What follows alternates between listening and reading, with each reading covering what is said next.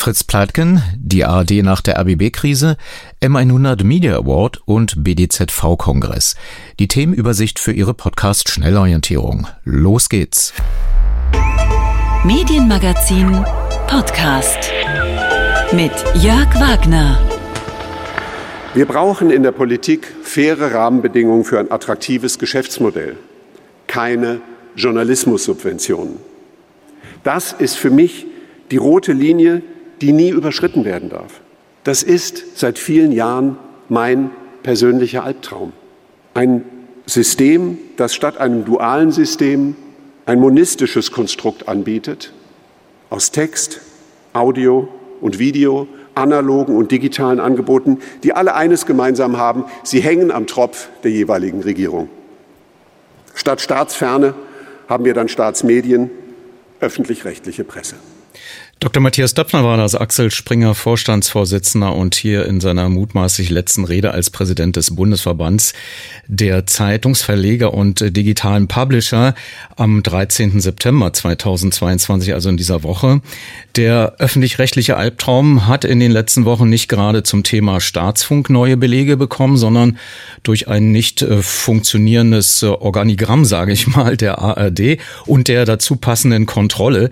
Darüber wird gleich mehr zu hören sein, auch zum Thema Propaganda und Fake News, sowie von Matthias Döpfner am Ende des Medienmagazins in der Ausgabe vom 17. September 2022, auch zur Lage der Zeitungsmacher. Beginnen äh, werden wir doch kurz mit einem ehrenden Gedenken an den gerade verstorbenen Journalisten Fritz Pleitgen. Nach der nächsten Musik, die wieder kommt. Vom Mund zum Ohr auf dem Strahle der elektrischen Kraft. Let's roll.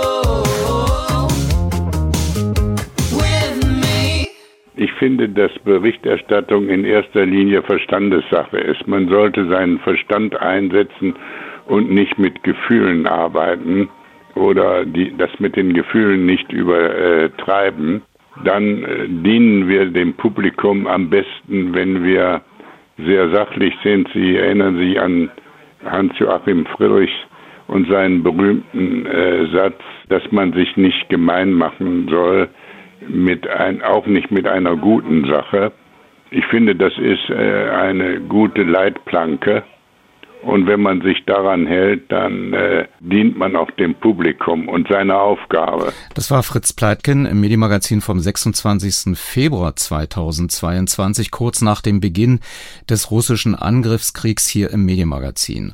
Und wie wir jetzt in dieser Woche zur Kenntnis nehmen mussten, war dies leider sein letztes Interview für uns.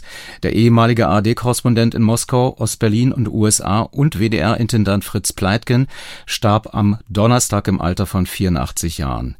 Ich habe ihn in der DDR aufgewachsen, im damaligen Westfernsehen, mit russischer Fellmütze aus Moskau für die ARD berichten sehen, dann aus der DDR-Hauptstadt und ähm, mich hatte vor allem seine Fairness in der Berichterstattung berührt. Er ließ sich nicht vom Kalten Krieg anstecken. Mir gefiel seine Empathie für die Menschen in seinem Berichtsgebiet. Und zugeschaltet ist uns jetzt Tom Buo, der aktuelle WDR-Intendant und ARD-Vorsitzende, eigentlich um mit uns seine Sicht auf die aktuellen Probleme und Lösungsansätze innerhalb der ARD und insbesondere des RBB zu besprechen. Aber Herr Buro, angesichts dieses großen Verlusts für die ARD möchte ich Sie gern eingangs fragen wollen, wie Sie Fritz Pleitgen als im Süden NRWs aufgewachsen erlebt haben. Er war für mich persönlich wie für viele Journalistinnen und Journalisten im WDR, aber auch über den WDR hinaus, war er Vorbild, er war aber auch Mentor und eine Inspiration. Und ähm, insofern ist das für mich jetzt wirklich auch ein persönlicher Verlust, muss ich sagen. Äh, Im WDR, glaube ich, trägt der ganze Sender Trauer, das ist so.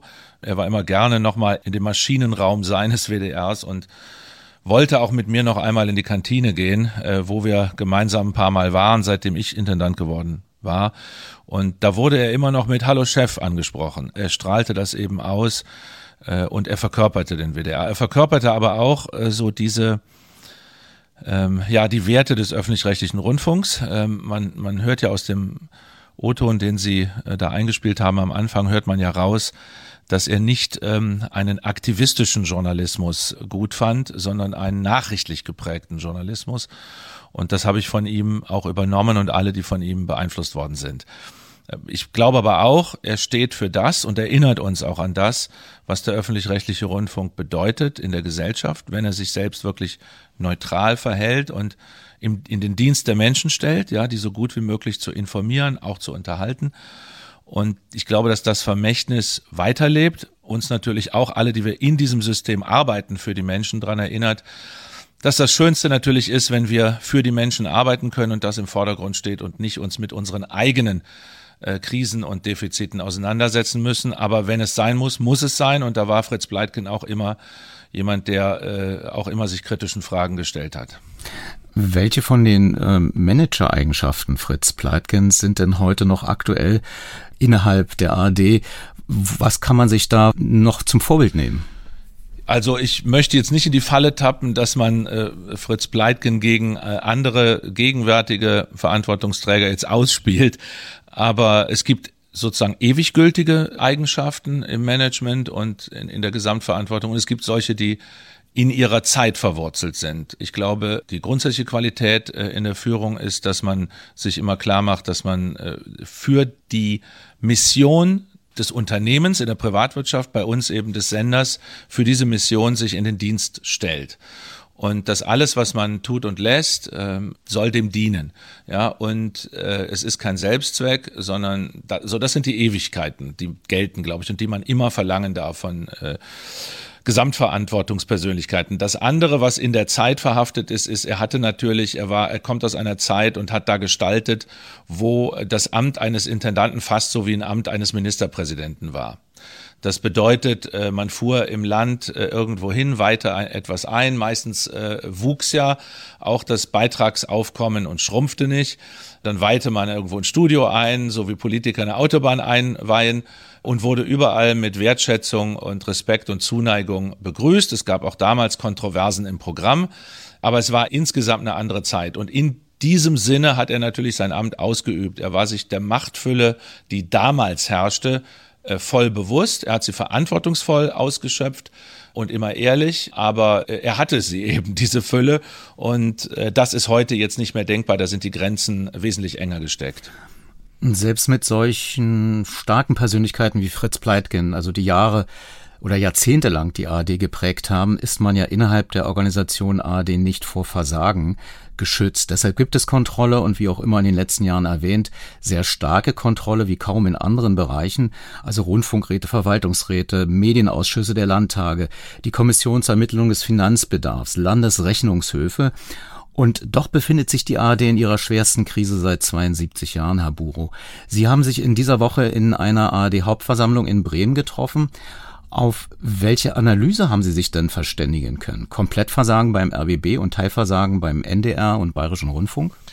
Also die Analyse soll auf jeden Fall nicht dazu dienen, dass wir irgendjemand exkulpieren oder raushalten aus äh, der Verantwortung, in der wir jetzt alle miteinander stehen. Übrigens würde ich das gar nicht auf die ARD beschränken. Ich glaube, die Rolle des gesamten öffentlich-rechtlichen Rundfunks wird jetzt äh, nochmal neu beleuchtet und neu vermessen. Von der Politik, von der Gesellschaft insgesamt und von den Verlagen, die sich mit uns im Konkurrenz äh, im Internet fühlen, allemal. Wir haben äh, mehr als dass wir uns in der Analyse verloren haben, haben wir gesagt, lass uns nach vorne schauen und gucken, welche welche zusätzlichen Sicherungen können wir einziehen in unser ARD-weites System. Das eine ist, dass wir Compliance-Standards ARD-weit einführen wollen. Das bedeutet, wir haben schon Compliance-Standards logischerweise in allen Landesrundfunkanstalten. Die sind unterschiedlich. Das richtet sich auch nach den jeweiligen Landesgesetzen teilweise. Aber wir wollen das vereinheitlichen. Den Abgleich hatten wir direkt gemacht, nachdem ich dann äh, wieder den kommissarischen Vorsitz der ARD übernommen hatte nach dem Rücktritt von Patricia Schlesinger. Dieser Abgleich ist erfolgt und jetzt haben wir den Juristen in unseren Häusern den Auftrag gegeben, den Justiziaren für die November-Sitzung, das ist die nächste große ARD-Sitzung, gemeinsame Standards äh, so auszuarbeiten, dass wir sie einführen können. Notabene muss ich betonen, gemeinsame Standards heißt nicht gemeinsame Struktur. Der eine macht es vielleicht mit einem externen Compliance-Beauftragten, der andere mit einem internen. Aber die Standards, das heißt, die Qualität äh, soll vereinheitlicht sein. Und dann war ein ganz großer Teil, äh, der im Zentrum stand, war, dass die parallel zu uns tagenden Gremienspitzen, also unsere Aufsicht, das sind ja die Aufsichtsräte im öffentlich-rechtlichen Rundfunk, sind ja Rundfunkrat fürs Programm und Verwaltungsrat für die Finanzen und deren Spitzen, deren Vorsitzende treffen sich dann bei einigen Sitzungen parallel und dann beraten wir dann noch mal einen halben Tag zusammen. Und diese äh, Gremienspitzen hatten sich natürlich auch überlegt, welche Erwartungen sie als unsere Aufsicht an uns richten.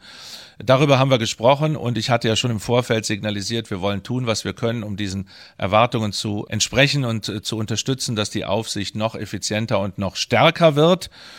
Wobei ich auch betonen muss, auch die besten formalen Sicherheitsnetze schützen eine große Organisation nicht für alle Zeiten davor, dass dort etwas passieren kann. Und das war ja beim RBB, soweit man es jetzt beurteilen kann, äh, war das ja auch der Fall, dass das auch mit Personen zu tun äh, hatte, sowohl bei der operativen Leitung des Senders als auch bei der Aufsicht. Aber was ist das, was wir jetzt gerade erleben? Ermuntert durch Einzelfälle der Versuch der ARD, ein systemisches Versagen nachzuweisen? Zum Beispiel auch jetzt ja bei Ihnen im Westdeutschen Rundfunk durch eine vermutete zu starke familiäre Nähe von äh, Programmdirektor Jörg Schönenborn zur Produktionsfirma von Hart aber fair. Ist das jetzt, dass tatsächlich alle ermuntert sind, jeden Stein in der ARD umzudrehen, um dann doch vielleicht zu sagen, wir müssen die ARD abschaffen? Also es ist ja immer so, ich, dass es bei einem, wenn ein Skandal ist, wenn er groß genug ist, dann wird immer jeder Stein umgedreht. Egal, ob das in der Privatwirtschaft ist, bei einem Konzern oder ob das beim öffentlich-rechtlichen Rundfunk ist oder in einem Ministerium oder in der Regierung, egal wo. Das ist normal, dem muss man sich stellen, da darf man auch nicht äh, empfindlich sein. Das ist, ist so und das ist eigentlich auch angebracht. Und wo man Steine umdreht, da findet man hier und da auch was. Also da Sie meinen Sender, den WDR, angesprochen haben, äh, wenn, wenn ich das richtig sehe, dann ist es ja so, dass es sich darum handelt, dass ein junger Praktikant vor 20 20 Jahren bei einer kleinen Produktionsgesellschaft, die war, äh, bestand aus ein paar Leuten, angefangen hat. Und jetzt 20 Jahre später sagt man, oh, da ist ja um zwei Ecken ein Verwandtschaftsverhältnis, ist da eine zu große Nähe. Mich alarmiert das jedenfalls nicht. Ich finde, dass das nicht irgendwas ist, was auch nur im entferntesten an diese Dimensionen rankommt, über die wir eben gesprochen haben. Aber nichtsdestotrotz habe ich gestern mit dem Programmdirektor äh, übrigens auch auf dessen eigenen Wunsch hin, auf dessen eigenen Vorschlag hin, noch die andere Programmdirektorin als weisungsunabhängige Instanz äh, hinzugezogen bei zukünftigen Verträgen mit dieser Produktionsgesellschaft. Aber selbst wenn äh, nichts gefunden wird bei Recherchen, Ihnen selbst wird periodisch vorgeworfen, Sie seien der Spitzenverdiener der ARD mit 413.000 Euro. Können Sie diese Diskussion nachvollziehen? Absolut, die hat aber nichts damit zu tun, worüber wir gerade reden, über sei es systemisches Versagen oder persönliches Versagen oder Verschleierungen äh, bei äh, beim RBB oder bei ir irgendwo anders. Äh, das ist eine Diskussion, die gibt es periodisch immer. Ich erlebe die mehrmals im Jahr, immer mindestens, wenn unser Geschäftsbericht veröffentlicht wird, denn das ist der große Unterschied. Wir machen das komplett transparent, schon seit Jahren. Und da sind alle Angaben drin, äh, die die ganze Öffentlichkeit haben will, äh, zu meinen Einkünften, zu den Einkünften der Direktoren, der Geschäftsleitung. Wie man die bewertet, ist eine andere Frage. Aber es hat nichts zu tun mit irgendwelchen äh, versteckten Zahlungen oder den Skandalen, über die wir jetzt äh, geredet haben.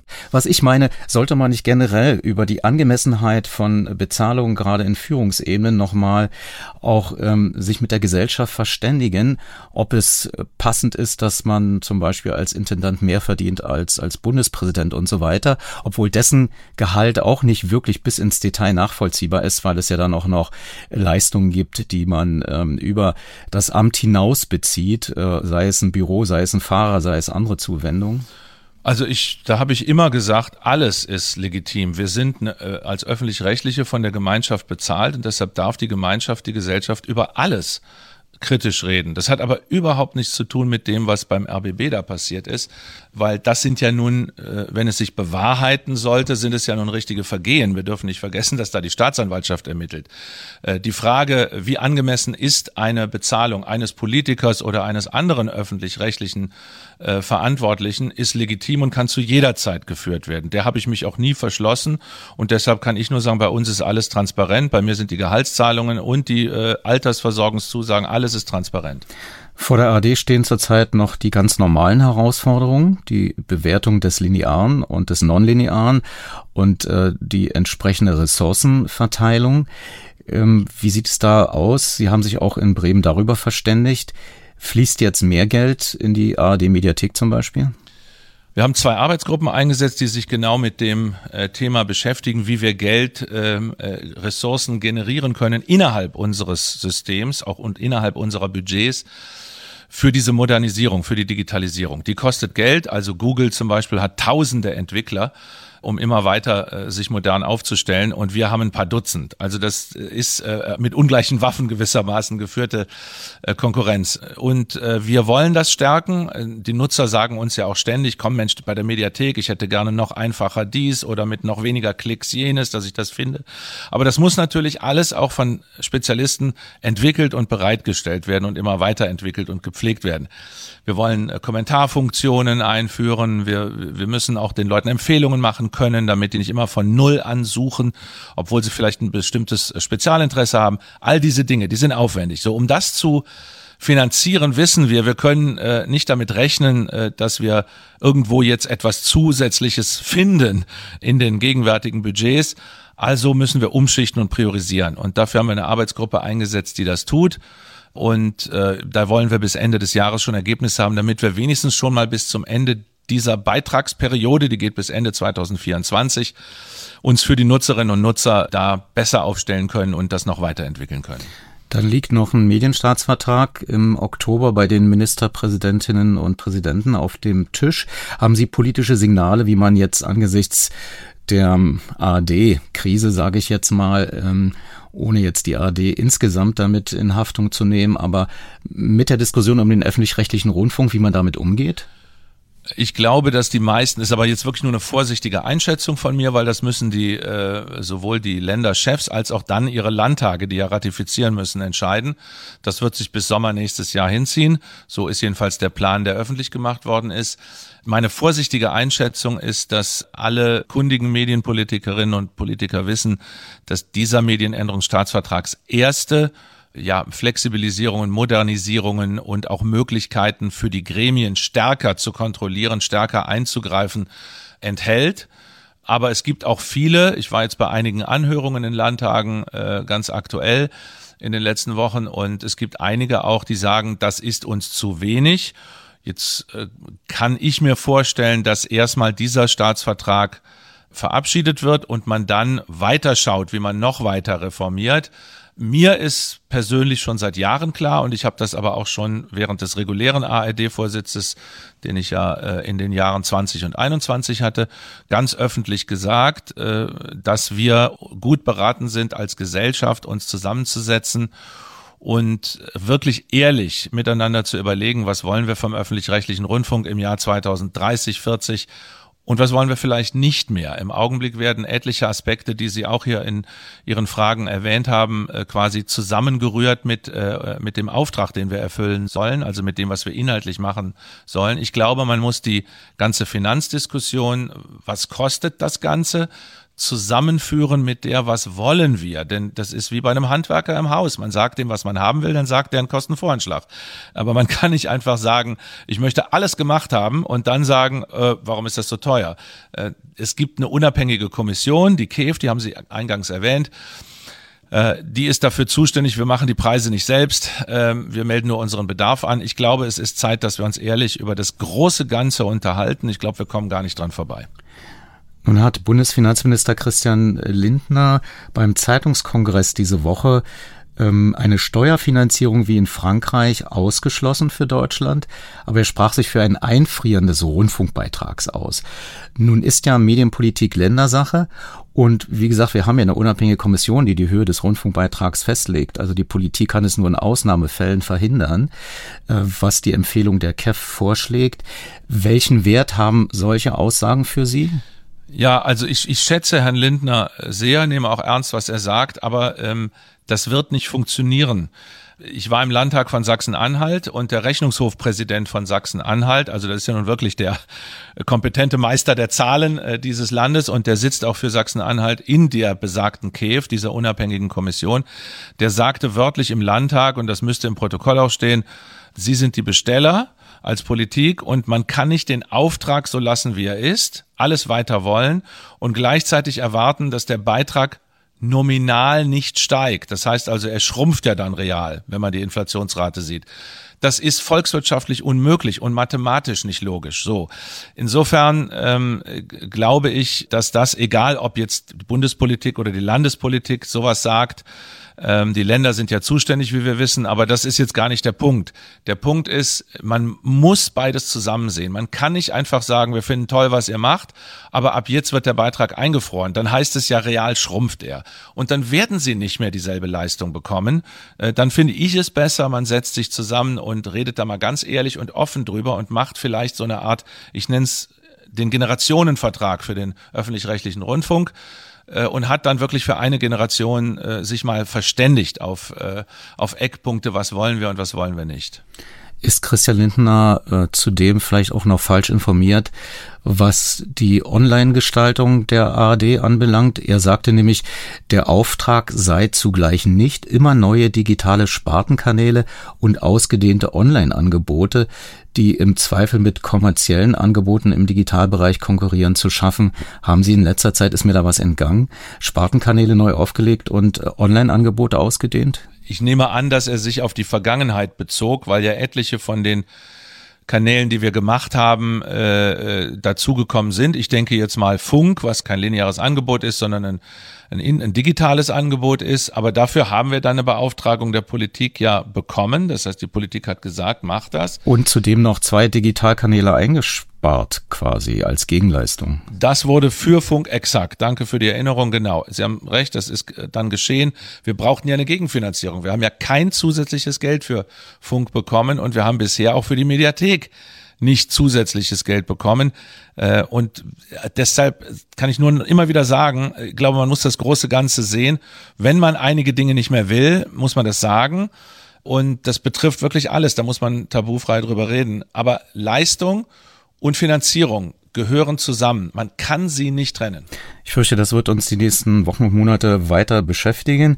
Hier erstmal eine Zäsur mit dem ARD-Vorsitzenden ja. Tom Buro der nach dem Verzicht durch Patricia Schlesinger ähm, wieder zurückkehrte in den ARD-Vorsitz und jetzt in Bremen beschlossen hat, zusammen mit seinen äh, Kolleginnen und Kollegen, dass Kai Gnifke vom Südwestrundfunk ein Jahr früher diese Aufgabe übernehmen wird. Also es wird uns weiter beschäftigen, Tom Buro. Dafür wünsche ich uns, aber auch das, was Sie angeschoben haben bei Ihrem ARD-Vorsitz, dass wir weiterhin mit unseren Beitragszahlerinnen und Zahlern im Dialog bleiben. Vielen Dank erstmal bis hierhin. Danke, Herr Wagner. Bis dann. Radio 1 Medienmagazin mit Jörg Wagner.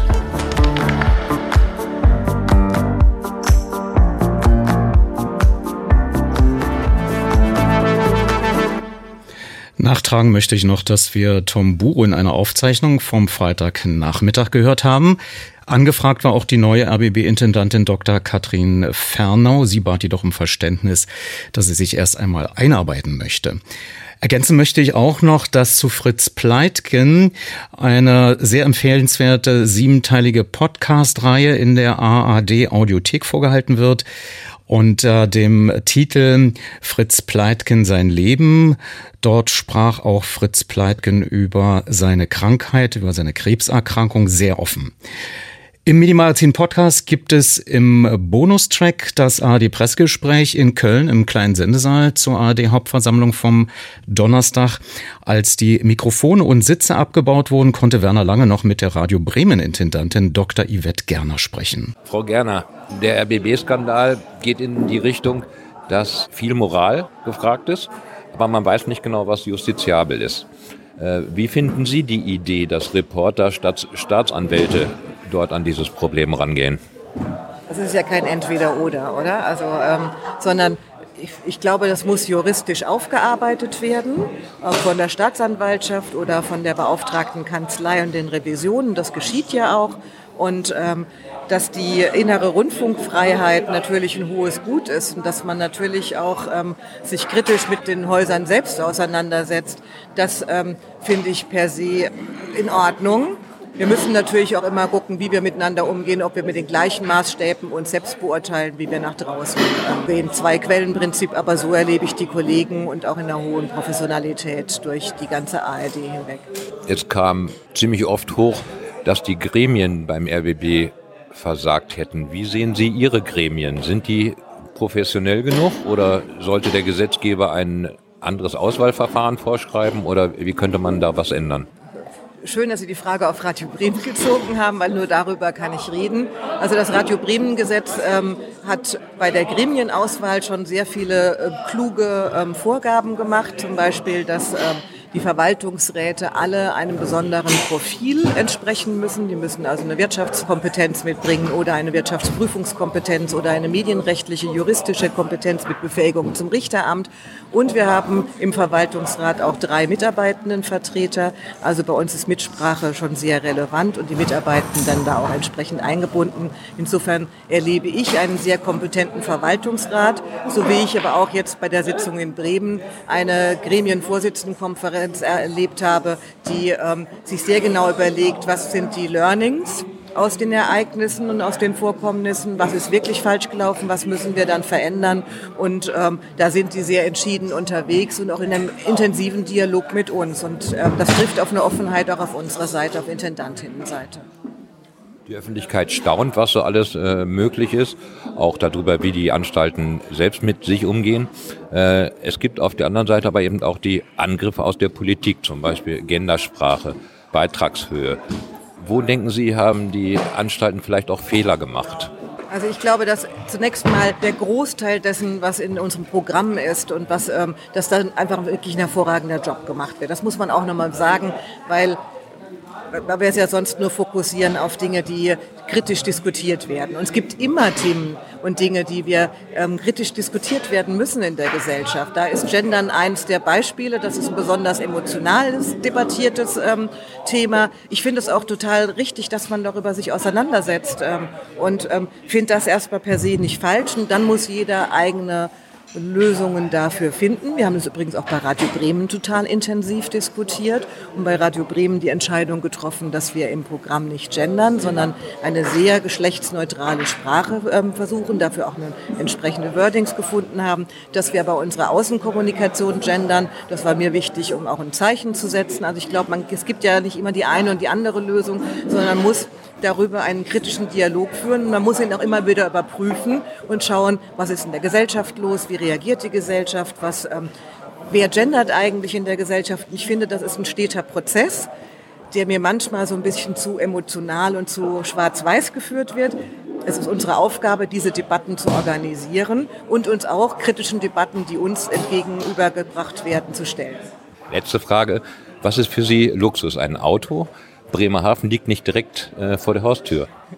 Also, Sie spielen darauf an, dass die Radio Bremen Intendantin keinen Dienstwagen hat. Ähm, ist in einem kleinen Bundesland wie Bremen mit kurzen Wegen tatsächlich nicht notwendig. Ich komme mit meinem Fahrrad ganz gut in der Stadt Bremen und durch, durch die Lande. Und wenn ich nach Bremerhaven fahre, kann ich manchmal auch mir ein Dienstfahrzeug nehmen oder ich nehme mein privates Auto. Das ist alles möglich. Aber das heißt nicht, dass es nicht einen Sinn gibt, um Dienstwagen zu haben in anderen größeren Anstalten mit größeren Sendegebieten. Das sind ja auch rollende Büros. Insofern, das passt gut zu Bremen, es passt gut zu uns. Es ist schon vor, bei meinem Vorvorgänger Vorgänger abgeschafft worden. Es ist aber kein Role Model für die ARD, für alle anderen, die Dienstwagen haben. Vielen Dank. Radio Bremen, Intendantin Dr. Yvette Gerner im Gespräch mit Werner Lange.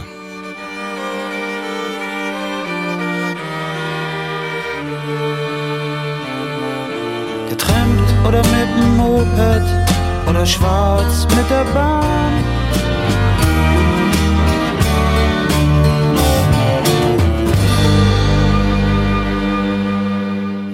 Letzte Woche im Medienmagazin hatten wir es schon angekündigt. Beim M100 Sanssouci-Kolloquium in Potsdam bekam am Donnerstag das ukrainische Volk den diesjährigen M100 Media Award, den Wladimir Klitschko stellvertretend in Empfang nahm.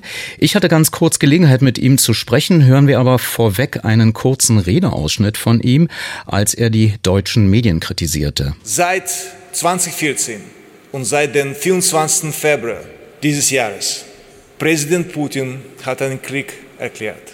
Seine Soldaten haben zigtausende Menschen ermordet. Und es geht weiter. Immer wieder hört man von Medien und den deutschen Politikern, dass es Putins Krieg ist. Nein, das ist nicht nur Putins Krieg, das ist Russlands Krieg. Bis 80 Prozent der Russen unterstützen diesen Krieg. Unvorstellbar. M100 steht für Medien, als Medienpreis. Und wir wissen, dass das Medien ist eine der stärksten Waffen auf diese moderne Welt. Eine Propaganda, die brainwashed die Leute seit Jahrzehnten in Russland. Und es ist schrecklich zu wissen, dass immer noch in Europa die staatlich gesponserte Medien, russische Medien immer noch zu sehen sind. Wie kann es sein? Sind wir so blind? Können wir es nicht stoppen? Sie haben die deutschen Medien kritisiert. Sie haben gesagt, das ist nicht Putins Krieg, das ist Russlands Krieg. 80 Prozent der Russen würden für den Krieg sein. Was ist, wenn diese 80 Prozent Angst haben, die Wahrheit zu sagen? Ähm, Ängste zu haben oder Ängste ängstlicher machen, das ist eine der Politik in Autokratie.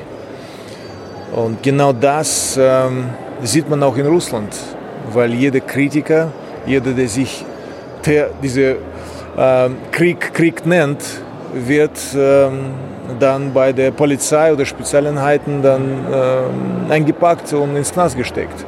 Also natürlich nur durch Angst oder Ängste kann man äh, dann weiterkommen und so versucht dann die Propaganda und so versucht auch Politik von Präsident Putin ähm, intern in seinem eigenen Land das zu tun und auch nach außen für solche Länder wie zum Beispiel Deutschland auch und alle anderen Länder, die die Ukraine unterstützen, dass ähm, Konsequenzen für diese Unterstützung von russischer Seite geben wird, was auch immer die Versprechungen für äh, schlimme Konsequenzen sind.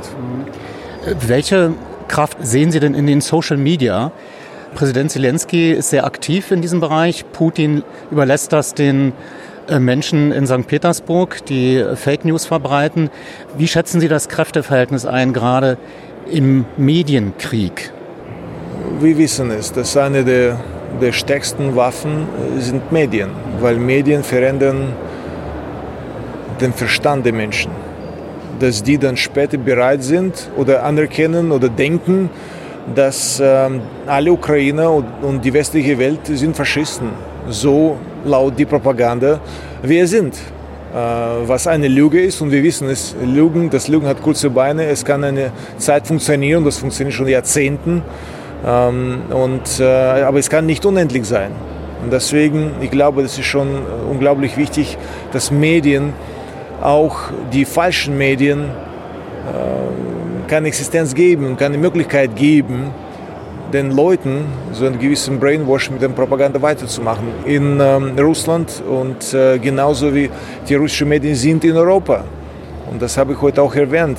Es war überraschend, dass in der Schweiz, in Davos, ich habe russisch äh, staatlich gesponserte Medien ähm, im Hotelzimmer gesehen habe, wie äh, Stadt Mariupol ukrainische Stadt Mariupol von ukrainischen Straf äh, Streitkräften und Militär zerstört wurden, was eine totale Lüge ist. Und diese Lügenverbreitung läuft auf verschiedenen Ebenen, durch Medien natürlich. Wladimir Klitschko am Rande des M100 Media Awards in Potsdam in dieser Woche. In Berlin fand zwei Tage zuvor der BDZV-Kongress statt. Also BDZV steht für Bundesverband der Digital Publisher und Zeitungsverleger.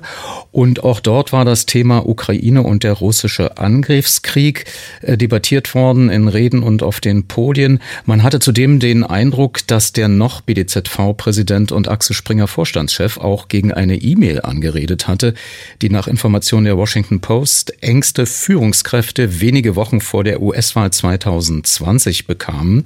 Darin äh, soll Döpfner geschrieben haben, wollen wir alle am 3. November morgens eine Stunde in uns gehen und beten, dass Donald Trump wieder Präsident der Vereinigten Staaten von Amerika wird? Trump hatte sich dieser Tage dafür bedankt. Hören wir, wie Matthias Döpfner hier, ohne direkt darauf einzugehen, aber seine Haltung klar macht. Als Verleger und Journalisten tragen wir in diesen Monaten eine besondere Verantwortung. Die aktuellen Entwicklungen sind eine große Gefahr, aber auch eine riesige Chance. Die Verantwortung und Relevanz unseres Metiers besonders unter Beweis zu stellen, zumal die Freiheitsbedrohungen nicht nur in Kriegsgebieten lauern. Das vielleicht, gefährlichste Gift für Freiheit und Demokratie sind alternative Fakten. Und die sind fast überall auf dem Vormarsch. Es ist nichts anderes als die Zerstörung von Verlässlichkeit und Fairness und damit von Vertrauen. Alternative Fakten sind das Stilmittel von Autokratien und Diktaturen. Sie basieren auf dem Mittel der gezielten Desinformation, der Manipulation und Propaganda. Wenn aber in einer Demokratie Fakten kein verlässliches Fundament mehr sind, dann schwindet nicht nur das Vertrauen, es gedeihen Verschwörungstheorien. Irgendwann werden demokratische Entscheidungen und Wahlen dann zur Farce. Auf welcher Basis soll man diskutieren, abstimmen oder wählen, wenn alles zugleich wahr oder falsch sein kann, weil jede Seite ihre höchst eigene Vision von den Tatsachen hat? Man kann und man soll in einer freien Gesellschaft Fakten unterschiedlich interpretieren. Und man kann und sollte gelegentlich auch darüber streiten, ob ein Faktum wirklich ein Faktum ist. Aber an einem bestimmten Punkt muss eine Tatsache von allen als Tatsache und damit als Grundlage für Debatte, für Entscheidungen und für Kompromisse akzeptiert werden. Wenn das aber nicht geschieht, wenn Fakten wie Meinungen behandelt werden, dann entsteht eine Haltung, die eine Umkehrung der Idee der Aufklärung ist. Der Glaube steht wieder über dem Wissen. Und ganz am Ende ist diese Haltung dann das Gegenteil, also das Ende von Demokratie und Freiheit. Guter, verantwortungsvoller Journalismus ist ein Gegengift, das hilft, um diese Entwicklungen zu verhindern. Er ist das Fundament und die Schutzmacht der Demokratie. Das gilt immer, aber besonders in diesen Zeiten. Da, wo der Staat keine freien Medien erlaubt, ist Autokratie und Diktatur. Unsere Freiheit wird gerade von einem Diktator angegriffen. 1200 Kilometer Luftlinie von hier. Kritische Recherchen und Worte sind das, was wir als Presseverlage haben, um gegen Angriffe auf unsere Freiheit aufzubegehren. Worte sind mächtig. Geben sie Gedankenfreiheit oder unser Grundgesetz oder Mr. Gorbatschow, tear down this wall. Worte verändern die Welt. Besonders wichtig sind Worte des Widerspruchs. Journalismus ist bekanntlich die andere Seite der Medaille zu zeigen. Wenn fast alle einer Meinung sind, dann ist es schon aus Prinzip sinnvoll, einmal das Gegenteil zu beleuchten. Freie und wirtschaftlich selbstständige, wehrhafte Medien und unabhängiger Journalismus sind unverzichtbar für Meinungsbildung, gesellschaftliche Teilhabe und Zusammenhalt. In diesem Sinne sind sie offenkundig Verbündete der Freiheit. Jetzt, meine Damen und Herren, zählen das Engagement und der Mut unserer Branche ganz besonders. Ich glaube, wir befinden uns tatsächlich in einer historischen Situation. Wir alle wissen, Freiheit gibt es nicht von selbst und es gibt sie auch nicht umsonst. Vor allem die Verteidigung der Freiheit kostet Kraft und ja, nicht selten auch viel Geld. Das lernen wir als Land, aber auch als Branche gerade auf bittere Weise erneut. Die Energiekrise wird zu enormen Verwerfungen in der Gesellschaft führen. Sie gefährdet unser Wirtschaftsmodell und stellt die Existenz vieler Unternehmen in Frage. Wenn wir keine Antworten finden, auch die Existenz vieler Medienhäuser. Einige unserer Mitglieder sind von der Krise deutlich stärker betroffen als andere Wirtschaftsunternehmen. Die Werbeumsätze brechen in allen Bereichen ein. Viele Abonnenten müssen wegen der hohen Inflation ihre Budgets kürzen. Die Papierpreise sind in einer Form gestiegen, die weit über den Kostenentwicklungen anderer Branchen liegt und die ich jedenfalls in den letzten 20 Jahren je erlebt habe. Zusätzlich treffen uns wie den Rest der Wirtschaft die Strompreise heftig, das Risiko einer Gas- und Papierknappheit ist real. Die aktuelle Kostenexplosion trifft aber auf schon zuvor festgelegte, staatlich veranlasste Kostenerhöhungen, die im kommenden Monat relevant werden. Unsere wertvolle Infrastruktur der Pressezustellung steht aufgrund kaum darstellbarer Lohnkosten in vielen Teilen Deutschlands vor dem Aus. Damit wird gerade in der Fläche im regionalen und lokalen gesellschaftlicher Zusammenhalt und örtliche Meinungsbildung aus verlässlichen Quellen geschwächt. Nicht jeder will oder kann Zeitungen digital lesen. Ohne die gedruckte Zeitung wird übrigens auch die Finanzierung von digitalem Journalismus in der laufenden Transformation kaum möglich sein. Ein übertriebenes Horrorszenario. Seit 2004 sind in den USA 2000 Zeitungen eingestellt worden und damit Zehntausende von Journalistenjobs verschwunden. Die vielen Zeitungswüsten im Mutterland der Demokratie sind ein Grund der massiven Polarisierung und gefährlichen gesellschaftlichen Spaltung der Vereinigten Staaten. Zeitungssterben ist gefährlich.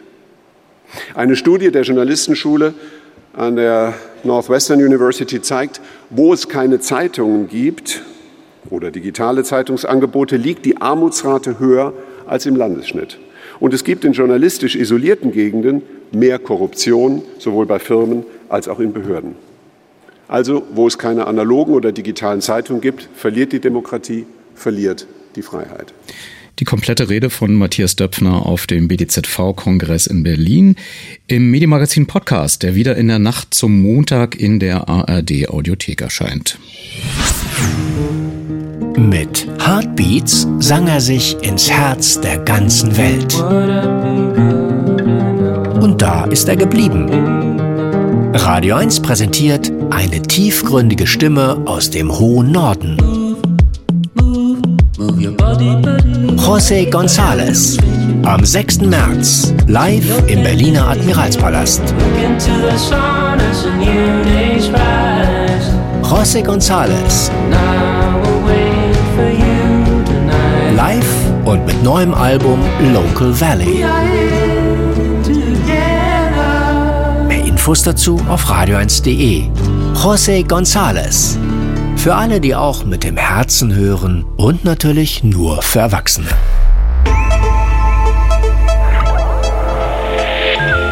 Medienmagazin Podcast. Bonustrack. Im Podcast Bonustrack hören Sie neben des Pressegesprächs zur ARD-Hauptversammlung die vollständigen Reden von Olaf Scholz und Wladimir Klitschko während des M100 Media Awards, die Rede von Matthias Döpfner beim BDZV-Kongress und zu Beginn das letzte Interview mit Fritz Pleitgen im Medienmagazin vom 6. Februar 2022. Damals im Studio auch Daniel Buß.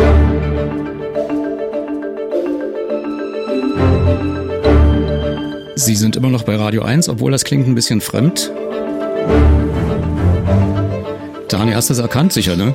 Ja, ich nehme an, das war das Nachrichtenbett, das sogenannte von Tagesschau, also Tagesschau 24. Und die Tagesschau hat ja. Nee, nee, nee. War es nicht, Nein. sondern? Wir hören mal kurz rein. Ja. Also von Radio 1 ist es nicht, da bin ich mir sicher. Phoenix. Mensch. Vielleicht sind sie ja doch zum Verwechseln ähnlich. Nein, kleiner Spaß. Ähm.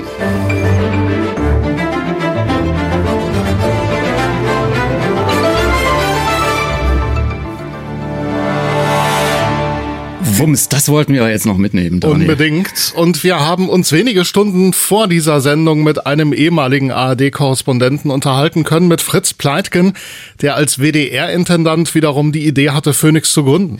Und als wir gerade den Aufzeichnungsknopf gedrückt hatten, sagte Fritz Pleitgen, er sehe gerade CNN, wo ja sein Sohn Frederik Pleitgen arbeitet. Und er melde sich in diesem Augenblick aus der Gegend um Belgorod aus Russland nahe der ukrainischen Grenze.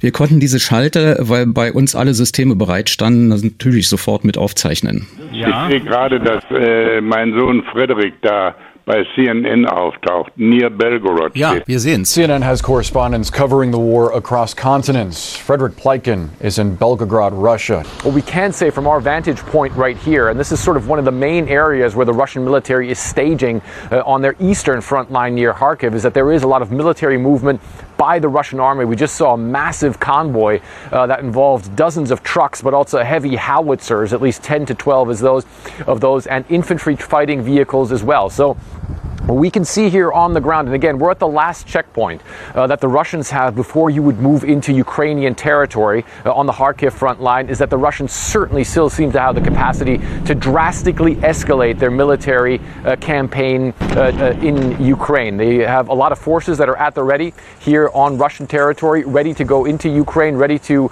uh, to to go to their forces with the Russian military. Herr Pleitgen, wir haben gerade Ihren Sohn bei CNN gesehen, gewissermaßen auch an der Front. Wie wohl fühlt sich da der Vater Fritz Pleitgen und wie der Journalist?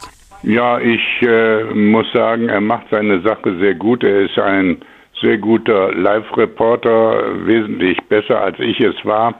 Dafür war ich der bessere Stückemacher. So haben wir das unter uns intern aufgeteilt. Also was ich bis jetzt äh, gesehen habe, war sehr äh, gut, äh, sehr informativ, hat das Publikum ins Bild gesetzt. Also er hat da seine Aufgabe äh, erfüllt. Aber in Sorge sind Sie nicht. Ja, er ist ja äh, routiniert und ich kann ja sagen, äh, pass auf dich auf und so weiter. Das hilft ja auch nicht. Der weiß schon, was er zu machen hat. Und äh, natürlich, meine Frau ist da immer in Sorge. Die ist in Sorge, ob er sich auch richtig warm angezogen hat. Er hatte jetzt gerade dieser Tage da eine Lebensmittelvergiftung. Ich meine, die Verhältnisse sind ja äh, nicht gerade zivilisiert, wo er sich befindet. Aber wir sind in ständigem Kontakt mit ihm. Nun haben wir Frederik Pleitgen schon öfter bei CNN wahrnehmen können. Warum ist er nicht bei Tagesschau 24 im ARD-Pool? Ja, dann müssen Sie die Tagesschau fragen. Also ähm, ich kann ja nicht äh, meine Familie vermitteln an die ARD. Das müssen die schon selber wissen, ob sie so einen gebrauchen können oder nicht. Bis jetzt haben die keine Regungen spüren lassen, dass sie einen solchen Reporter haben wollen. Dann ähm, wechseln wir in den Phoenix-Modus. Premiere im Fernsehen. Phoenix, der neue Kanal. Und Drei, wir legen zwei, los. Eins, ab. Da. Der Phoenix setzt zum Flug an.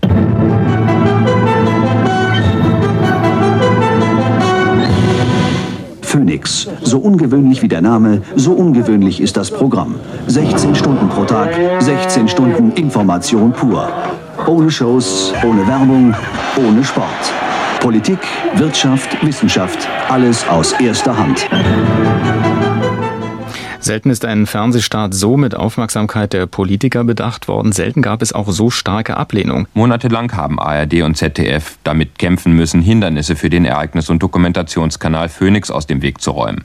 Immer wieder hatten Politiker und die Privatfunklobby versucht, das Programm zu verhindern. Seit Montag ist Phoenix auf Sendung, aber in den meisten Bundesländern noch nicht über Kabel zu empfangen.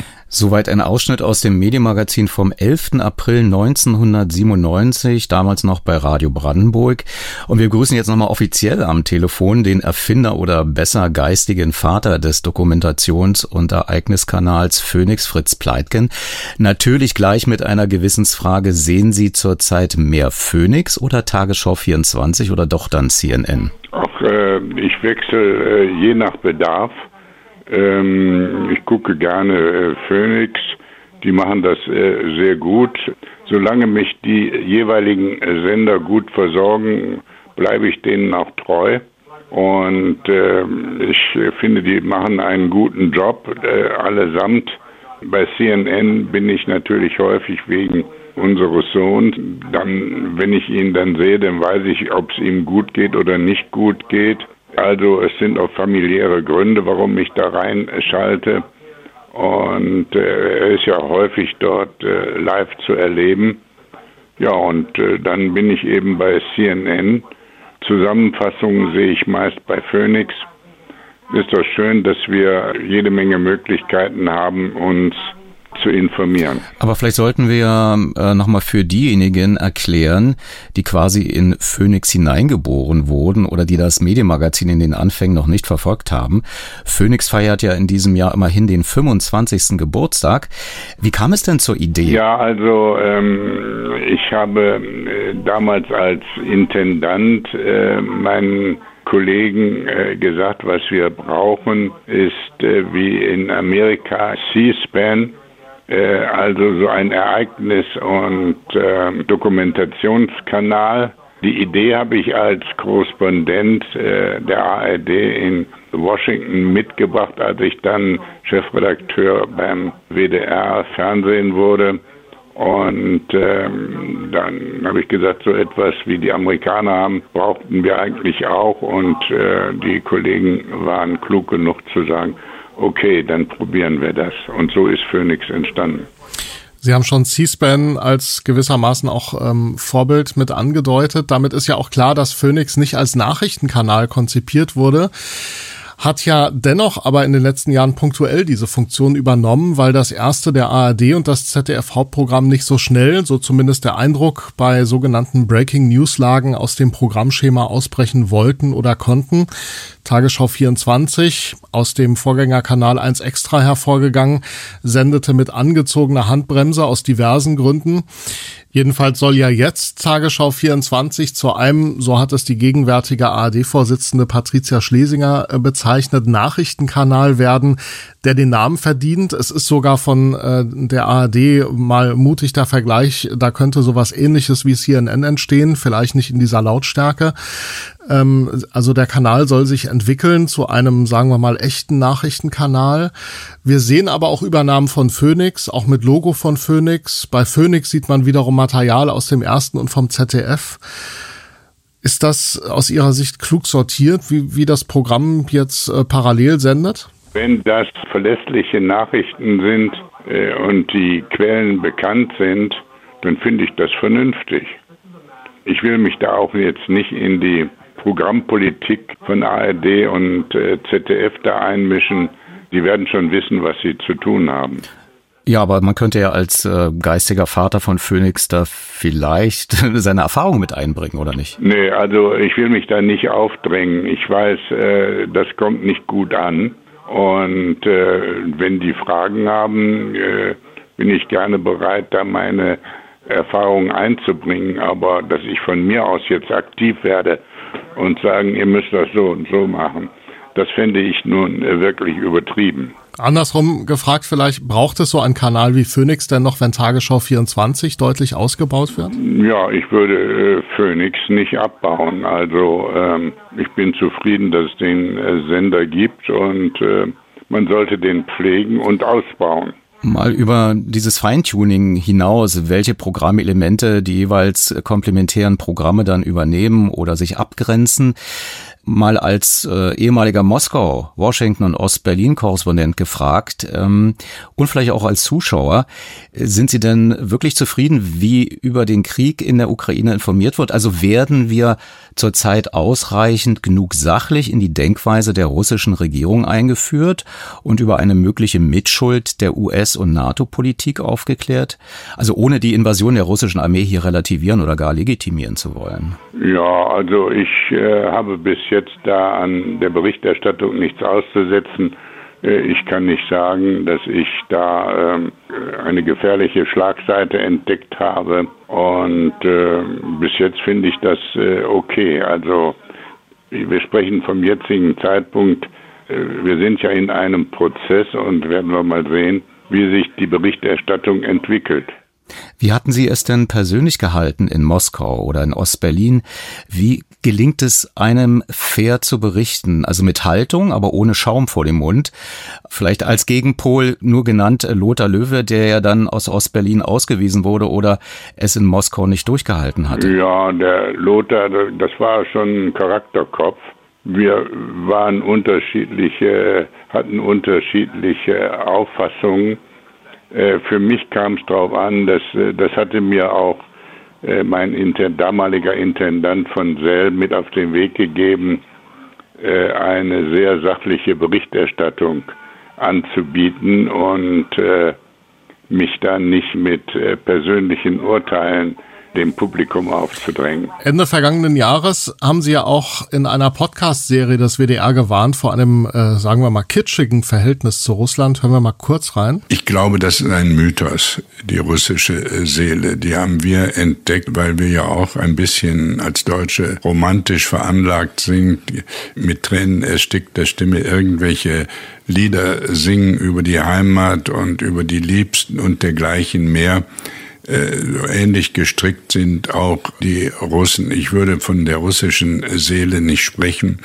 Es wird auch immer wieder zitiert, ein Dichter, der äh, mal geschrieben hat, Verstand kann Russland nicht verstehen, an Russland kann man nur glauben.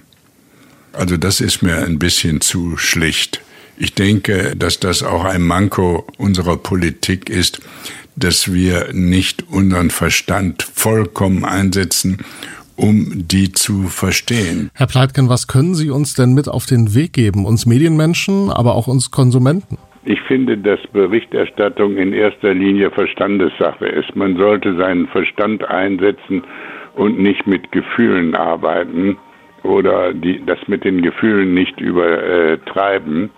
Dann äh, dienen wir dem Publikum am besten, wenn wir sehr sachlich sind. Sie erinnern sich an Hans-Joachim Friedrich und seinen berühmten äh, Satz, dass man sich nicht gemein machen soll, mit ein, auch nicht mit einer guten Sache. Ich finde, das ist äh, eine gute Leitplanke. Und wenn man sich daran hält, dann äh, dient man auch dem Publikum und seiner Aufgabe.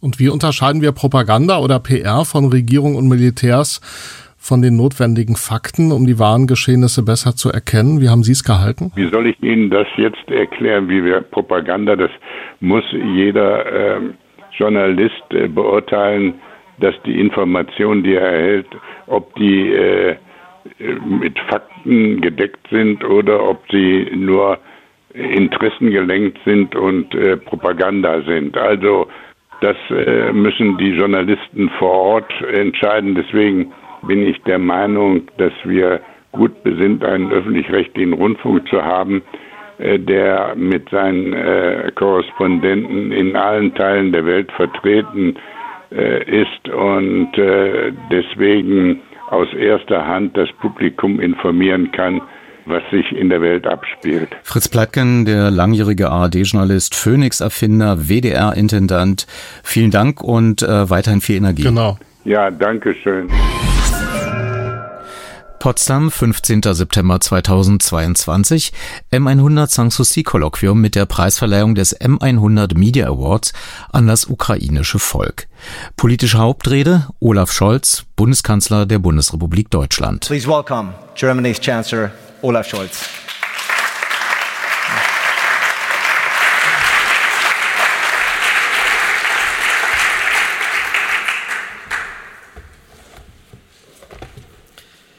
Lieber Wladimir Klitschko, sehr geehrte Frau Präsidentin Osmani Sandudrio, sehr geehrte Frau Botschafterin Gutmann, sehr geehrter Herr Tusk, sehr geehrter Herr Oberbürgermeister Schubert, lieber Mike, sehr geehrter Herr von Dülmen, liebe stellvertretende Preisträger und Preisträger, liebe Journalistinnen und Journalisten, meine sehr verehrten Damen und Herren.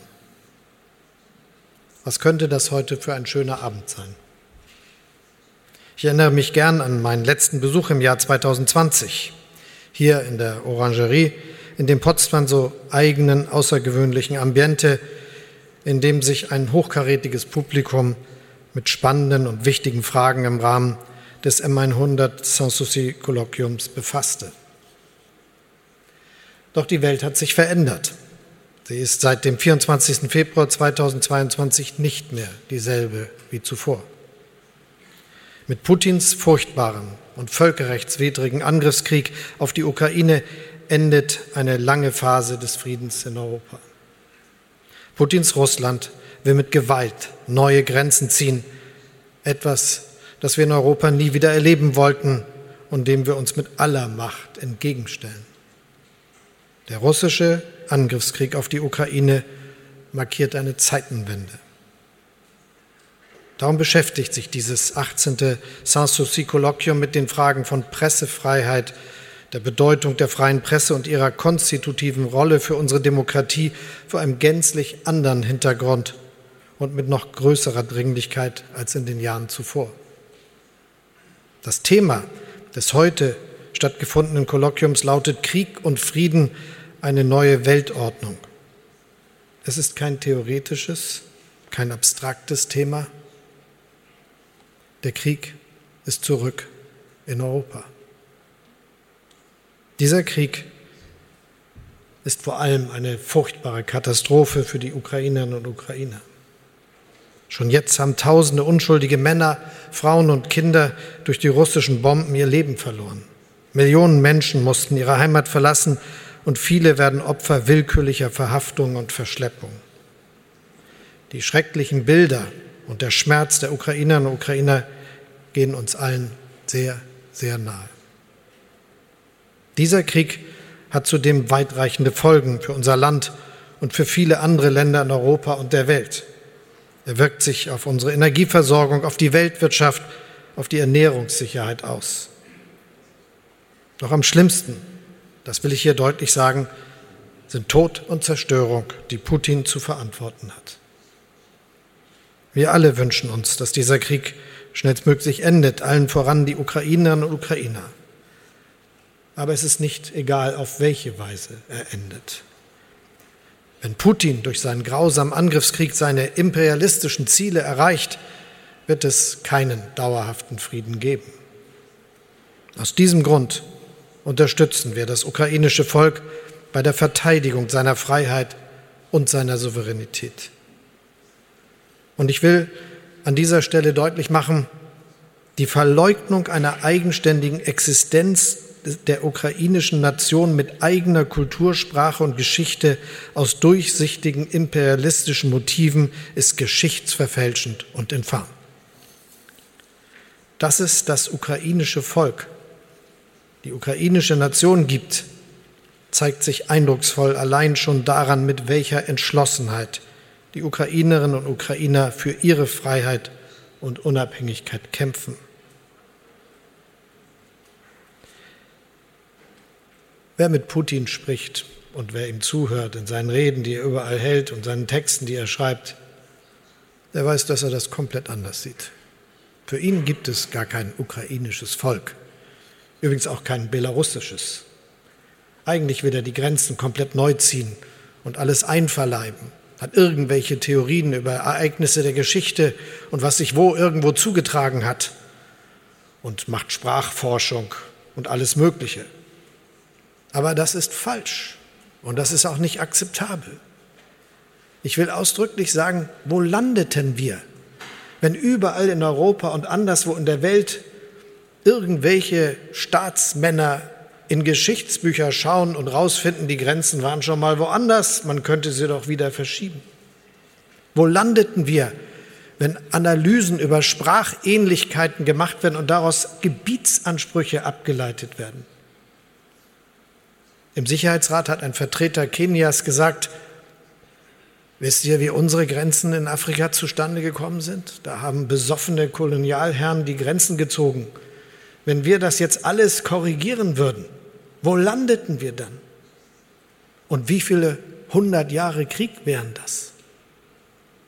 Und ich will auch sagen, gerade Donald Tusk angucken, was für eine große Leistung die Verträge, die Willy Brandt und andere ausgehandelt haben und die Tatsache, dass jetzt klar ist und endgültig vereinbart ist, die Grenze zwischen Deutschland und Polen ist da, wo sie ist, nach all den hunderten Jahren von Geschichte. Und ich will nicht, dass irgendwelche Leute wieder in Geschichtsbüchern Anlass finden für revisionistische Beschreibung. Der Frieden beruht darauf, dass die Grenzen unverrückbar sind. Das muss unser Einverständnis sein.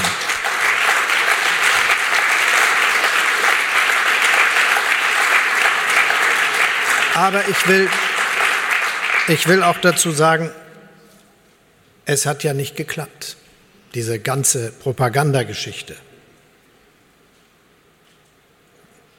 Er bekämpft Nazis. Der Präsident ist, ein, ist jüdisch. Er ist russischsprachig aufgewachsen. Es stimmt nicht.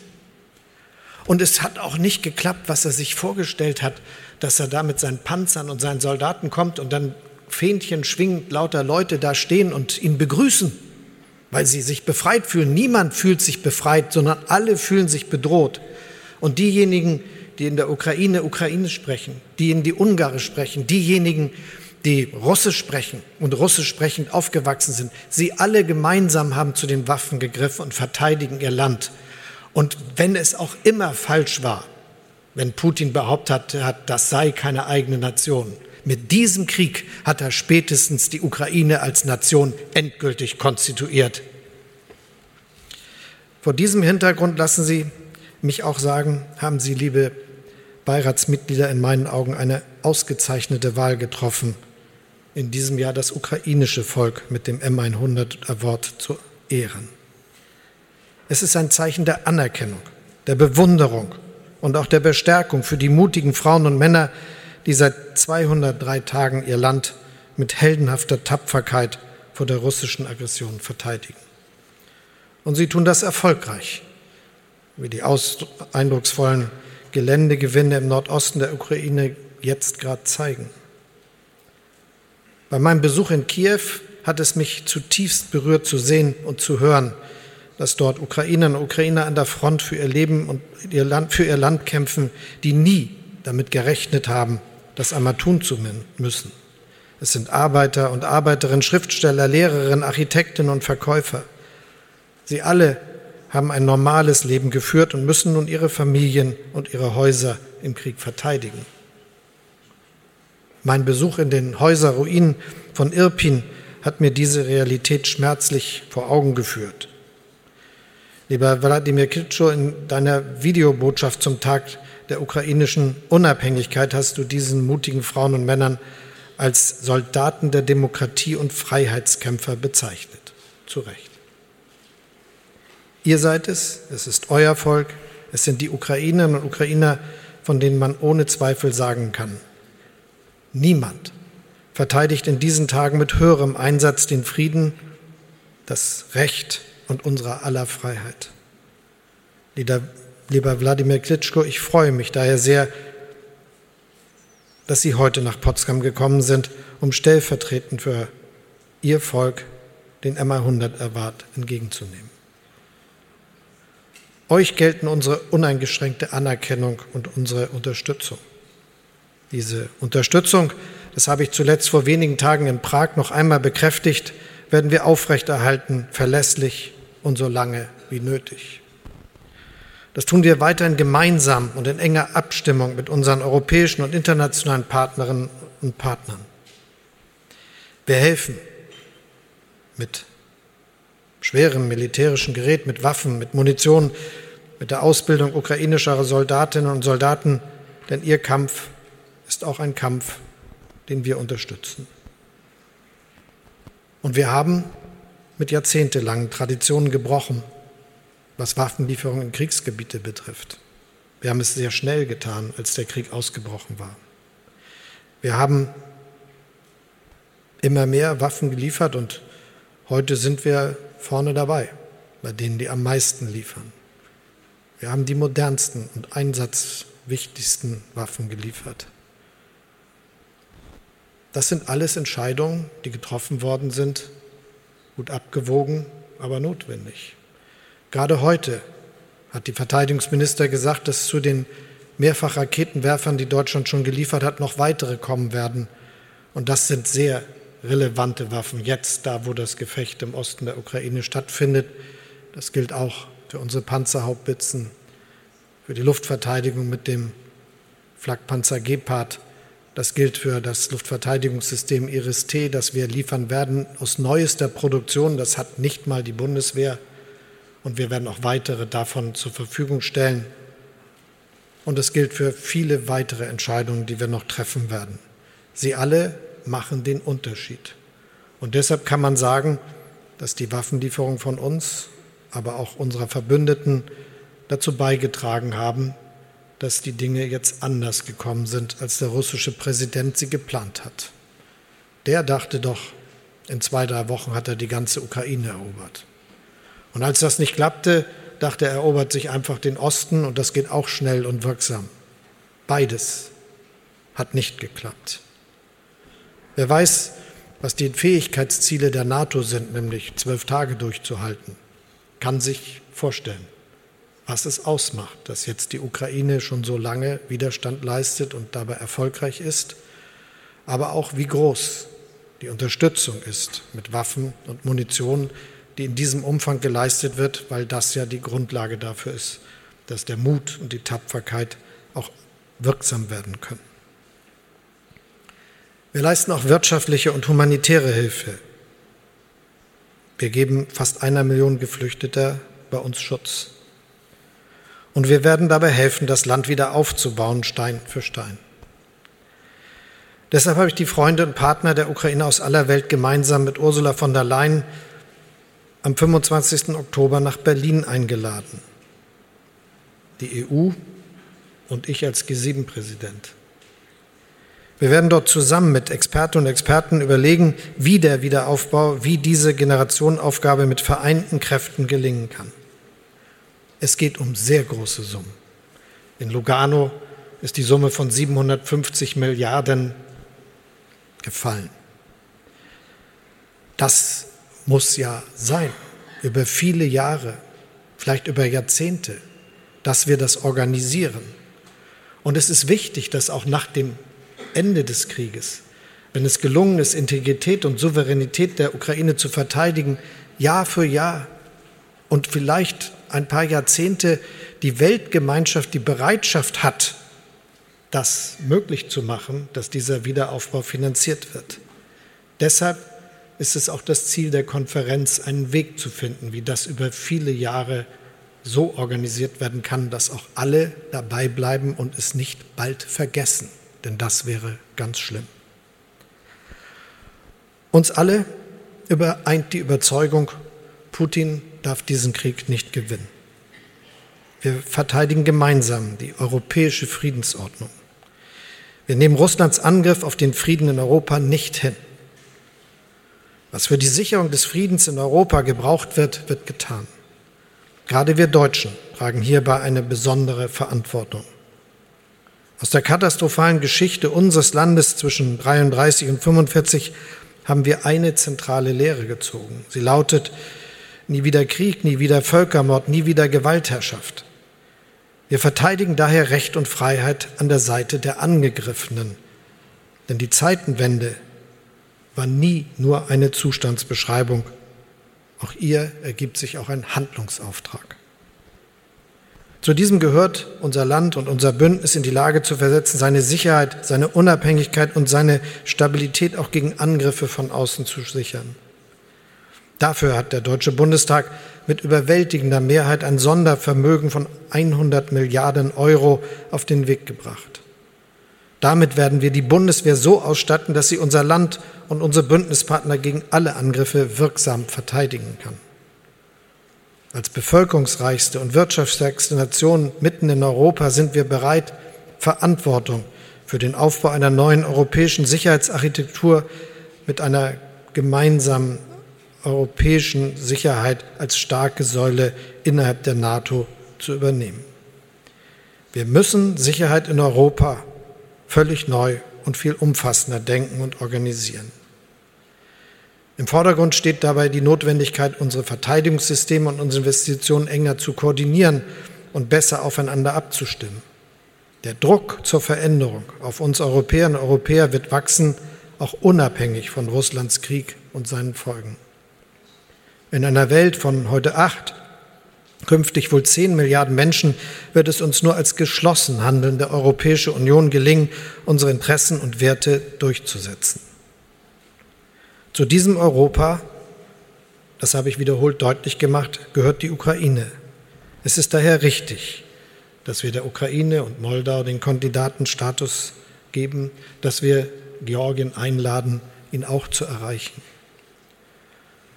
Und liebe Frau Präsidentin Osmani Sadriou, auch das will ich an dieser Stelle noch einmal deutlich machen. Auch die sechs Staaten des westlichen Balkan gehören zum freien demokratischen Teil Europas und ihr EU-Beitritt liegt in unserem Interesse. Den vor vielen Jahren gegebenen Versprechen, fast 20 Jahre ist das her, müssen jetzt Taten folgen. Über diese und weitere Gedanken zu Europa habe ich in der Karls-Universität in Prag vor kurzem sehr ausführlich gesprochen. Und auch wenn es angesichts des Schreckens, den wir zurzeit erleben, schwer vorstellbar ist, wir haben eine Chance auf eine gute und auf eine sichere Zukunft. Diese Zukunft heißt für uns gemeinsam Europa und sie liegt in unseren Händen. Für den Fortbestand und die erfolgreiche Weiterentwicklung der europäischen Familie sind unsere gemeinsamen Werte konstitutiv. Freiheit und Frieden, Demokratie und Rechtsstaatlichkeit, Menschenrechte und Menschenwürde, diese Werte der Europäischen Union sind unsere gemeinsam erworbenes Erbe und das Fundament unserer Zukunft. Und in genau diesem Zusammenhang sind Sie, die Vertreter der freien Presse, so wichtig.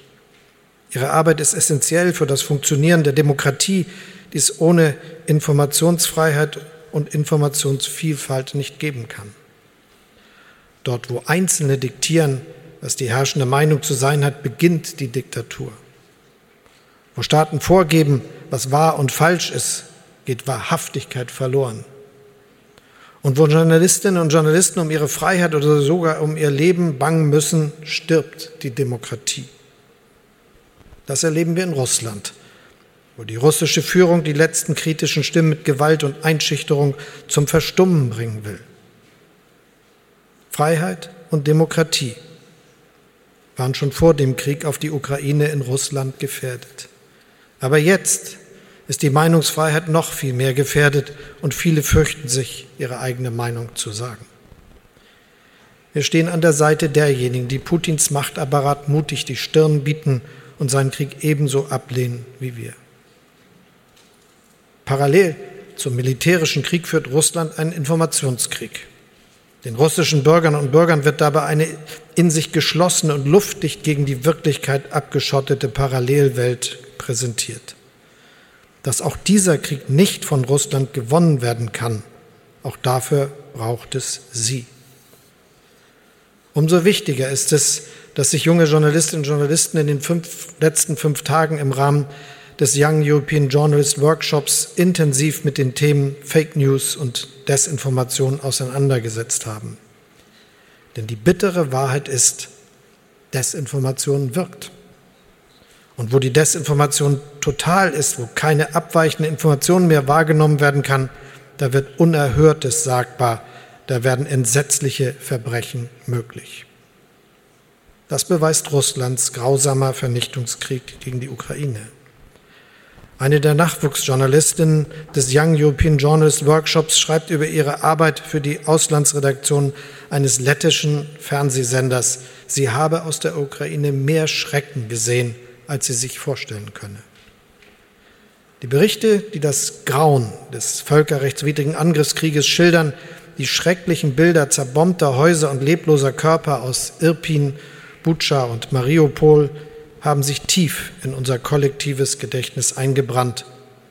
Wir werden sie nicht vergessen. Ich möchte Ihnen danken, dass Sie die Augen vor diesem Schrecken nicht verschließen, dass Sie durch Ihre Berichterstattung dazu beitragen, dass die Wahrheit nicht verloren geht, dass Recht durchgesetzt werden kann, weil schreckliche Verbrechen nicht unsichtbar bleiben. Damit das so bleibt, ist es umso wichtiger, dass wir unabhängige Berichterstattung und seriösen Journalismus weiter ermöglichen und stärken.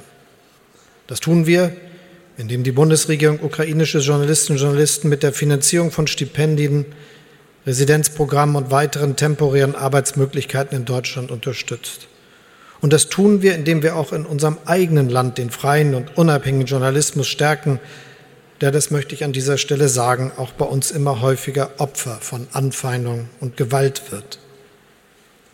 Die Bundesregierung fördert daher Projekte, die die Bedingungen journalistischer Arbeit stärken und Vorhaben mit Vorbildcharakter fördern, die den Wert des Qualitätsjournalismus für die Demokratie vermitteln. Meine Damen und Herren, die Herausforderungen, vor denen unser Land und Europa stehen, sind groß. Sie sind mit tiefgreifenden Konsequenzen für die Bürgerinnen und Bürger verbunden, die wir vermitteln und erklären müssen. Und natürlich auch, indem wir versuchen, den Bürgern und Bürgern und den Unternehmen zu helfen. Wenn ich wir sage, dann meine ich uns alle, Politik, Medien und Zivilgesellschaft. Auch für diese Aufgabe braucht es sie. Ich bin mir sicher, dass wir gemeinsam gestärkt aus dieser Zeit hervorgehen werden. Wir Deutschen haben selbst vor 77 Jahren erlebt, wie Freiheit und Recht über Unfreiheit, Gewalt und Diktatur triumphierten, wenngleich es noch bis 1989 dauern sollte, bis die friedlichen Revolutionäre und Revolutionäre der DDR Freiheit und Recht auch im östlichen Teil Deutschlands durchsetzen konnten und die Einheit. Der Triumph dieser Werte wurde möglich dank der unvorstellbaren großen Opfer, die unsere Befreier für sie brachten.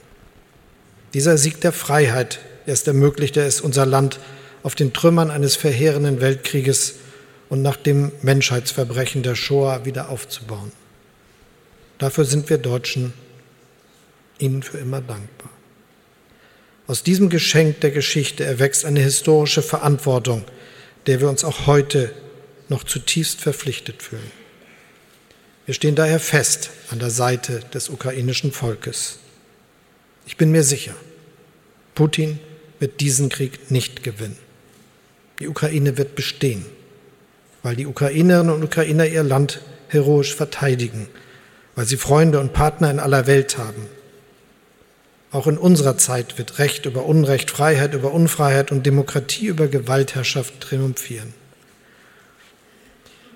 Ich danke Ihnen allen und insbesondere unseren ukrainischen Freundinnen und Freunden, die in diesen herausfordernden Zeiten für Frieden und Recht und Demokratie einstehen. Wir werden unsere Werte gemeinsam verteidigen. Slava Ukraini.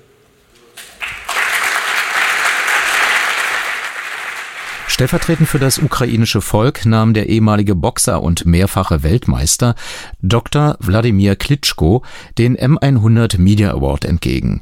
Er hielt seine Dankesrede auf Englisch und Deutsch. Now is the time where we're actually handing over the much deserved prize and for that of course to receive this prize on behalf of the Ukrainian people it's my great pleasure to welcome on stage Vladimir Klitschko.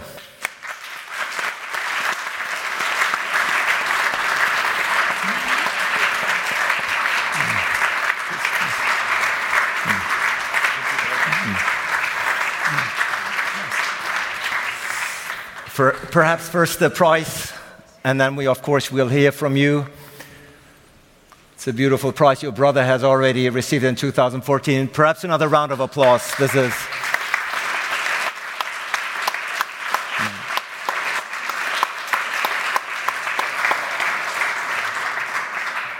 Thank you. And now we're delighted to hear from you. Let me get this prize off you, if you will. Thank you.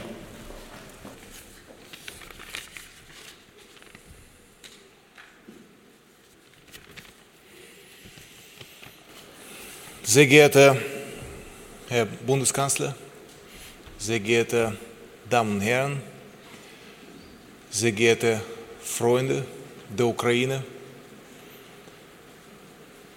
I will uh, turn to a lady that was previously on the stage, Amy Goodman, Ambassador Goodman. Thank you for what you said. It was very touching. I'm confirming you mentioned that we are in Ukraine fighting against Russian aggression and defending our country and defending our democratical principles that we share. We're fighting not just for us, but I'm confirming we're fighting for everyone here and everyone in the so called free world. We literally do it. I'm confirming that, yes, September is the month when the kids, mostly the schools are open in September or August, and lots of children in Ukraine, millions, left Ukraine and studying outside. For instance, my daughter's school moved from Kiev to Warsaw. And it's great that children,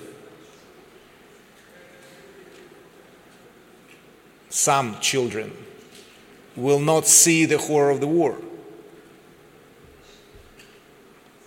will not hear the sirens, bombing, explosions, shooting, screaming, whining, crying, seeing dead bodies of their relatives, sisters, brothers, parents. I cannot forget to mention, aside from the lucky ones, speaking of children that having a chance to continuing having this academical year that started in this month. But don't forget that over a thousand children in Ukraine been murdered, raped, and killed and injured. They are not that lucky.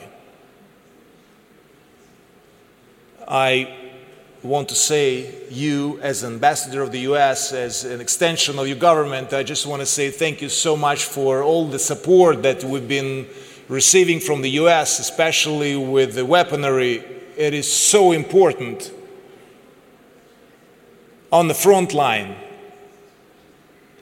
Not just the promises, not just the talks, not just sanctions, which are very important. But unfortunately, in the war, you can stop the aggressor that goes against you with the weapons, only with the other weapons that are modern. So please, pass it in the chain and much appreciation from the Ukrainian people, men and women, and children, including, for all his support.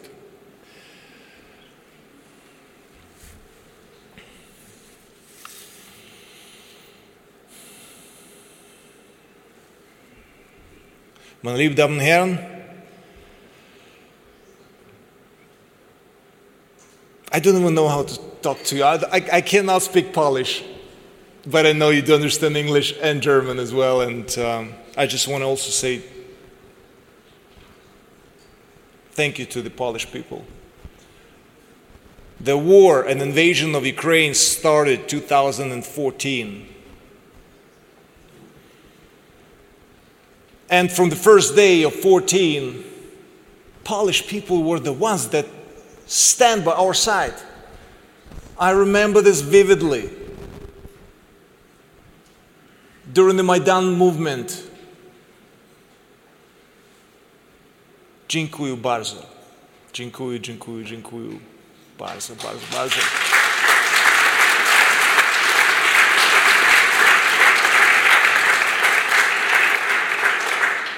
You just explained the history of Poland and the invasion of Poland in the Second World War and before the war.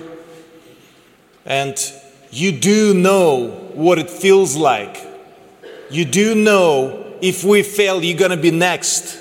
You do know how it feels to lose your relatives and having destruction in your country. You do know that from the history.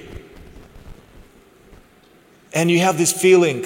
And I just want to say thank you from all the Ukrainians, men and women and children, for all that you do for us. Please pass it as well.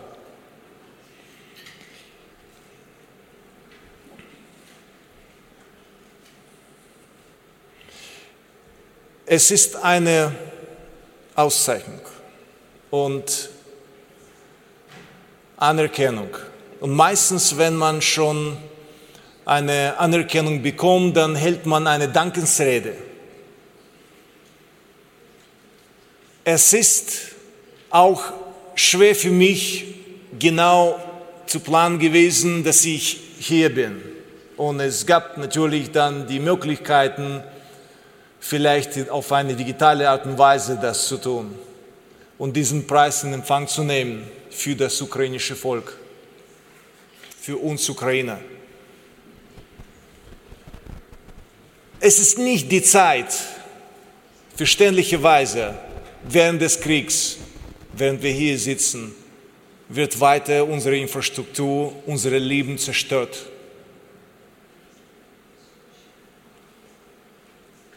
Es ist wahrscheinlich nicht die richtige Zeit, eine Dankensrede zu halten. Ich bin aber hier mit einer ganz klaren Mission.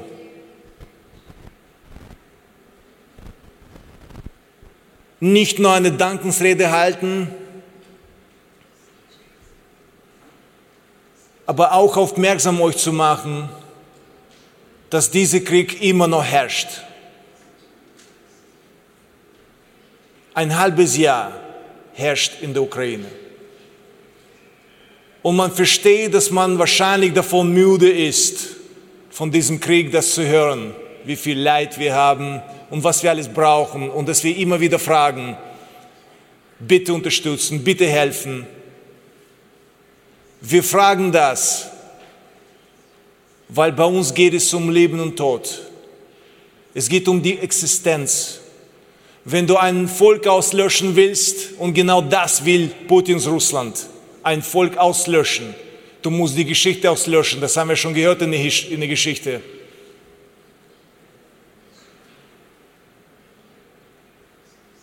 Genau das macht Russland.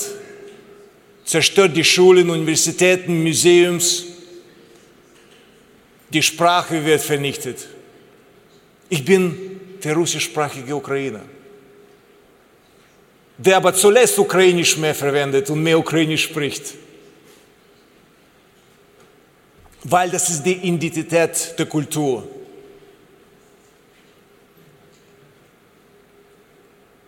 Seit 2014 ist die Ukraine leidet an diesem Krieg. Und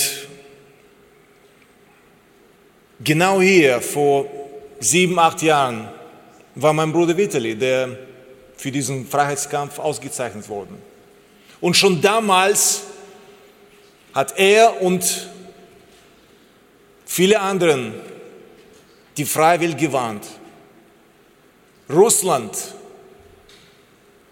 hat nicht nur Annexion von Krim gemacht und diesen Krieg angezündet im Osten der Ukraine. Russland wird weitergehen, wenn es keine Konsequenzen gibt. Konsequenzen, harte Konsequenzen, sehr harte Konsequenzen.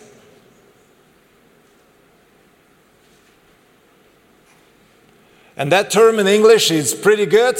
It comes from boxing, bully the bully. That's the way you stop the aggressor. Man muss nur von der Seite der Stärke den Angreifer stoppen.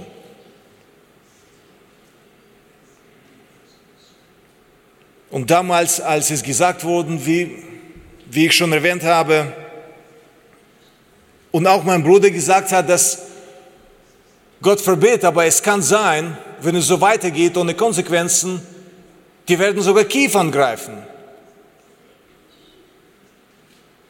Die Antwort damals war, das wird Putin niemals tun. Die Antwort kennen wir heute.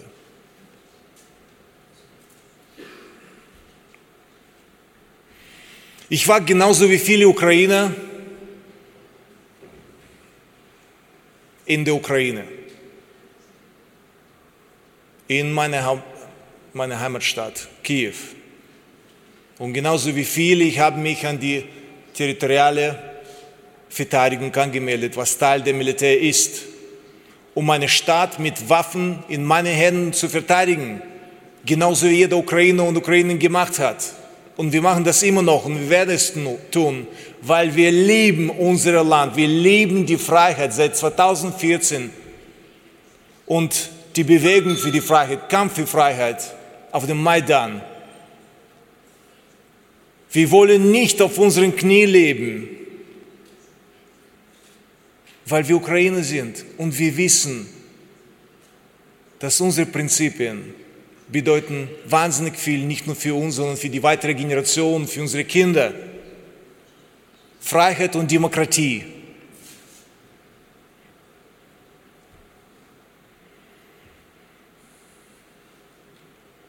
Seit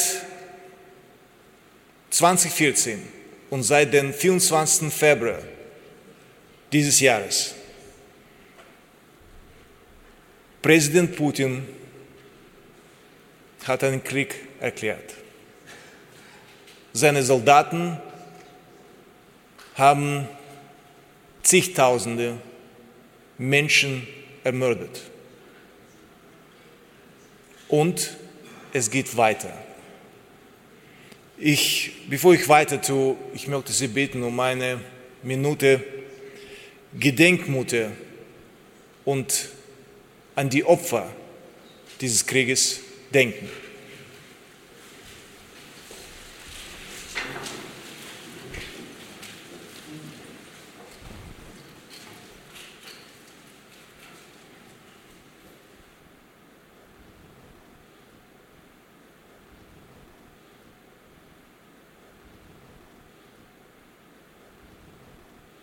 Danke.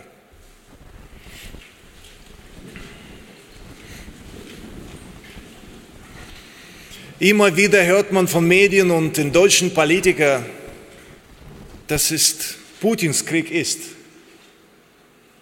Nein, das ist nicht nur Putins Krieg, das ist Russlands Krieg. Bis 80 Prozent der Russen unterstützen diesen Krieg. Unvorstellbar. M100 steht für Medien, als Medienpreis. Und wir wissen, dass das Medien ist eine der stärksten Waffen auf dieser modernen Welt. Eine Propaganda, die brainwashed die Leute seit Jahrzehnten in Russland und es ist schrecklich zu wissen, dass immer noch in Europa die staatlich gesponserte Medien, russische Medien, immer noch zu sehen sind. Als ich bei der Welteconomic Forum in Davos war, im Mai, Anfang Mai, und in meinem Hotelzimmer das, das Fernsehen angeschaltet habe, was ich gesehen habe, die Berichte aus Mariupol. Und das russische Fernsehen hat genau erklärt, dass die Ukrainer die Ukraine umgebracht haben und die ganze Zerstörung veranstaltet haben. Das sind die Narzissten. Wie kann es sein? Sind wir so blind? Können wir es nicht stoppen?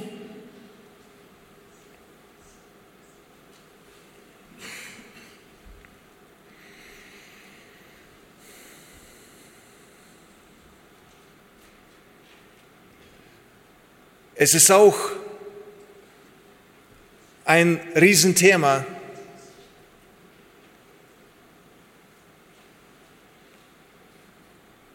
Wie kann es sein,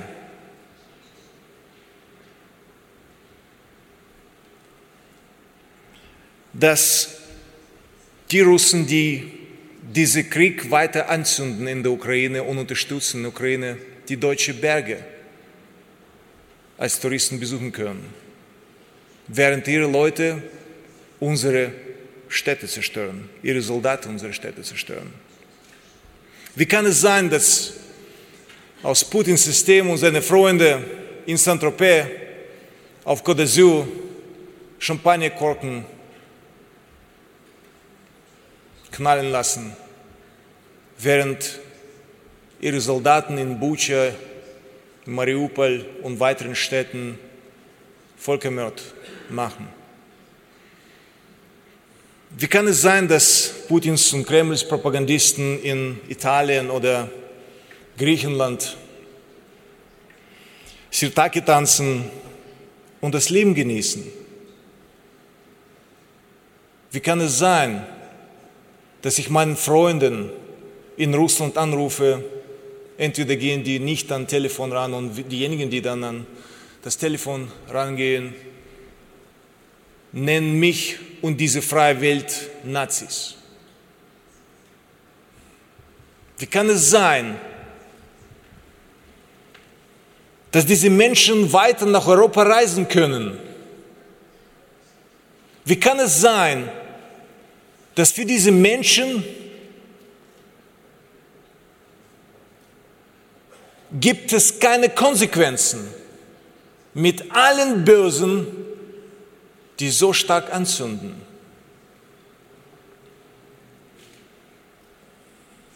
Manchmal es ist wirklich schwer für mich in meinem Heimatland die deutsche Politik zu erklären. Auf einer Seite natürlich bekommen wir eine enorme Hilfe und Unterstützung. Enorm, seit Jahren. Auf der anderen Seite auf sogenannte versprochene Konsequenzen. Und wir erinnern es, vor dem Krieg, Russland ist gewarnt worden mit harten Konsequenzen, wenn diese Linie überschritten wird und wenn Russland die Ukraine angreift. Viele haben gedacht, vor allem Russen, dass die uns in drei Tagen erobern.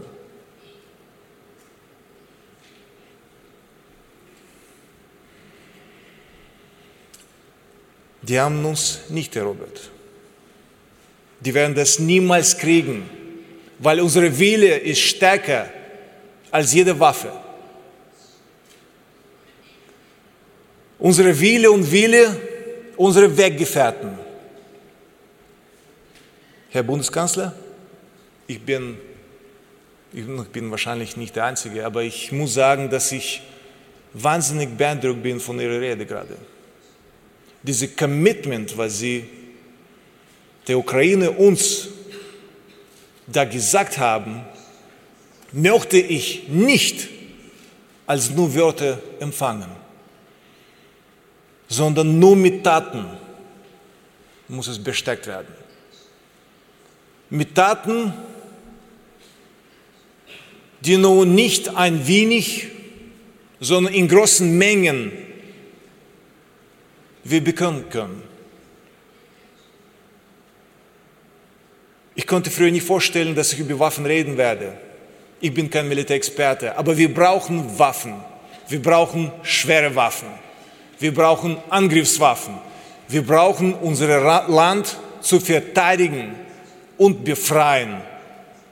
Und das habt ihr in den vergangenen Tagen mitbekommen. Wir können es tun. Überlegene sein. Man kann nicht die zwei Armeen, die ukrainische und die russische Armee, zu vergleichen. Die beiden Länder sind total unterschiedlich von der Großen und Menschen und Armee. Aber nur mit modernen Waffen können wir uns verteidigen. Wir können euch verteidigen. Natürlich, die Bundeswehr braucht Leopards, Marder und andere moderne Tanken und Waffen insgesamt. Natürlich. Ich will nur nochmal daran erinnern, dass die Frontline ist nicht hier. Die Frontline ist in der Ukraine und wir sind nicht so weit von euch. Laut die russische Propaganda, wenn man das genau glaubt, und man glaubt denn auf einmal, die versprechen, die Ukraine ist nur der Anfang. Das haben Sie schon wahrscheinlich mitbekommen. Und wir werden weiterrollen. Und die werden so weit rollen, bis die gestoppt werden. Lassen Sie bitte uns es gemeinsam tun. Es gibt immer eine Geschichte Schlüsselpersonen auf gewissen Zeitpunkt und diese Schlüsselpersonen können eine Wende in einer Situation, in einer Krise, in einem Krieg haben und sein. Herr Bundeskanzler Scholz, Sie sind die Person. Es ist ein enormer Druck auf sie auch, mit allen Entscheidungen, die sie im Land, innerhalb und außerhalb des Landes treffen sollten. Aber sie sind die Person in der Geschichte. Ich möchte, dass Deutschland und Sie persönlich auf der richtigen Seite in der Geschichte seid. Ihr seid es schon, nur besteckt es. Bitte. Er mag das schon. Wir brauchen mehr. Je länger dieser Krieg dauert, desto mehr verlieren wir. Mehr Leute, mehr Zukunft, mehr Talent, mehr Leben, Infrastruktur, Finanzen und so weiter. Man kann unendlich zählen.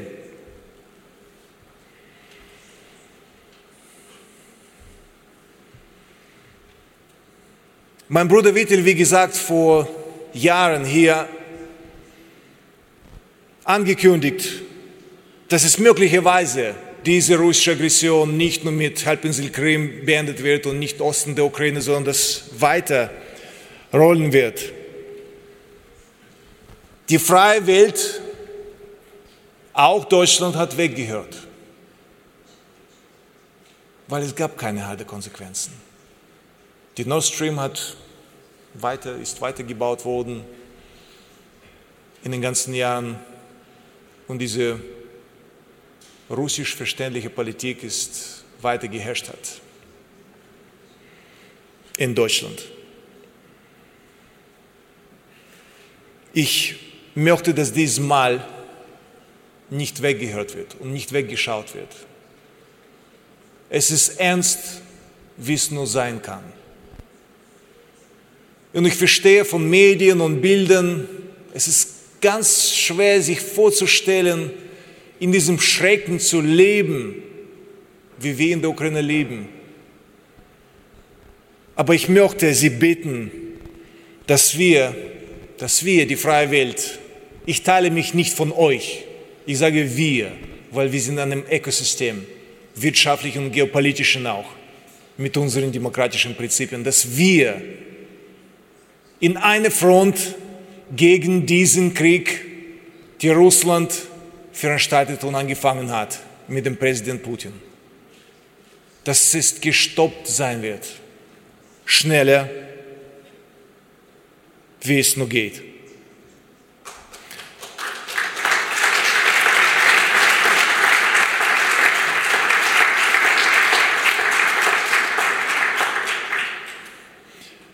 Ich habe einen Traum, dass es schneller passiert, dass diese unendliche Leid letztendlich ein Ende hat.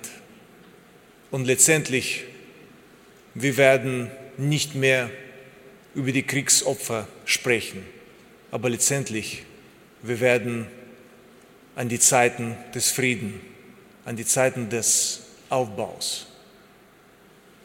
Ukraine ist wunderschön. Einige von euch und vielleicht viele von euch waren bei der EM, Fußball-EM, die wir mit Polen zusammen veranstaltet haben 2012. Auch in Donetsk einige Spiele stattgefunden. Erinnert, wie freundlich die Ukraine mit dem Europäischen Song Contest ist und talentiert auch. Erinnert, wie toll die Champions League Finale in Kiew stattgefunden hat. Lasst uns es gemeinsam wiederholen, diese Glücksmomente gemeinsam in der Ukraine erleben. Ich bin festens davon überzeugt, wenn ihr schon vor dem Krieg in der Ukraine wart, werdet ihr zurückkommen, dieses Mal für den Aufbau des Landes. Sie werden so viel Wärme bekommen. Wir haben Leute, die wahnsinnig viel Talent haben und wir streben nach Leben und modernen Leben.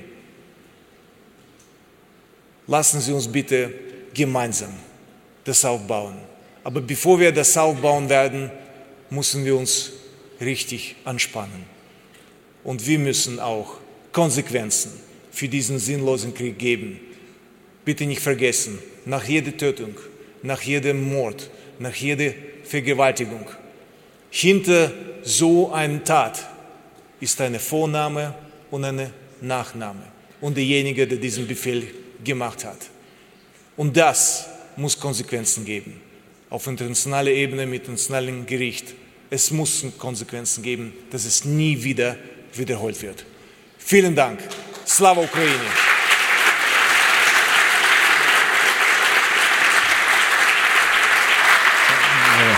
Please stay here. Zwei Tage zuvor, am 13. September 2022, tagte der Bundesverband der Digital Publisher und Zeitungsverleger BDZV in Berlin. Hören Sie hier die vollständige Rede vom BDZV-Präsidenten und Vorstandsvorsitzenden der Axel Springer SE, Dr. Matthias Döpfner. Herr Döpfner, die Bühne ist Ihre.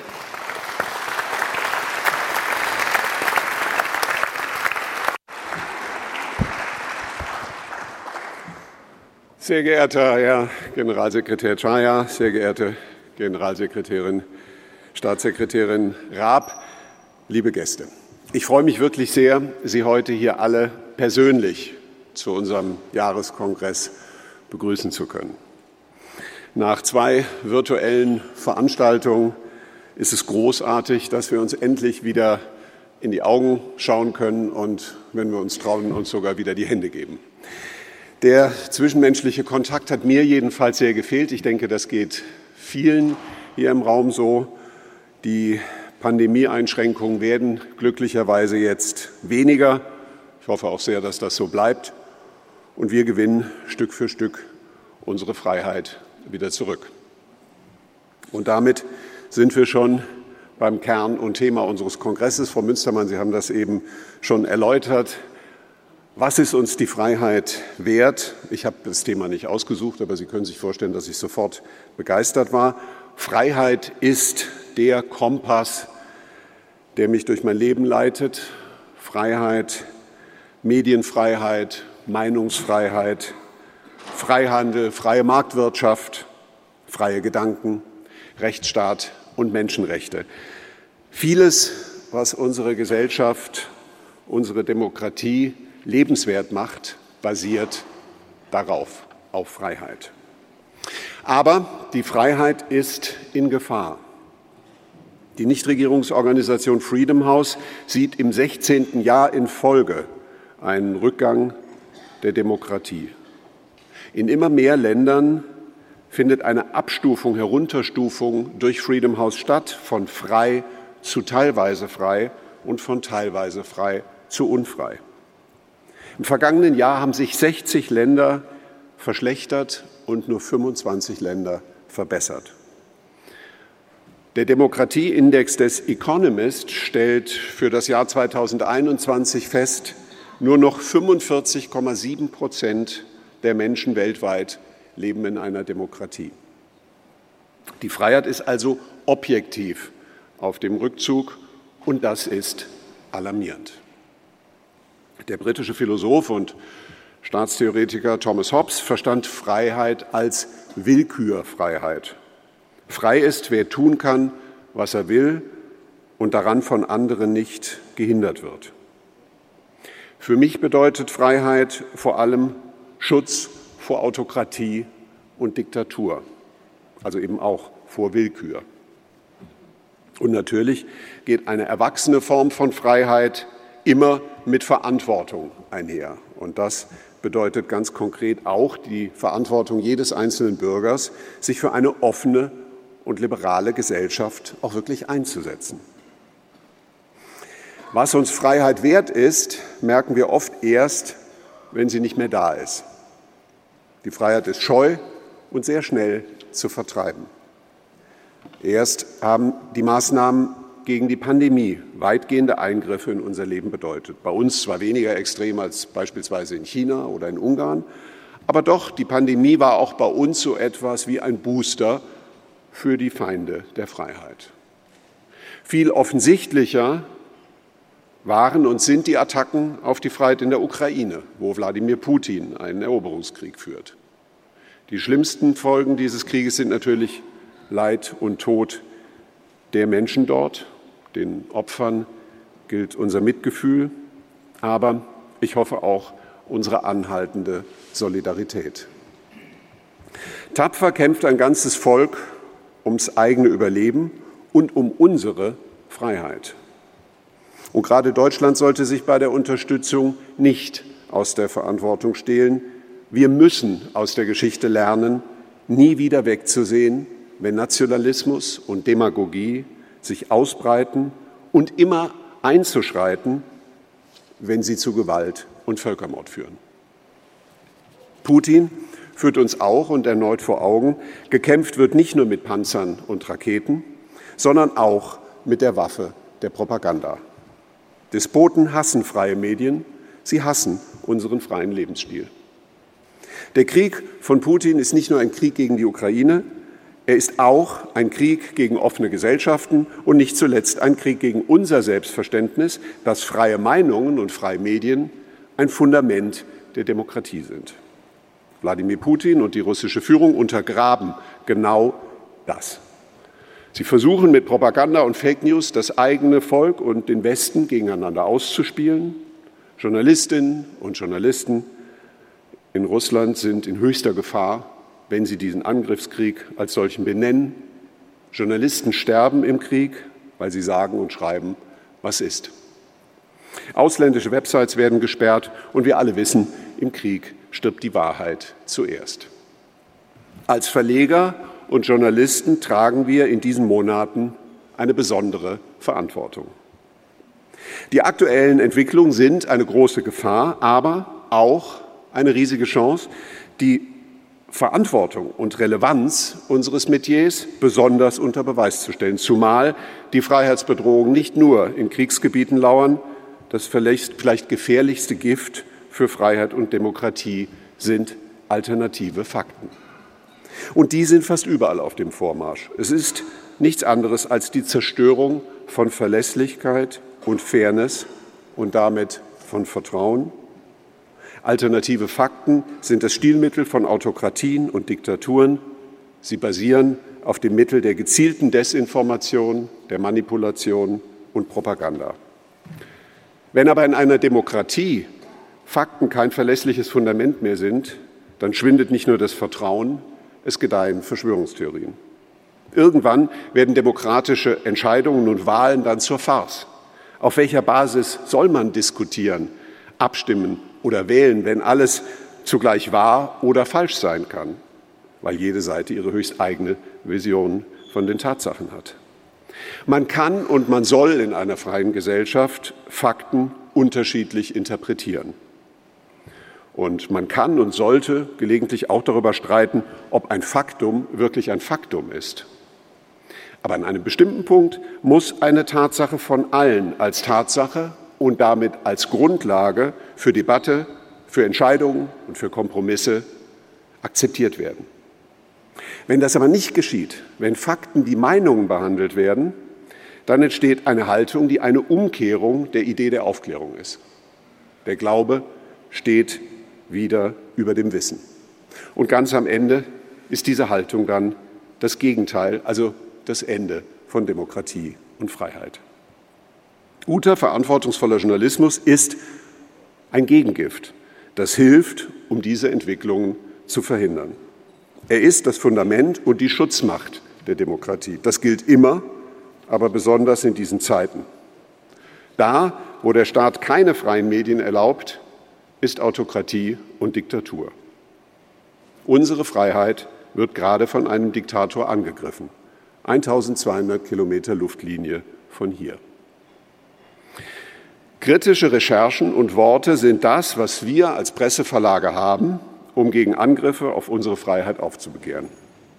Worte sind mächtig.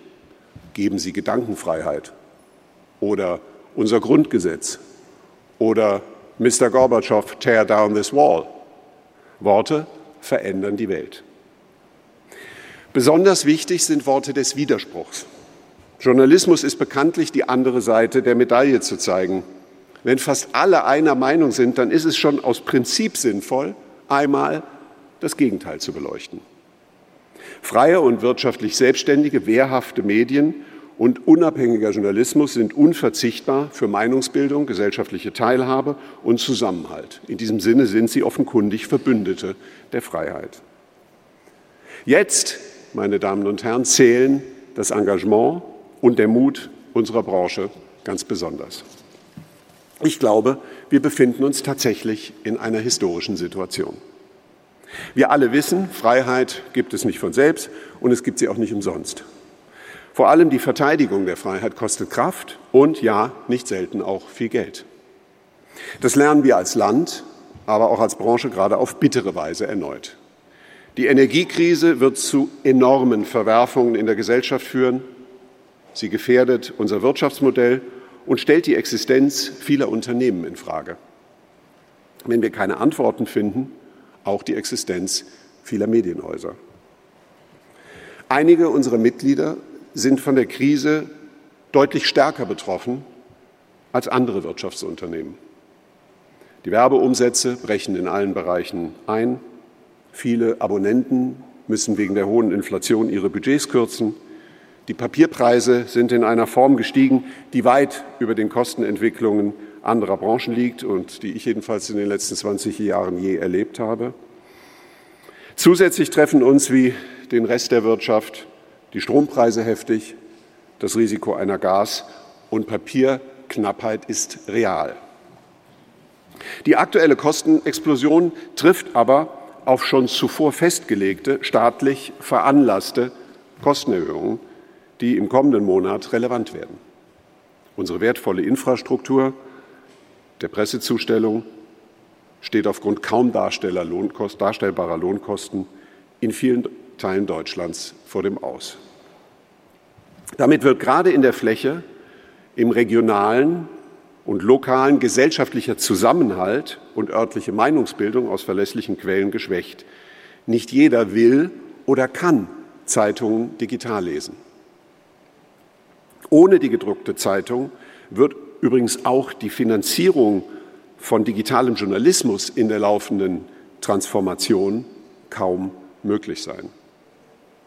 Ein übertriebenes Horrorszenario? Seit 2004 sind in den USA 2000 Zeitungen eingestellt worden und damit Zehntausende von Journalistenjobs verschwunden. Die vielen Zeitungswüsten im Mutterland der Demokratie sind ein Grund der massiven Polarisierung und gefährlichen gesellschaftlichen Spaltung der Vereinigten Staaten. Zeitungssterben ist gefährlich. Eine Studie der Journalistenschule an der Northwestern University zeigt, wo es keine Zeitungen gibt oder digitale Zeitungsangebote, liegt die Armutsrate höher als im Landesschnitt. Und es gibt in journalistisch isolierten Gegenden mehr Korruption, sowohl bei Firmen als auch in Behörden. Also, wo es keine analogen oder digitalen Zeitungen gibt, verliert die Demokratie, verliert die Freiheit. Wenn unsere Branche nicht nur durch Belastungen wie Krieg und Inflation, nicht nur durch strukturelle Herausforderungen der digitalen Transformation, der wir uns gerne und in sehr vielen Verlagen auch sehr erfolgreich stellen, sondern zusätzlich auch noch durch politische Entscheidungen belastet wird, dann wird Journalismus, so wie wir ihn uns vorstellen, leiden. Geschwächt wird am Ende die freie, offene Gesellschaft, in der wir das Glück haben zu leben. Die Mitglieder des BDZV, die Digitalpublisher und Zeitungsverlage in Deutschland, befinden sich in einem gefährlichen Sturm. Journalismus aber wird bestehen und ich bin fest überzeugt, wir können an dieser Herausforderung wachsen. Warum? Weil, und das werde ich nie aufhören zu betonen, die besten Zeiten für Journalismus noch vor uns liegen. Und ich meine, das ist nicht nur eine Hoffnung, sondern es gibt dafür einige gute Gründe. Erstmals setzten die Zeitungsverlage 2021 mit ihren digitalen Angeboten mehr als eine Milliarde Euro um. Das zeigt, wir sind auf einem guten Weg, das digitale Geschäft als Säule zur Finanzierung von Journalismus zu etablieren. Die Botschaft ist klar, das digitale Abonnement hat sich weltweit durchgesetzt, ist eine Art Branchenstandard geworden auch weil wir journalistische Produkte im digitalen mit allen Freiheiten ausgestalten können. Text, Audio, Video, bald vielleicht noch Metaverse und Blockchain werden dazu beitragen, dass Journalismus attraktiver, ästhetisch, kreativer, inhaltlich anspruchsvoller, weil vielfältiger, interessanter und klüger wird. Die Chance ist da, wir werden sie nutzen. Gleichzeitig beginnt endlich eine ernsthafte und grundsätzliche Diskussion, welchen, welche Art von öffentlich-rechtlichem Mediensystem wir brauchen. Neben der Frage der Aufsicht, Finanzierung des öffentlich-rechtlichen Rundfunks und der Sicherung von Staatsferne muss es dabei auch ganz grundsätzlich um den Auftrag insgesamt gehen. Auftrieb geben uns auch die Verhandlungen mit den Plattformen. In Brüssel wächst die Erkenntnis, Gatekeeper-Plattformen sind Essential Facilities, auch für die Meinungsbildung. Da, wo es nur eine oder ganz wenige wesentliche Plattformen gibt, die entscheiden, wer welche Nachricht bekommt, wer was liest, was richtig und was falsch ist, was gut ist und was schlecht, in einem solchen Wettbewerbsumfeld kann es Medienfreiheit und Vielfalt nicht geben. Dass die enorme Macht von Google sich bei der Durchsetzung des Presseleistungsschutzrechts zeigen würde, das war allen klar. Wir erwarten hier eine faire Vergütung für unsere wertvollen Inhalte und kein Verteilen von Brosamen nach Gutsherrenart.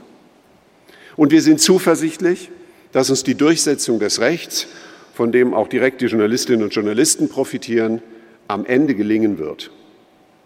Mut machen kann uns dabei übrigens auch, dass weltweit von Kanada bis Australien, von USA bis Indien, von, EU, von der EU bis Lateinamerika überall immer mehr Gesetzgeber die Bedeutung von unabhängigem Journalismus für Freiheit und Demokratie erkennen und Regelungen schaffen, die eine faire und angemessene Vergütung für die Nutzung unserer Inhalte sicherstellen. Die wichtigste Voraussetzung für unseren Erfolg ist hier Gemeinsamkeit und Geschlossenheit. Vieles, was aus Brüssel und den EU-Mitgliedstaaten kommt, ist durchaus hilfreich. Das gilt leider nach allem, was wir hören, ausdrücklich nicht für den geplanten European Media Freedom Act. Konkret sollte die EU, und das kann sehr schnell gehen, die Arbeit und Organisation der Verlage tatsächlich unter eine europäische Medienaufsicht stellen wollen und damit die Rechte der Eigentümer, der Verleger massiv einschränken, setzt sie damit Pressevielfalt und Freiheit in Deutschland und in Europa nicht nur aufs Spiel, sondern sie trifft sie im Kern. Aus dem Media Freedom Act wird auf diese Weise das Gegenteil von dem, was bezweckt war. Also ein Gesetz, das die Freiheit der Presse gefährdet, ein Media Unfreedom Act. Insgesamt lässt sich trotzdem klar feststellen, es gibt großen Rückenwind für Journalistinnen und Journalisten. Und dieser Rückenwind darf nicht ungenutzt an uns vorbeigehen. Und das bringt mich zu meinem letzten Punkt. Krisen sind immer auch Sternstunden mutiger und verantwortungsbereiter Unternehmerinnen und Unternehmer. Gerade für Medien. In den USA sehen wir das ganz konkret. Ja, es gibt da strukturelle Probleme bei Lokalzeitungen, aber gleichzeitig beobachten wir, wie ein Medienunternehmen nach dem anderen gegründet wird. Axios, Morning Brew, Semaphore, Pack, um nur einige zu nennen. Es beginnt also so etwas wie eine neue digitale Gründerzeit. Und das ist sehr ermutigend. Diesen Spirit wünsche ich mir auch in Deutschland, auch wenn es manchmal schwierig wird, wie folgende Anekdote zeigt. Ein Deutscher und ein Amerikaner wetten, wer schneller ein Haus bauen kann. Nach vier Wochen schreibt der Amerikaner noch 14 Tage und ich bin fertig. Antwortet der Deutsche, noch 14 Formulare und dann fange ich an. Vielleicht kann uns der Bundesfinanzminister nachher erklären, wie er das verbessern will. Ich glaube, wir stehen tatsächlich an einer Weggabelung. Die aktuellen Entwicklungen können sowohl für die Gesellschaft an sich, aber vor allem ganz konkret für unsere Branche der Anfang vom Ende einer guten Zeit sein oder der Beginn einer noch besseren Zukunft. Das liegt natürlich auch an der Politik und den regulatorischen Rahmenbedingungen, aber es liegt vor allem an uns selbst. Wenn wir uns auseinanderdividieren lassen, Zeitungsverleger von Zeitschriftenverlegern, kleine Häuser von großen Häusern, lokale von überregionalen Verlagen, fortgeschritten digitalisierte von weniger digitalisierten Unternehmen, dann, meine Damen und Herren, wird es schwierig. Wenn wir aber die historischen Chancen eines reformierten Copyrights und eines rechtlich verankerten Anspruchs auf angemessene Vergütung für unsere Inhalte durch die Plattformen verstreichen lassen, indem wir anstatt gemeinsam selbstbewusst aufzutreten, uns gegeneinander ausspielen lassen, wenn wir anstatt auf faire Bedingungen für ein zukunftsfähiges Geschäftsmodell auf staatliche Förderungen und Subventionen setzen, dann wird es nicht mehr lange dauern, bis eine Welle von Insolvenzen die Branche erreicht. Und dann wird es ganz schnell gehen, bis besorgte Politiker Hilfspakete und Staatsstiftungen anbieten, um, wie es dann heißen wird, journalistische Qualität und Vielfalt zu erhalten. Es wird freundlich, höflich, hilfsbereit und ganz unverdächtig beginnen. Aber es wird fürchterlich enden. Wir brauchen in der Politik faire Rahmenbedingungen für ein attraktives Geschäftsmodell, keine Journalismussubventionen. Das ist für mich die rote Linie, die nie überschritten werden darf. Das ist seit vielen Jahren mein persönlicher Albtraum. Ein System, das statt einem dualen System ein monistisches Konstrukt anbietet, aus Text, Audio und Video, analogen und digitalen Angeboten, die alle eines gemeinsam haben, sie hängen am Tropf der jeweiligen Regierung. Statt Staatsferne haben wir dann Staatsmedien, öffentlich-rechtliche Presse. Wenn wir es aber anders machen, wenn die Politik sich auf kluge, schlanke Regulierungen der Zukunftsfragen konzentriert und uns von weiteren Zusatzbelastungen verschont, wenn wir uns gemeinsam auf Innovation und Digitalisierung und noch wichtiger auf Unabhängigkeit und journalistische Qualität fokussieren, dann beginnt ein Zeitalter für Gründerinnen und Gründer und ich verspreche Ihnen, Verleger wird wieder ein Traumberuf. Gebraucht wird kritischer, unberechenbarer und verantwortungsvoller, kluger Journalismus mehr denn je. Irgendjemand wird das liefern. Wir haben es selbst in der Hand, ob wir das sind oder andere. Zum Schluss, meine Damen und Herren, möchte ich mich ganz herzlich bedanken bei allen Mitarbeiterinnen und Mitarbeitern des BDZV für die gute Unterstützung in den letzten sechs Jahren. Insbesondere bei Herrn Wolf und seiner Nachfolgerin Frau Albert für die gute, vertrauensvolle und immer professionelle Zusammenarbeit. Ihnen, lieber Herr Wolf, wünsche ich nach 18 Jahren Verband etwas mehr Zeit für spannende neue Projekte. Und Ihnen, Frau Albert, wünsche ich Mut, den haben Sie, und Glück, das braucht jeder. Wir haben als Verband und als Branche viel erreicht. Die letzten zehn Jahre waren dadurch geprägt, dass wir um ein Geschäftsmodell für digitalen Journalismus gekämpft haben. Das war immer mein wichtigstes Anliegen, auch für meine Zeit als BDZV-Präsident. Die Frage, ob digitaler Journalismus funktioniert oder nicht, die stellt sich nicht mehr. Diejenigen, die konsequent darauf gesetzt haben, haben bewiesen, dass es geht. Digitale Abo-Modelle sind etabliert. Einschränkungen für marktbeherrschende Plattformen und das europäische Copyright haben entscheidend dazu beigetragen, dass die Perspektive so gut ist, wie sie ist. Wer also noch über die Existenzberechtigung des, Digital des, Geschäftsmodells digitaler Journalismus diskutiert, führt, so meine ich, Debatten der Vergangenheit. Die nächsten zehn Jahre werden entscheiden, ob wir richtig definieren, welchen Journalismus wir betreiben wollen. Und wenn wir das richtig machen, und ich glaube auch hier spielt das Wort Freiheit die entscheidende Rolle, dann liegt das Beste wirklich noch vor uns. Journalismus wird gebraucht, wird wichtiger denn je in den nächsten Jahren. Es geht um viel. Deshalb, meine Damen und Herren, werde ich, auch wenn ich nicht mehr als Präsident unseres Verbandes zur Verfügung stehe, mich weiterhin leidenschaftlich für unsere Interessen engagieren. Lassen Sie uns die dramatischen Entwicklungen und die aktuellen Gefährdungen der Demokratie als Weckruf nutzen. Lassen Sie uns jeden Tag gemeinsam Verantwortung für die Verteidigung unserer Freiheit annehmen.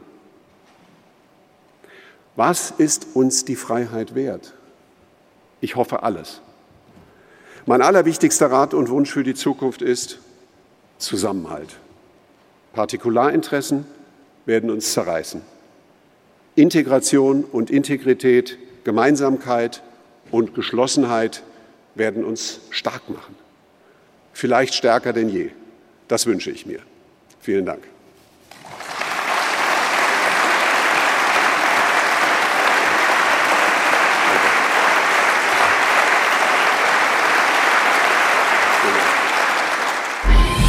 Am Ende des Podcasts Bonus noch, wie erwähnt, das Pressegespräch zur ARD-Hauptversammlung im kleinen Sendesaal in Köln beim Westdeutschen Rundfunk am 15. September 2022, 11 Uhr. Durch das Ingrid Schmitz, die Leiterin der ARD-Kommunikation, führte. Guten Morgen und herzlich willkommen zum Pressegespräch nach der ARD-Intendantensitzung in Bremen in den vergangenen zwei Tagen. Schön, Sie hier begrüßen zu können im kleinen Sendesaal im Westdeutschen Rundfunk in Köln. Und äh, ich freue mich auch, dass Sie zugeschaltet sind, liebe Journalistinnen und Journalisten in den Redaktionsbüros vor Ihren Monitoren. Äh, wir freuen uns auf eine knackige, gute Stunde mit Ihren Fragen, mit interessanten Gesprächen. Und ähm, ich stelle Ihnen mal Ihre Gesprächs Gäste vor, die Teilnehmerinnen und Teilnehmer der Pressekonferenz. Das ist der AD-Vorsitzende Tom Buro, die Programmdirektorin, das erste Christine Strobel, die Intendantin von Radio Bremen, Yvette Gerner und Kai Knifke, der zukünftige ARD-Vorsitzende und SWR-Intendant. Schön, dass Sie da sind. Ja, wir haben alle äh, sehr, sehr heiße Wochen hinter uns. Ähm, seit dem Rücktritt der RBB-Intendantin am 4. August war es. Und in der Zeit ist viel passiert. Sie haben viel schreiben können, geschrieben, berichtet. Und äh, die aktuelle Lage, aber vor allen Dingen auch die Schritte nach vorne war natürlich Thema bei der Intendantensitzung zusammen mit der Gremienaufsicht in Bremen. Aber auch die bereits angestoßenen Modernisierungen in der ARD, äh, dazu sind auch noch mal Flöcke eingeschlagen worden in Bremen. Und Tamburo, was hast du für News mitgebracht aus Bremen? Also erstmal ähm, äh, herzlich willkommen auch von mir. Guten Morgen. Also erstmal äh, natürlich gibt es bei solchen großen Sitzungen viele Beschlüsse und viele Themen, über die wir beraten und dann auch äh, hoffentlich immer Beschlüsse haben. Aber natürlich für Sie ist das meiste, was interessant ist, ist, welche Schlüsse ziehen wir aus den Ereignissen, Entwicklungen, Skandalen, Vorwürfen, äh, die sich um den RBB in Berlin entwickelt hatten. Im Zentrum äh, steht für uns oder stand für uns jetzt auch in Bremen und stand auch sofort nach dem, nach dem Doppelrücktritt der Intendantin als Vorsitzende der ARD und als Intendantin, haben wir sofort kommuniziert, dass wir natürlich auch als ARD Schlüsse daraus ziehen wollen und ziehen müssen, auch wenn das Epizentrum äh, sich da in Berlin abgespielt hat. Noch ganz kurz zur äh, Erläuterung, äh, das kam bei dir in so einem äh, Halbsatz vor. Äh, wir tagen normalerweise mehrmals im Jahr, mehrere Tage lang, äh, tagen unter uns und fassen alleine Beschlüsse. Die Gremienaufsicht tagt auch mehrmals im Jahr alleine und fasst auch alleine Beschlüsse getrennt.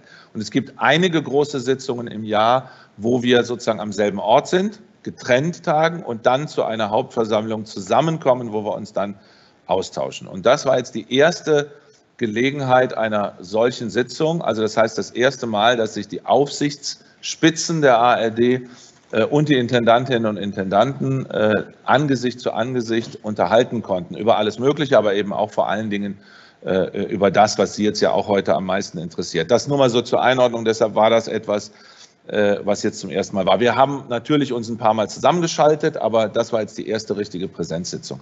So, und äh, dementsprechend war auch das, äh, die Stärkung der Aufsicht über uns, über die Sender, stand im Zentrum äh, dieser zwei Tage. Wir haben auch andere Sachen natürlich beschlossen, aber das ist das, was im Zentrum stand und was Sie auch am meisten natürlich interessiert heute.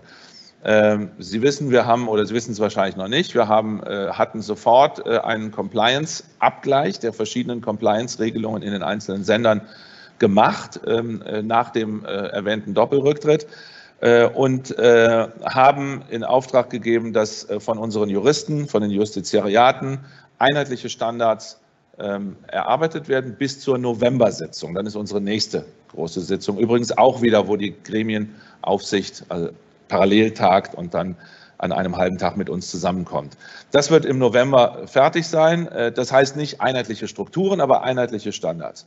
So, äh, ich hatte ja auch schon signalisiert in dem ersten äh, Interview nach Übernahme des kommissarischen Vorsitzes, dass wir uns durchaus vorstellen können oder dass wir uns angeschaut haben und sehen, dass die Geschäftsstellen äh, unterschiedlich ähm, äh, strukturiert sind und, und die Geschäftsstellen der Aufsicht ja, unterschiedlich äh, strukturiert sind und unterschiedlich ausgestattet sind. Äh, darüber haben wir uns auch unterhalten, aber da will ich jetzt nichts Näheres zu sagen, weil das kann der Vertreter der Aufsichtsgremien, äh, Herr Stechel, äh, gleich dann sagen aus Sicht der Gremien. Ich will nur ein Stichwort zu dem Komplex noch sagen, dass ein großes Thema natürlich ist, eines, also das eine Thema ist, welche sei es Compliance-Standards oder äh, Gremien, Aufsicht, haben die einzelnen Sender, also die einzelnen Landesrundfunkanstalten. Und dann gibt es noch das große Thema ARD-Governance, weil die ARD scheint zwar manchmal wie ein Konzern, aber sie ist kein Konzern. Und äh, deshalb ist das eine große, sagen wir mal, Regulierungsfrage, äh, sowohl die Aufsicht als auch die Leitungsfunktion betreffend, die auch schon von unseren Aufsichtsgremien schon im letzten Jahr thematisiert worden ist in allgemeiner Form. Und das äh, ist etwas, wo wir uns jetzt natürlich ausführlicher darüber unterhalten haben, über diesen ganzen Themenkomplex. Äh, das ist aber natürlich nichts, wo wir selber als ähm, Intendantinnen und Intendanten bestimmen können, sondern da wurden quasi Erwartungen und, äh, und Haltungen und an uns herangetragen von unseren Aufsichtsgremienspitzen. So, soweit jetzt erstmal ein Überblick über dieses, diesen ganzen Komplex. Aber wir haben natürlich auch uns weiter befasst mit den Themen. Wir wollen, müssen ja die ARD voranbringen. Äh, und äh, einmal tun wir das, indem wir die Verantwortlichkeit regeln. Es war die Wahl von äh, Kai Gnifke und dem SWR als Geschäftsführer der Anstalt ab nächstes Jahr. Wir haben aber auch uns befasst mit der Digitalisierung, also das die große Transformation, die alle Medienhäuser haben. Aber da muss man einfach sagen, da sind Rundfunkanstalten eben einfach technisch ist das viel, viel aufwendiger, diesen Switch zu machen. Und da das Geld endlich ist, ähm, müssen wir eben gucken, wie wir auch durch Umschichtung diese Transformation äh, bewältigen. Und wir haben eine Arbeitsgruppe, die sich mit diesen Umschichtungen befasst, also Priorisierung, was lassen wir weg, um digital stärker auftreten zu können. Ähm, und äh, wir haben eine weitere Arbeitsgruppe, die befasst sich damit, wie wir alle aus der ARD in diesem föderalen Verbund, auch wenn es in die Digitalisierung geht, äh, unsere Stärken einbringen können, äh, damit das nicht nur an ein oder zwei oder drei Orten stattfindet in Deutschland, sondern äh, dass wir haben alle Input zu geben und die föderale Stärke wollen wir da einbringen. Das ist eine zweite Arbeitsgemeinschaft. Wir wissen durch die Medienforschung, dass der Kipppunkt ja wahrscheinlich etwa Ende des Jahrzehnts sein wird, 2030 und so dass wir also auch eine lange Phase noch haben, wo wir parallel das Lineare noch so wichtig ist wie das Digitale, aber es ist eben mit einer dynamischen Entwicklung. Und die müssen wir managen. Und wir wissen, dass wir nicht einfach mehr Geld bekommen. Und wir wissen, dass unsere Ressourcen endlich sind. Und deshalb haben wir uns damit auch eingehend befasst. Das erstmal als, als mhm. Intro und als Überblick. Ja. Vielen Dank. Ja, äh, Stärkung der Gremien wird, äh, wird ein großes Thema und war ein großes Thema. Dazu haben wir auch zugeschaltet ähm, Hans-Albert Stechel. Ähm, er ist der Vorsitzende des SWR-Verwaltungsrats und auch natürlich in der Funktion Mitglied der Gremienvorsitzendenkonferenz. Hallo, Herr Stechel. Hallo. Jetzt können wir Sie, ich frage mal gerade bitte an die Technik, wir hatten, können wir Herrn Stechel da auf dem Monitor abbilden? Ach, da ist er, okay. Wunderbar. Super. Herr Stechel, dann sind Sie nämlich auch hier im kleinen Sendesaal zu sehen für die anwesenden Journalistinnen und Journalisten. Ich möchte einmal äh, das Wort an, an Frau Gerner richten. Ähm, Tom Buro hat es erwähnt, wir haben nicht mehr Geld, wir müssen umschichten, wenn wir auch die digitalen, die Digitalisierung vorantreiben wollen und die digitalen Produkte stärken wollen. Äh, da werden Sie gemeinsam mit Florian Hager, dem Intendanten des Hessischen Rundfunk, eine, eine Arbeitsgruppe leiten. Ähm, mit welchem Ziel? Umschichten ist ja nicht immer so einfach. Man braucht klare Kriterien. Genau, also die AG Umschichtung, ähm, also Tom Buro hat beide AGs ähm, benannt. Die AG Umschichtung soll tatsächlich ähm, identifizieren, was lassen wir sein um im digitalen Bereich ähm, ähm, präsenter zu sein. Diese AG wird von ähm, Albrecht Frenzel, dem Verwaltungsdirektor des Bayerischen Rundfunks und ähm, dem Kollegen Hager geleitet. Und ähm, Florian Hager und ich sind zuständig für die AG Digitale Föderale ARD. Das hat Tom Bure auch schon kurz ähm, umschrieben. Es geht darum, dass wir die Expertisen, das Know-how, das ja in den Landesrundfunkanstalten vielfältig vorhanden ist, gezielt einsetzen, ohne Doppelstrukturen zu produzieren. Wir wollen also mehr Netzwerk sein als feste Strukturen für diesen digitalen Umbau aufbauen und müssen uns dann damit beschäftigen, wie funktioniert das, wie, wie organisieren wir das und zwar auf eine andere Art und Weise. Ein bisschen moderner, agiler, smarter. Das ist die Aufgabe dieser AG. Und wie steuern wir das dann auch gemeinschaftlich, sodass wir auch ähm, da immer wieder die gemeinschaftlichen Entscheidungen ähm, haben und das entsprechend auch ähm, controllen können. Das ist ja auch ein wichtiges Thema unserer Zeit. Und ein Beispiel vielleicht, ähm, der SWR ist zuständig für die Mediathek. Radio Bremen hat eine hohe Social-Media-Expertise, auch durch das WAI-Kollektiv, das wir mit anderen Anstalten zusammen federführend produzieren und betreuen. Und wir betreuen im Moment Social-Media-mäßig den, den, den ARD-YouTube-Kanal und sind mit der Mediathek im Gespräch, ob wir da einfach auch diese Kompetenz einbringen können. Auch kostengünstig, da können wir unsere kostengünstige Produktionsweise mit reinbringen. Mhm. Das wäre eine Stärke von Radio Bremen. Aber andere Anstalten haben ganz andere Stärken. Und das müssen wir identifizieren. Darüber diskutieren wir in der AG. Und wenn man das als Motto zusammenfassen würde, dann wäre es föderal und digital ja, föderal, digital und doppelt nein. Gut. Wird es auch ein Thema Ihres Vorsitzes sein, Herr Knifke? Sie sind ja auch jetzt Rubbel die Katz, äh, ARD-Vorsitzender ab nächstem Jahr. Rubbel die Katz, das ist genau das Stichwort. Wir haben jetzt noch ein, ein starkes äh, Vierteljahr noch Zeit, um uns vorzubereiten. Dann nehmen wir uns ein Beispiel am WDR. Die haben Vorsitz aus dem Stand gemacht ähm, mit einer gewissen Routine aus der Zeit davor. Aber das ist etwas, das will ich an der Stelle auch nochmal sagen, was mir echt einen ganz großen Respekt abgenötigt hat, wie, wie dieses Haus, wie dieses Team da reingegangen ist, äh, jetzt Mitte des Jahres. Das ist toll. Und ähm, da knüpfen wir an. Also äh, die, die Aufgabe eines äh, Vorsitzenden ist es, das habe ich in vielen Jahren ARD-Zugehörigkeit gelernt, nicht irgendwie Entscheidungen vorwegzunehmen oder gar zu bestimmen, sondern die Aufgabe eines ARD-Vorsitzenden ist es, Impulse zu geben, Themen zu strukturieren, äh, Diskussionen zu moderieren, aber sie dann auch zu einer Entscheidung zu bringen. Das ist die Aufgabe und diese Aufgabe verschreiben wir uns auch. Okay, vielen Dank. Dann eröffne ich die Fragerunde. Wir werden äh, Gelegenheit haben, immer wieder auf einzelne Gesprächsgäste hier zurückzukommen. Ihre Fragen bitte. Herr Mayer. Vielleicht nennen Sie so. einmal kurz äh, auch für die anderen Anwesenden Ihren Namen ja, und das Medium, für das ja, Sie berichten. Ja, ähm, Christian Mayer, ich schreibe für die Welt über Medienthemen. Ähm, ja, äh, danke für die kurze Vorstellung. Das war ja jetzt so ein kleiner Überblick, aber Sie haben es ja selber angesprochen, Herr Buro. Das, was uns eigentlich interessiert, äh, sind die äh, Vorgänge beim RBB und nicht nur beim RBB, sondern auch beim NDR. Äh, was wurde denn dazu jetzt konkret außer einer Vereinheitlichung der Compliance eingeschobene Frage, warum gab es die vorher nicht? Was wurde denn da besprochen? Was für Folgen ähm, hat denn das jetzt? Einmal konkret, äh, was die einzelnen Sender angeht, wie ist da der Stand? Ähm, aber auch äh, für die, in die Zukunft gerichtet, äh, nur eine einheitliche Compliance-Verordnung bringt ja nichts. Man muss sie ja auch umsetzen. Das vielleicht mal so mhm. zum Warmwerden. Danke. Danke. Äh, also erstmal zum, äh, zum Thema Compliance. Wir haben in den Häusern äh, natürlich unterschiedliche, aber wir haben weitestgehend gute Compliance-Strukturen und Vorkehrungen da. Der MDR zum Beispiel ist da so ein Best-Practice-Beispiel, weil sie eben in leidvoller Erfahrung mit einigen Skandalen, die sie bewältigen mussten, das besonders, sagen wir mal, geschärft hatten. Ähm, es muss nicht überall ein gleicher Standard, also gleiche, gleiche Struktur sein. Die einen können das äh, so regeln, dass sie vielleicht eine externe äh, Compliance-Beauftragten haben, andere intern oder, oder Mischform oder, äh, oder Kanzlei oder wie auch immer. Da gibt es verschiedene Möglichkeiten, aber der Standard, der muss gleich sein. Aber es ist nicht so, dass wir keine Standard, keine Compliance-Vorkehrungen hatten. Die gibt es sehr wohl in den Häusern und die sind auch grundsätzlich gut. Wir haben ja im, was wir beim RBB bisher so beurteilen können, kann man mal vorsichtig sagen, heute gibt es ja auch die Zwischenergebnisse äh, der, äh, der externen Kanzlei, wie ich gelesen habe.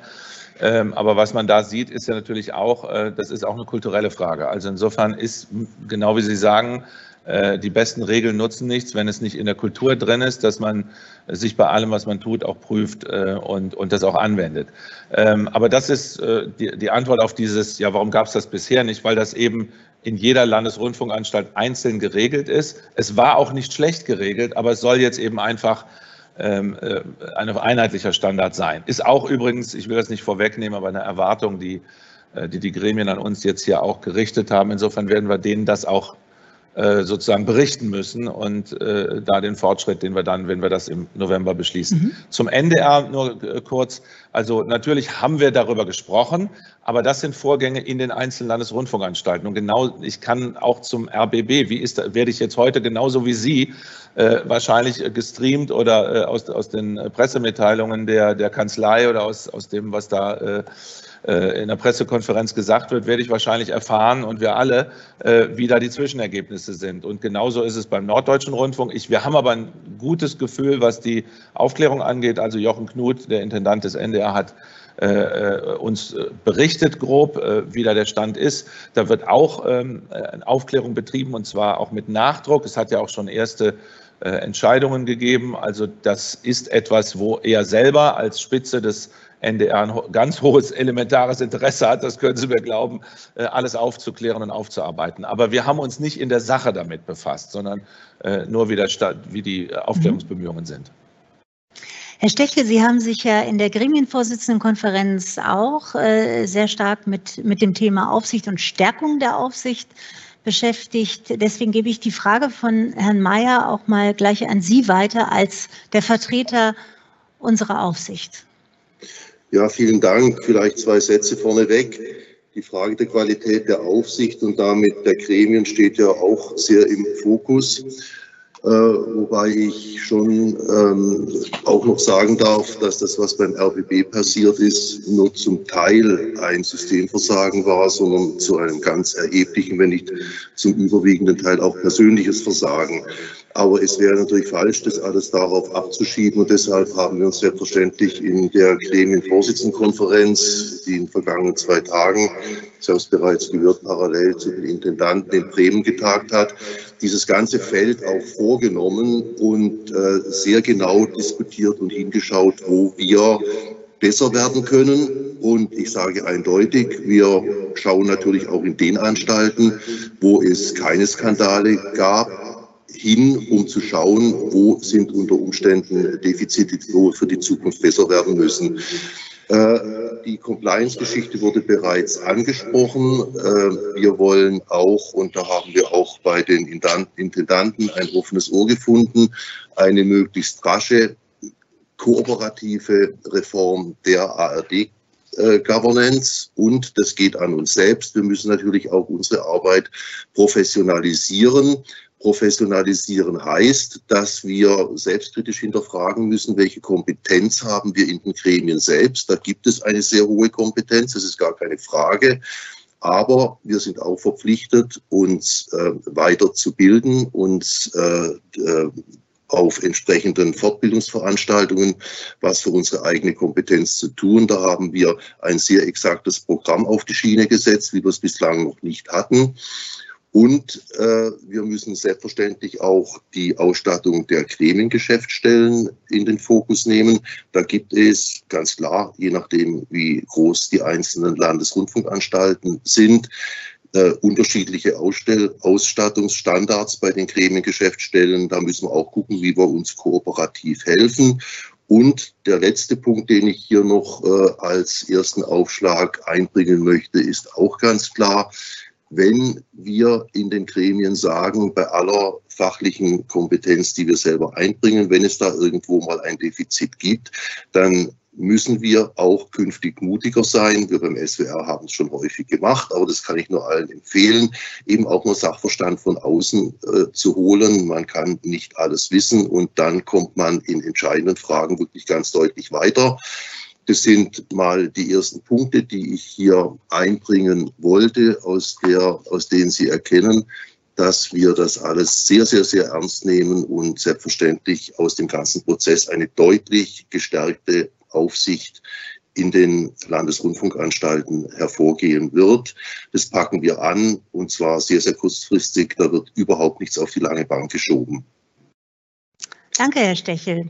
Wir haben Fragen auch parallel im Chat, äh, zum Beispiel von Joachim Huber, Tagesspiegel. Er fragt zum Thema Aufsicht, Kontrolle, warum finden Skandale und Skandelchen immer in den Senderspitzen statt? Wer fühlt sich berufen, diese Frage zu beantworten? Äh, ich äh, will dem nicht ausweichen als ja. Vorsitzender, als noch Vorsitzender. Ich finde gar nicht, dass das so ist. Äh, also wenn wir mal gucken, also wir hatten äh, alle möglichen Kontroversen, ich will jetzt mal Skandale, Skandälchen, auch Kontroversen, äh, ob es häufig sind es ja Kontroversen im Programm, war das ausgewogen genug, etc., Conflict of Interest etc. Aber auch andere Dinge, wenn Sie jetzt gerade bedenken, also ich will jetzt nicht auch mit dem Finger rumzeigen, aber wir haben gerade einen alten Fall eines Unterhaltungschefs bei einem Sender. Das ist ein alter Fall, aber der zeigt, das ist nicht die Senderspitze. Also ganz viele Fälle, äh, ob das jetzt, wir haben ja gesagt, dass die Compliance-Aufstellung des MDR vorbildlich ist, eben aus den Erfahrungen zum Beispiel des Kika-Skandals, das war auch nicht die Senderspitze äh, des MDR. Also insofern, da würde ich zum Beispiel sagen, gerade wenn ich jetzt mal den MDR sehe, da ist die Senderspitze fast die Chefaufklärerin. Ne? Also es ist nicht immer so, finde ich, dass das ich würde also die Analyse nicht teilen. So.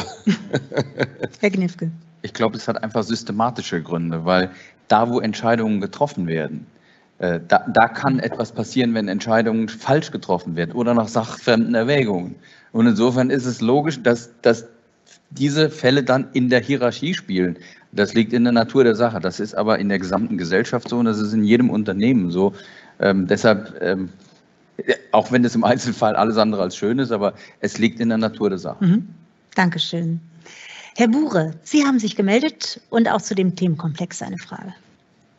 Genau, hören Sie mich? Bin ich zu hören? Wir hören Sie gut. Ja, wunderbar, vielen Dank.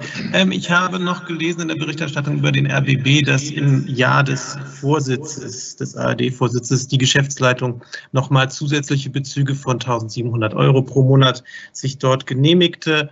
Ähm, sprich, da kommen wir dann nochmal auf etwa 20.000 im Jahr. Ähm, ich nehme stark an, das ist auch für die anderen Sendeanstalten so. Also die Frage geht zum Beispiel eben an Herrn Buro, wird den Mitarbeitenden in der Geschäftsleitung sozusagen in der Zeit des ARD-Vorsitzes nochmal das Monatsgehalt äh, erhöht um so einen Betrag, den ich erwähnte, und ähm, findet man das dann aber auch in den ja, Tabellen, also beim WDR sind ja die Direktorengehälter, wenn ich mich erinnere, auch detailliert ähm, aufgelistet im Jahresbericht. Das ist eine Frage. Ich hätte noch eine zweite dann. Mhm. Die, die, kann ich auch sehr schnell beantworten. Nein, wir hatten das nicht. Kann mir, Kai Gnifke kann sagen, ob er sowas vorhat. Ich, ich habe es mit derselben Fassungslosigkeit zur Kenntnis genommen wie wahrscheinlich viele von Ihnen. Und für den SWR kann ich sagen, nicht ein Cent. Okay. Klare Antwort. Und ähm, die andere Frage ist, äh, beziehungsweise ich hätte auch noch eine an Frau Gerner, aber noch die Frage, Herr Büro, ähm, Sie haben sich ja auch teilweise als ARD-Vorsitzender so ein bisschen vom RBB distanziert. Äh, mir fällt es ehrlich gesagt ein bisschen schwer, Ihnen das so abzunehmen, dass Sie so wenig gewusst haben über die Situation beim RBB. Vielleicht können Sie das auch noch mal präzisieren. Was haben Sie da gewusst und äh, was nicht? Also dass gerade solche, diese Sache, die ich erwähnte mit den 1700, Sie sind sich sicher, dass Sie davon nie vorher gewusst haben? Ja, da bin ich mir sicher. Dito. Herr Kniff gesagt, Dito. Er war ja auch bei unseren ARD-Sitzungen dabei. Das ist nie kommuniziert worden und äh, ich hätte das auch komisch gefunden. Wobei wir hätten nichts machen können, weil das ist was, was jede Anstalt aus ihrem Budget äh, regelt. Sie muss uns das auch nicht sagen, aber wir gucken nicht, auch als ARD-Vorsitzender, gucken Sie nicht in die einzelnen Anstalten rein. Wir sind nicht die Aufsicht des, die ARD ist nicht die Aufsicht des RBB. Die haben eigene Aufsichtsgremien. Mhm. Naja, gut, wie gut die funktioniert haben, wissen wir. Was denken Sie denn, ist es für die Zukunft denn, in, also würden Sie denn allen Anstalten raten, auch zum Beispiel Direktorengehälter äh, genau zu beziffern? Das ist ja längst noch nicht Standard bei allen ähm, Anstalten. Es gibt ja da immer noch, es gibt dann, glaube ich, in der Übersichtstabelle ARD so Durchschnittsgehälter, ähm, weshalb man ja auch ein äh, Honorar beispielsweise von Herrn Harris nie erfahren konnte. Das war ja auch, glaube ich, so gewollt. Also würden Sie sagen, in Zukunft vielleicht doch ein bisschen mehr Transparenz sozusagen auch Transparenzregeln, die dann für alle Anstalten gleichermaßen gelten? Ja, also das kann ich jetzt sagen, auch wenn ich es nicht, zu, nicht als Chef zu bestimmen habe, weil wir kein Konzern sind, aber wir sind uns einig, äh, dass das der Zug der Zeit ist. Das wird kommen. Also ohne, dass ich jetzt das anderen vorschreiben kann. Aber äh, wir haben jetzt als ersten Schritt gesagt, wir verlinken die Geschäftsberichte der einzelnen Anstalten. Die sind in der Regel am detailliertesten. Das sieht man dann aber auch, wer zu welcher Trans Transparenz, wer welche Transparenzregeln im Augenblick hat und wer nicht. Äh, ich würde mal die Prognose wagen und wir sind ja auch äh, schon auf dem, äh, auch dabei, dass, dass sie das, ich glaube, die Anstalten, die Sender, die es noch nicht haben, dass die auch die Direktorengehälter und nicht nur die Intendantengehälter transparent sind, werden das, glaube ich, in, in absehbarer Zeit einführen. Und das, glaube ich, werden Sie bei den nächsten Geschäftsberichten wahrscheinlich dann von denen schon sehen. Bin ich ziemlich zuversichtlich. Sehr Vielen Dank. Nur eine ganz kurze Frage ja, noch. na, Herr Buche, jetzt muss ich einmal Herrn Huber noch mal dazwischen nehmen. Aber Sie kommen bestimmt okay. gleich noch mal dran, okay, weil Herr Huber möchte noch seine, seine eigentliche Frage auch beantwortet haben. Was hat denn Frau Ferner über den Zustand des RBB berichtet? Ähm, wobei ich dazu sagen muss, äh, sie hat heute ihren ersten Arbeitstag und ähm, war ja eigentlich für heute auch eingeladen, aber er hat natürlich jede Menge Termine in Berlin. Ja, aber so viel konnte sie noch gar nicht. Nein, nee, also äh, das, äh, da hatten wir auch alle Verständnis für. Ähm, sie äh, hatte ja jetzt erst erste, sagen wir mal, Begegnungen dort. Äh, und äh, wie gesagt, heute ist quasi der erste Tag, wo sie dann wirklich da vor Ort äh, ihre Zelte aufschlagen wird. Und deshalb haben wir uns damit wenig beschäftigt. Wir hatten aber, was Sie vielleicht auch interessiert, Jan Schulte-Kellinghaus, der war ja da noch der quasi geschäftsführende äh, Intendant. Intendant, muss man sagen, der geschäftsführende Intendant. Äh, und der war auch bei allen Beratungen dabei. Es gab also auch keine, auch die äh, internsten Beratungen der Intendantinnen und Intendanten im sogenannten Kamingespräch waren mit ihm, aber auch schon mit Frau Dr. Fernau äh, als Gast. Das kenne ich auch aus meiner eigenen äh, Erfahrung heraus. Ähm, 2013 äh, war das ähnlich. So, man will ja auch sich austauschen. Aber zum RBB selber kann sie natürlich wenig sagen. Das ist ganz klar.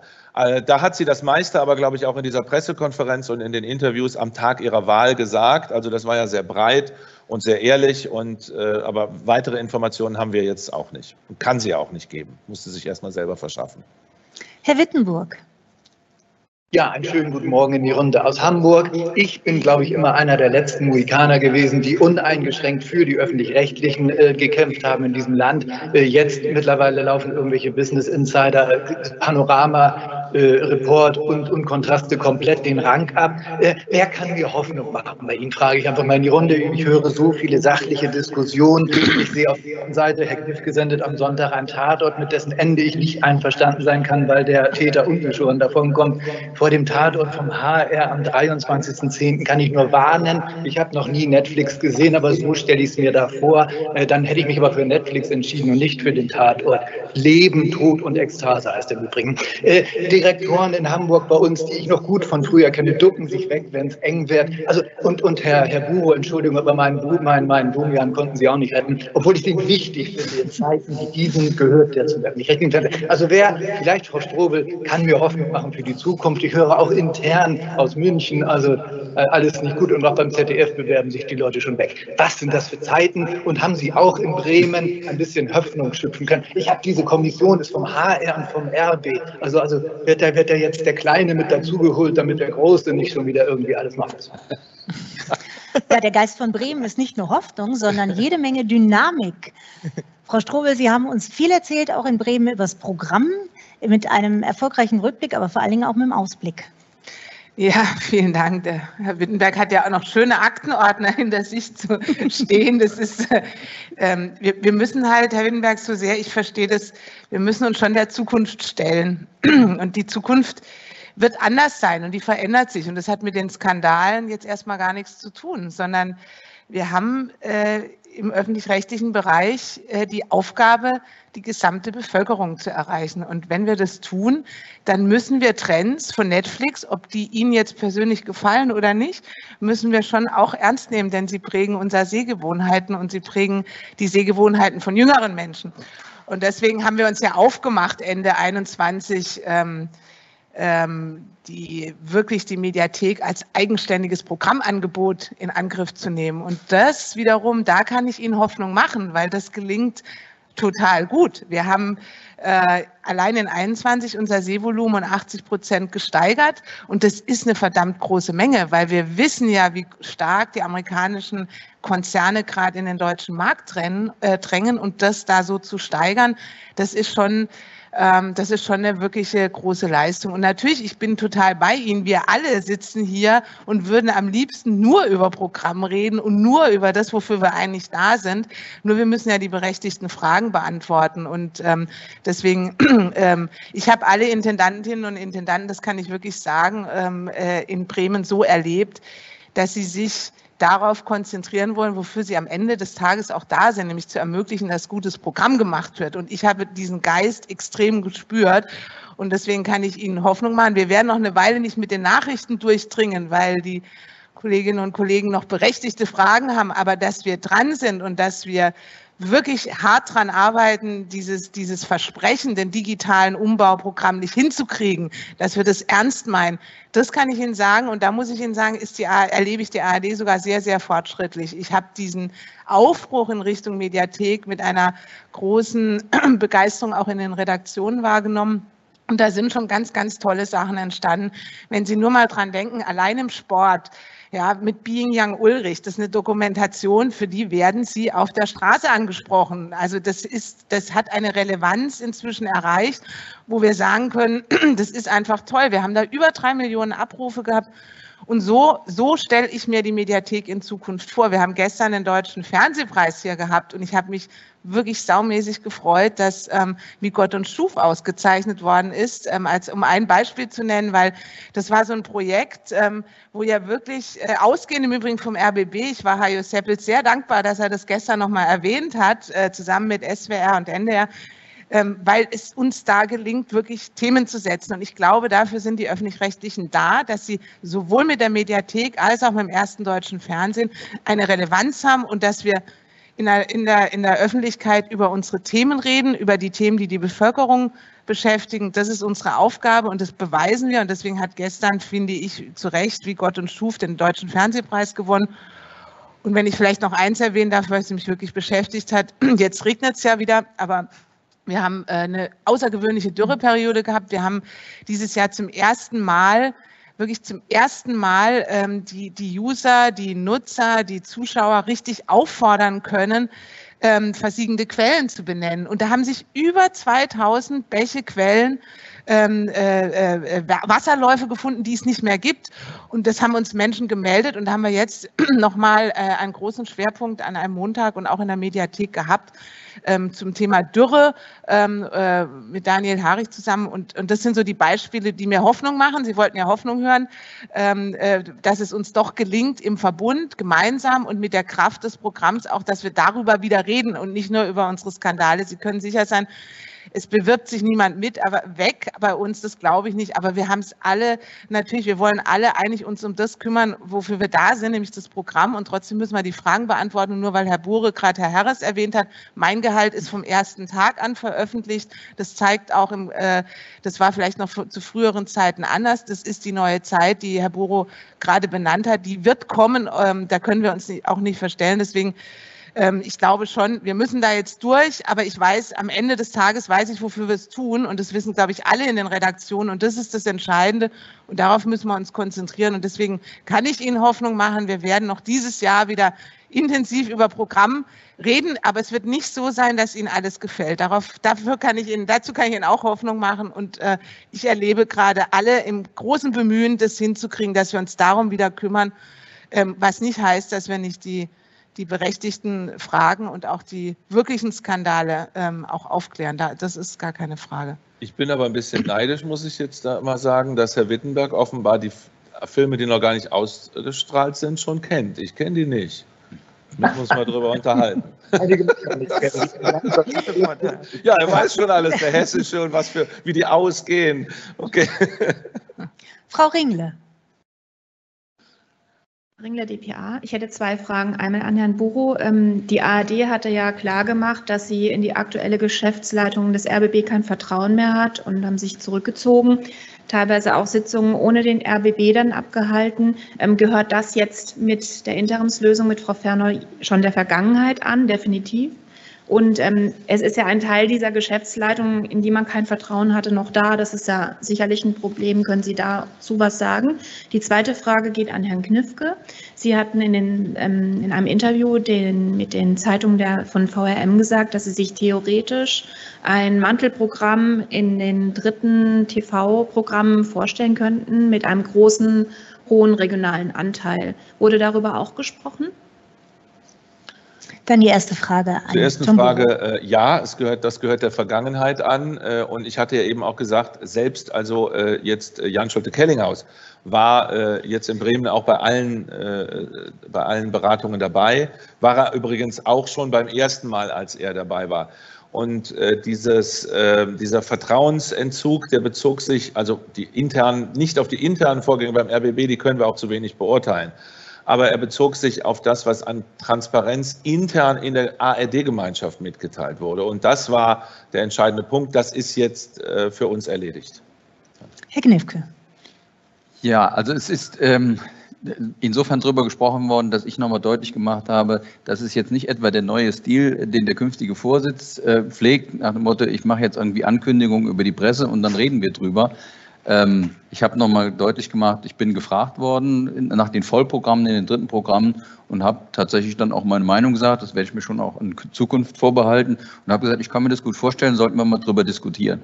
Und genauso haben, haben wir das auch besprochen. Wir haben das nicht im Detail angesprochen, aber klar ist in der ARD jetzt auch in dieser Sitzung wieder deutlich erkennbar ein, ein, ein Geist hin zu mehr Arbeitsteilung, zu, zu, zu mehr Dingen, die wir äh, zusammen machen. Das heißt nicht immer, dass immer alle das zusammen machen müssen, sondern dass man bilateral oder trilateral Kooperationsmöglichkeiten auslotet. Da geht meines Erachtens der Trend hin. Danke. Ich komme gleich zu Ihnen, gehe noch mal einmal in den Chat, denn äh, Imre Grimm hat sich gemeldet. Herr Grimm, Ihre Frage bitte. Jo, vielen Dank. Kann man mich hören? Ja, sehr gut. Klar und sehr deutlich. Gut, ja, Frau Ringler hat die Frage ähm, freundlicherweise schon gestellt zu den dritten Programmen. Ich wollte noch einmal kurz nachfragen, ähm, äh, wie groß Sie, Herr Gnifke, die Bereitschaft der Kollegen einschätzen, sich diesem Gedanken grundsätzlich zu öffnen. Auch wenn es vielleicht kein offizieller Tagesordnungspunkt war, ähm, haben Sie ja sicherlich, sagen wir mal so, zwischen den Zeilen Signale gehört. Erste Frage. Zweite Frage geht an Herrn Buro. Die berühmten, berüchtigten 58 Akkreditierungen beim CDU-Parteitag.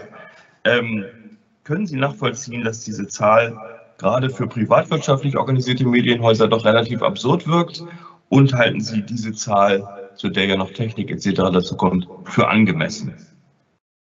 Dankeschön, Herr Grimm. Herr Gnifke, welche Signale haben Sie von den Kolleginnen und Kollegen bekommen? Wir haben es wirklich nicht inhaltlich diskutiert. Ich habe okay. bei einigen eine Aufgeschlossenheit äh, gespürt, aber das äh, wäre jetzt wirklich sehr, sehr, viel Kaffeesatzleserei. Und bei der zweiten Frage bin ich neidisch, dass Tom die beantwortet. das habe ich mir gedacht.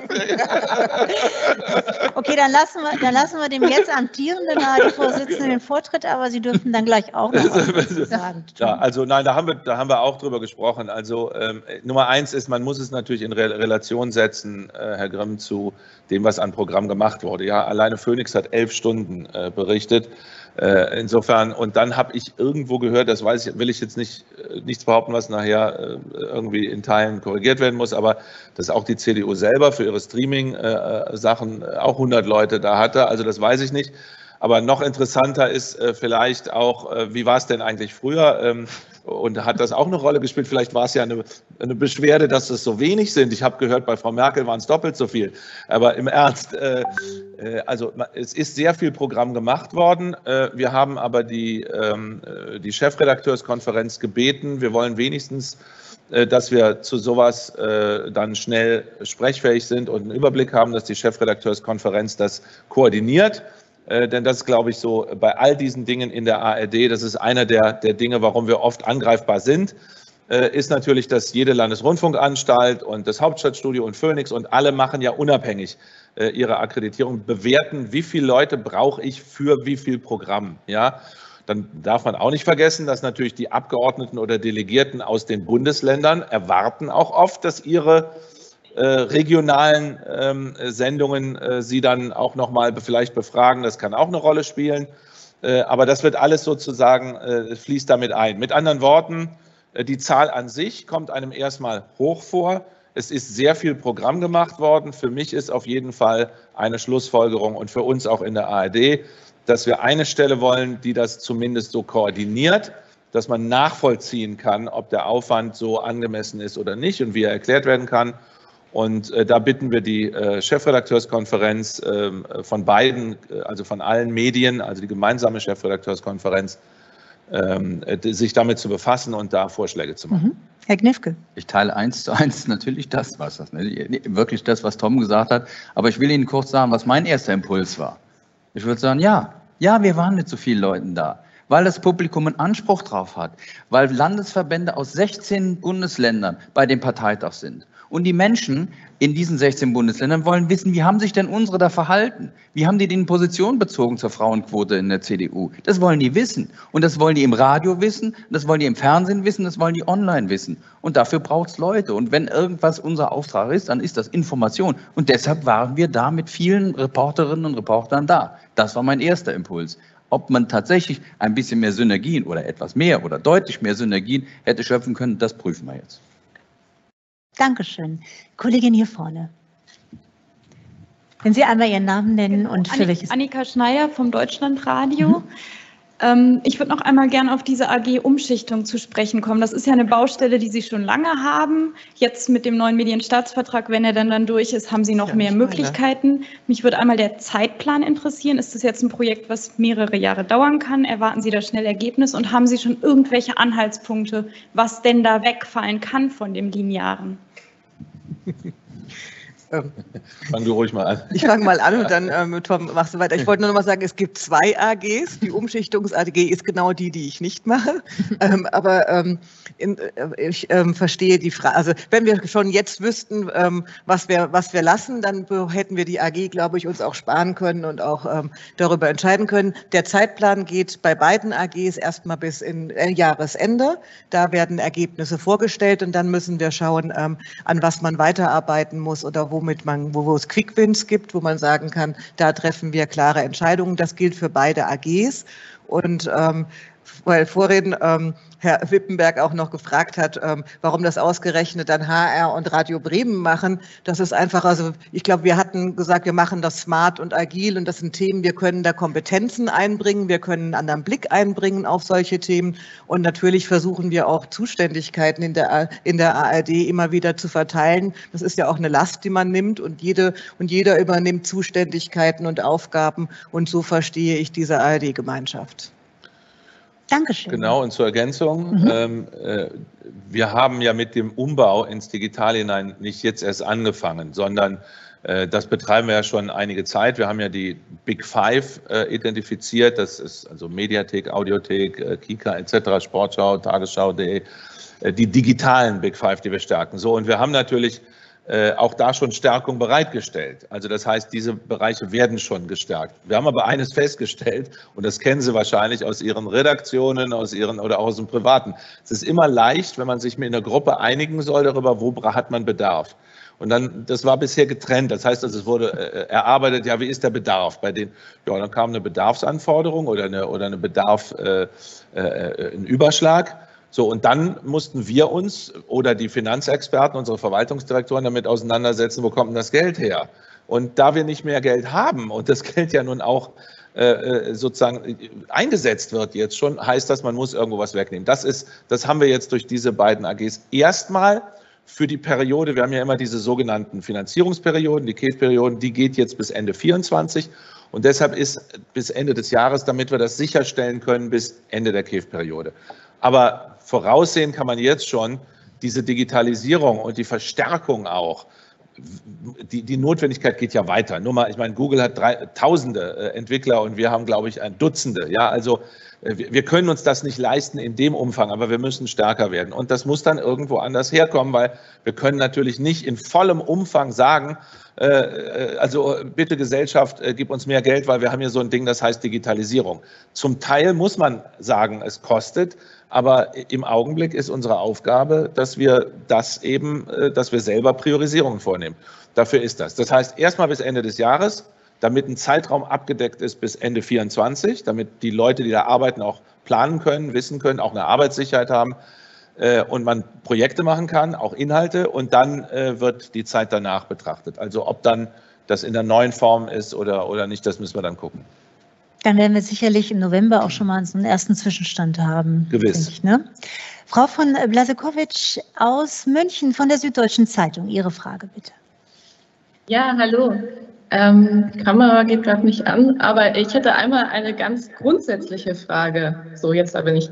Ähm, und zwar, wie erklären Sie sich denn eigentlich diese Situation, in der Sie sich gerade befinden? Also wir haben ja gerade eben nicht nur eine RBB-Krise, sondern äh, siehe NDR, wir haben eine ganz tiefe Krise äh, der ARD. Es geht in Frage steht das Finanzverhalten der öffentlich-rechtlichen, aber auch die journalistische Glaubwürdigkeit, äh, wenn man sich den NDR anschaut. Ähm, also es geht da ja eben nicht nur um eine persönliche Verfehlung, sondern äh, es ist ja auch, die Kritik kommt außerdem auch nicht nur von sozusagen den üblichen Verdächtigen, sondern auch ganz stark aus den eigenen Häusern, von Mitarbeitern, wo eine große Enttäuschung und eine Wut äh, zu erkennen ist. Also da würde mich einfach wirklich ganz grundsätzlich äh, äh interessieren, wie Sie sich das erklären, wie, wie Sie in diese Situation jetzt gekommen sind und was Ihre ganz äh, grundsätzlichen Ideen sind, jetzt mal abgesehen von diesen konkreten Compliance-Geschichten, sondern was, was, muss, was muss geschehen im Großen und Ganzen? Ich bin sicher, äh, Kai ist wieder froh, dass ich das mache. Oder neidisch. Also. Aber, oder neidisch. Das, wir haben aber einen verschränkten, also wir, das muss ich auch mal sagen, wir haben, wir haben wirklich, das, das geht jetzt in der Situation gar nicht anders. Äh, ich habe das am Anfang gesagt, äh, dass äh, wir wollen es, wir wollen jetzt nicht irgendwelche äh, Schaufensterprojekte machen, sondern wir wollen genau diese zentralen Fragen adressieren, so weit wie möglich, also alles stabilisieren, um dann das geordnet zu übergeben. Aber diese Fragen betreffen auch die Zeit danach. Die werden nicht erledigt sein mit dem Jahresende. Deshalb werden wir da wahrscheinlich beide darauf antworten. Ich kann Ihnen sagen, was ich persönlich dazu denke. Also es sind, glaube ich, verschiedene Dinge, die zusammenkommen. es ist nicht eine, es ist nicht eine Krise des öffentlich-rechtlichen Rundfunks oder eine Krise der ARD, äh, sondern es ist ausgelöst durch den RBB äh, eine Infragestellung, also die grundsätzlichen Fragen, die sowieso die ganze Zeit schwelten und die die Gesellschaft beschäftigten, werden jetzt sozusagen eruptiv nach oben gespült. Und es sind berechtigte Fragen. Ja, also das habe ich auch immer gesagt, auch in dem, unseren zwei Jahren regulären Vorsitz. Die, die, die demokratische Gesellschaft darf sagen, äh, was sie will von einem öffentlich-rechtlichen und gemeinschaftlich finanzierten von einer Einrichtung und was sie nicht will oder nicht mehr will oder ob sie da was anders haben will. Und das ist bisher, sagen wir, so sehr unsere Produkte, wie Christine Strobel jetzt ja eben aufgezählt, geschätzt werden, so sehr hatte sich schon in den letzten und nicht erst zehn Jahren ähm, die Finanzierung ähm, hatte sich entwickelt als ein Streitpunkt, ein, ein Streitpilz äh, in der Gesellschaft. Und ich habe immer Wert darauf gelegt, zu sagen, man muss ehrlich diese beiden Dinge zusammen sehen. Denn äh, weder sollten wir als Sender sagen, ja, muss die Politik regeln, ist nicht unser Bier, noch kann die Politik sagen, ja, die Sender müssen das selber machen. Es gibt Dinge, die können wir selber machen in dem gegebenen Rahmen und es gibt Dinge, die kann nur die Politik machen. Aber ich glaube, diese grundsätzliche Frage, wie, was will man von uns, die bricht jetzt mit aus, inklusive auch an gewisse, äh, bei Frust bei einigen, dass die Fortschritte auch im, in, in der ganzen, in dem, in dem Miteinander zwischen äh, Gesellschaft, Politik und äh, Sendern äh, zu langsam äh, ist. So. Ähm, das ist eine Sache. Das andere ist, dass die ARD natürlich eine, eine in ihrer Uneinheitlichkeit immer leichter, also ein Ziel ist, weil man immer an der Uneinheitlichkeit Dinge festmachen kann. Selbst wenn die nicht schlimm ist und die ist ja auch ein Schatz, die Uneinheitlichkeit ist ja in, äh, in der Regionalität ein unheimlicher Reichtum. Aber sie ist natürlich da, wenn es um Compliance oder andere Dinge geht, kann man natürlich immer sagen, okay, warum ist das da so, warum ist das da anders? Der dritte Punkt ist, dass, äh, auch wenn das manche immer in Abrede stellen, aber ich kenne es mein ganzes Berufsleben, lange bevor ich Intendant geworden bin, nicht anders, als dass die Budgets immer knapper geworden sind. Das heißt, das, was wir jetzt tun als Verantwortliche, zu, zu versuchen, zu ehrlich zu priorisieren und zu sagen, wir müssen dann auch was lassen, ähm, das habe ich häufig auch vermisst, auch als junger Reporter. Äh, also ich kann, ich gebe Ihnen ein Beispiel. Wir haben, äh, entschuldigen, wenn ich lange antworte, aber ich glaube, das ist eine zentrale Frage äh, für Sie alle. Und ähm, wir haben, wir haben als WDR damals das Morgenmagazin geschaffen. Das wurde geschaffen erstmal zusätzliche Stellen, dann wurden die aber wieder ausgeschwitzt und abgebaut. Das heißt, wir haben eigentlich ohne ähm, zusätzliche Leute etwas Neues geschaffen, eine riesen Programmfläche. Und das spüren die Reporter, das spüren die freien Mitarbeiter, das spüren die Cutterinnen, die Mediengestalterinnen und Mediengestalter, die Drehtage bei Produzenten, bei, bei, bei, äh, bei, bei, bei, bei Filmen etc. Und dieses, sagen wir mal, ständige, diese, diese, diese über Jahrzehnte hinweg sich hinziehende, immer knapper werdende Ressourcen haben auch, das ist jetzt der dritte, die dritte Säule, warum das jetzt so äh, alles zusammenkommt, haben auch Frust und Arbeitsverdichtung und Unsicherheiten bei unseren Belegschaften ausgelöst. Und das kommt jetzt alles zusammen. Das heißt, jetzt ist sozusagen der Deckel weg. Und deshalb glaube ich auch nicht, dass das jetzt äh, eine Sache ist, die sich in ein paar Monaten durch irgendwelche Einzelmaßnahmen regeln lässt. Wir können durch Verbesserung der Aufsicht, Stärkung der Aufsicht vieles verbessern, damit das wirtschaftliche Gebaren nachvollziehbarer ist und die, äh, die, wie heißt das deutsche Wort? In Englisch ist das Accountability. Also wenn man sozusagen Rechenschaft abgeben muss für das, was man tut und das mit, mit, mit kompetenten Aufsichtsgremien bespricht. Das können wir verbessern. Das wird aber nicht diese grundsätzliche, diesen Scheinwerferkegel, der jetzt auf jede Kleinigkeit gerichtet ist, bei uns wegkriegen. Und die ARD ist immer, weil sie in besonders eben natürlich äh, äh, ein, ein, Feld ist, wo man äh, immer Uneinheitlichkeit vorfindet, ist in diesem, äh, bei solchen kontroversen Dingen natürlich besonders äh, im Fokus. Und das sage ich nicht jammernd, wir müssen uns dem stellen. Ich finde, was, die, was den, den dritten Punkt angeht, diese, diese ständige, immer, ähm, immer knapper werdenden Budgets, ich finde, dass wir uns dem stellen durch, durch Umschichtung und durch, die, durch einfach das Postulat, wir müssen auch weglassen. Das weiß aber auch jeder in seinem eigenen Haus. Ich habe das ja im WDR auch und das hat jeder von uns in seinem Haus abstrakt sind alle dafür, ja, auch die Arbeitnehmervertretung in der Sekunde, wenn es dann aussieht, aber das geht weg, da sind ja Aufträge weg, auch für, für die Menschen, die es gemacht haben. Dann wird es sofort äh, wesentlich schwieriger. Und so wird das auch bei den großen Debatten in der Gesellschaft. Abstrakt kann man immer leicht sagen, ja, seid mal schlanker. Aber wenn man dann sagen soll, als Auftraggeber, als Besteller, als Gesellschaft, ja, was will ich denn nicht mehr bestellen, dann wird sofort ein Riesending. Und das ist kompliziert und ich war immer der Meinung, wir müssen uns dem ehrlich stellen und ehrlich darüber reden, weil nur zu sagen, oh, dann kürzt mal diese und ihr habt große Verwaltungen und so, so einfach ist es nicht. Aber das ist meine Erklärung, die ich jetzt so ein bisschen lange ausgebreitet habe, warum ich glaube, diese drei Faktoren äh, also sind bei einem, bei einem äh, ganz objektiven äh, Versagen äh, und, und äh, Vergehen oder jedenfalls, äh, das muss sich noch herausstellen, aber vermutetem Vergehen, das werden wir heute zum Teil hören. Zweitens die Uneinheitlichkeit der ARD. Drittens der, der, der Frust in, in unseren Belegschaften, dass sie eben seit Jahrzehnten eigentlich immer größere Arbeitsverdichtung und knappere Budgets kennen. Ja, die wir aber als Intendanten natürlich nur bedingt beeinflussen können. Was wir beeinflussen können, ist Priorisierung und Ehrlichkeit. Dankeschön, Tamburo. Und ich habe jetzt eben noch eine Ergänzung hier auf dem Handy bekommen aus Berlin. Äh, das ist die Kanzlei, die sich heute vorstellt, ähm, der Belegschaft und erklärt, wie sie vorgeht. Zwischenergebnisse wird es dann zu einem späteren Zeitpunkt, beziehungsweise Gesamtergebnis das war geben. So eine Meldung ja, ja, das war, äh, da haben die Kollegen beim RBB jetzt nochmal zugehört und uns hier per WhatsApp informiert. Wir nehmen also sozusagen die Informationen und Fragen auf allen Kanälen an. Herr Kessler, hatte sich Ihre Frage erledigt? Nein, Herr Kessler. Nur ganz kurz nochmal, auch was die Kollegin gesagt hat. Ähm, Sie haben gesagt, Sie hätten gute Compliance-Regeln schon immer gehabt auf die einzelnen Anstalten. Jetzt wollen Sie Standards äh, machen. Wäre es nicht sinnvoll, da auch mal von außen drauf gucken zu lassen? Ich weiß jetzt nicht, nicht genau, was die Kanzlei, was der exakte Auftrag dieser Kanzlei ist, aber vielleicht wäre das ja ein, ein, ein, eine Idee, auch da weiterzukommen, als dann immer nur zu sagen, wir haben gute Compliance-Regeln und dann passiert trotzdem solche Dinge mhm. wie beim RBB. Ja, ja das hatten wir ja Guter auch. Guter Punkt, ja. Äh, also einzelne Anstalten haben das auch gemacht. Äh, aber äh, jetzt sind ja unsere, unsere Justiziare da dran. Ähm, ich weiß jetzt nicht auswendig, ob die auch externe Expertise dafür jetzt in Anspruch nehmen. Gucke ich nach, kriegen sie dann noch. Wenn nicht, es ist auf jeden Fall, glaube ich, eine gute Idee. Die können sich externe Expertise dazu holen, also äh, so wie sie wollen. Sie haben da von uns äh, den Freiraum. Aber dafür Nein? haben wir eine Aufsicht. Mhm. Das ist das, was Herr mhm, Stechel eben genau. gesagt hat. Wir können uns ja unsere Aufsicht nicht selber schnitzen, ähm, sondern das ist natürlich eine Aufgabe der, der äh, Gremien, Und, und die nehmen die wahr.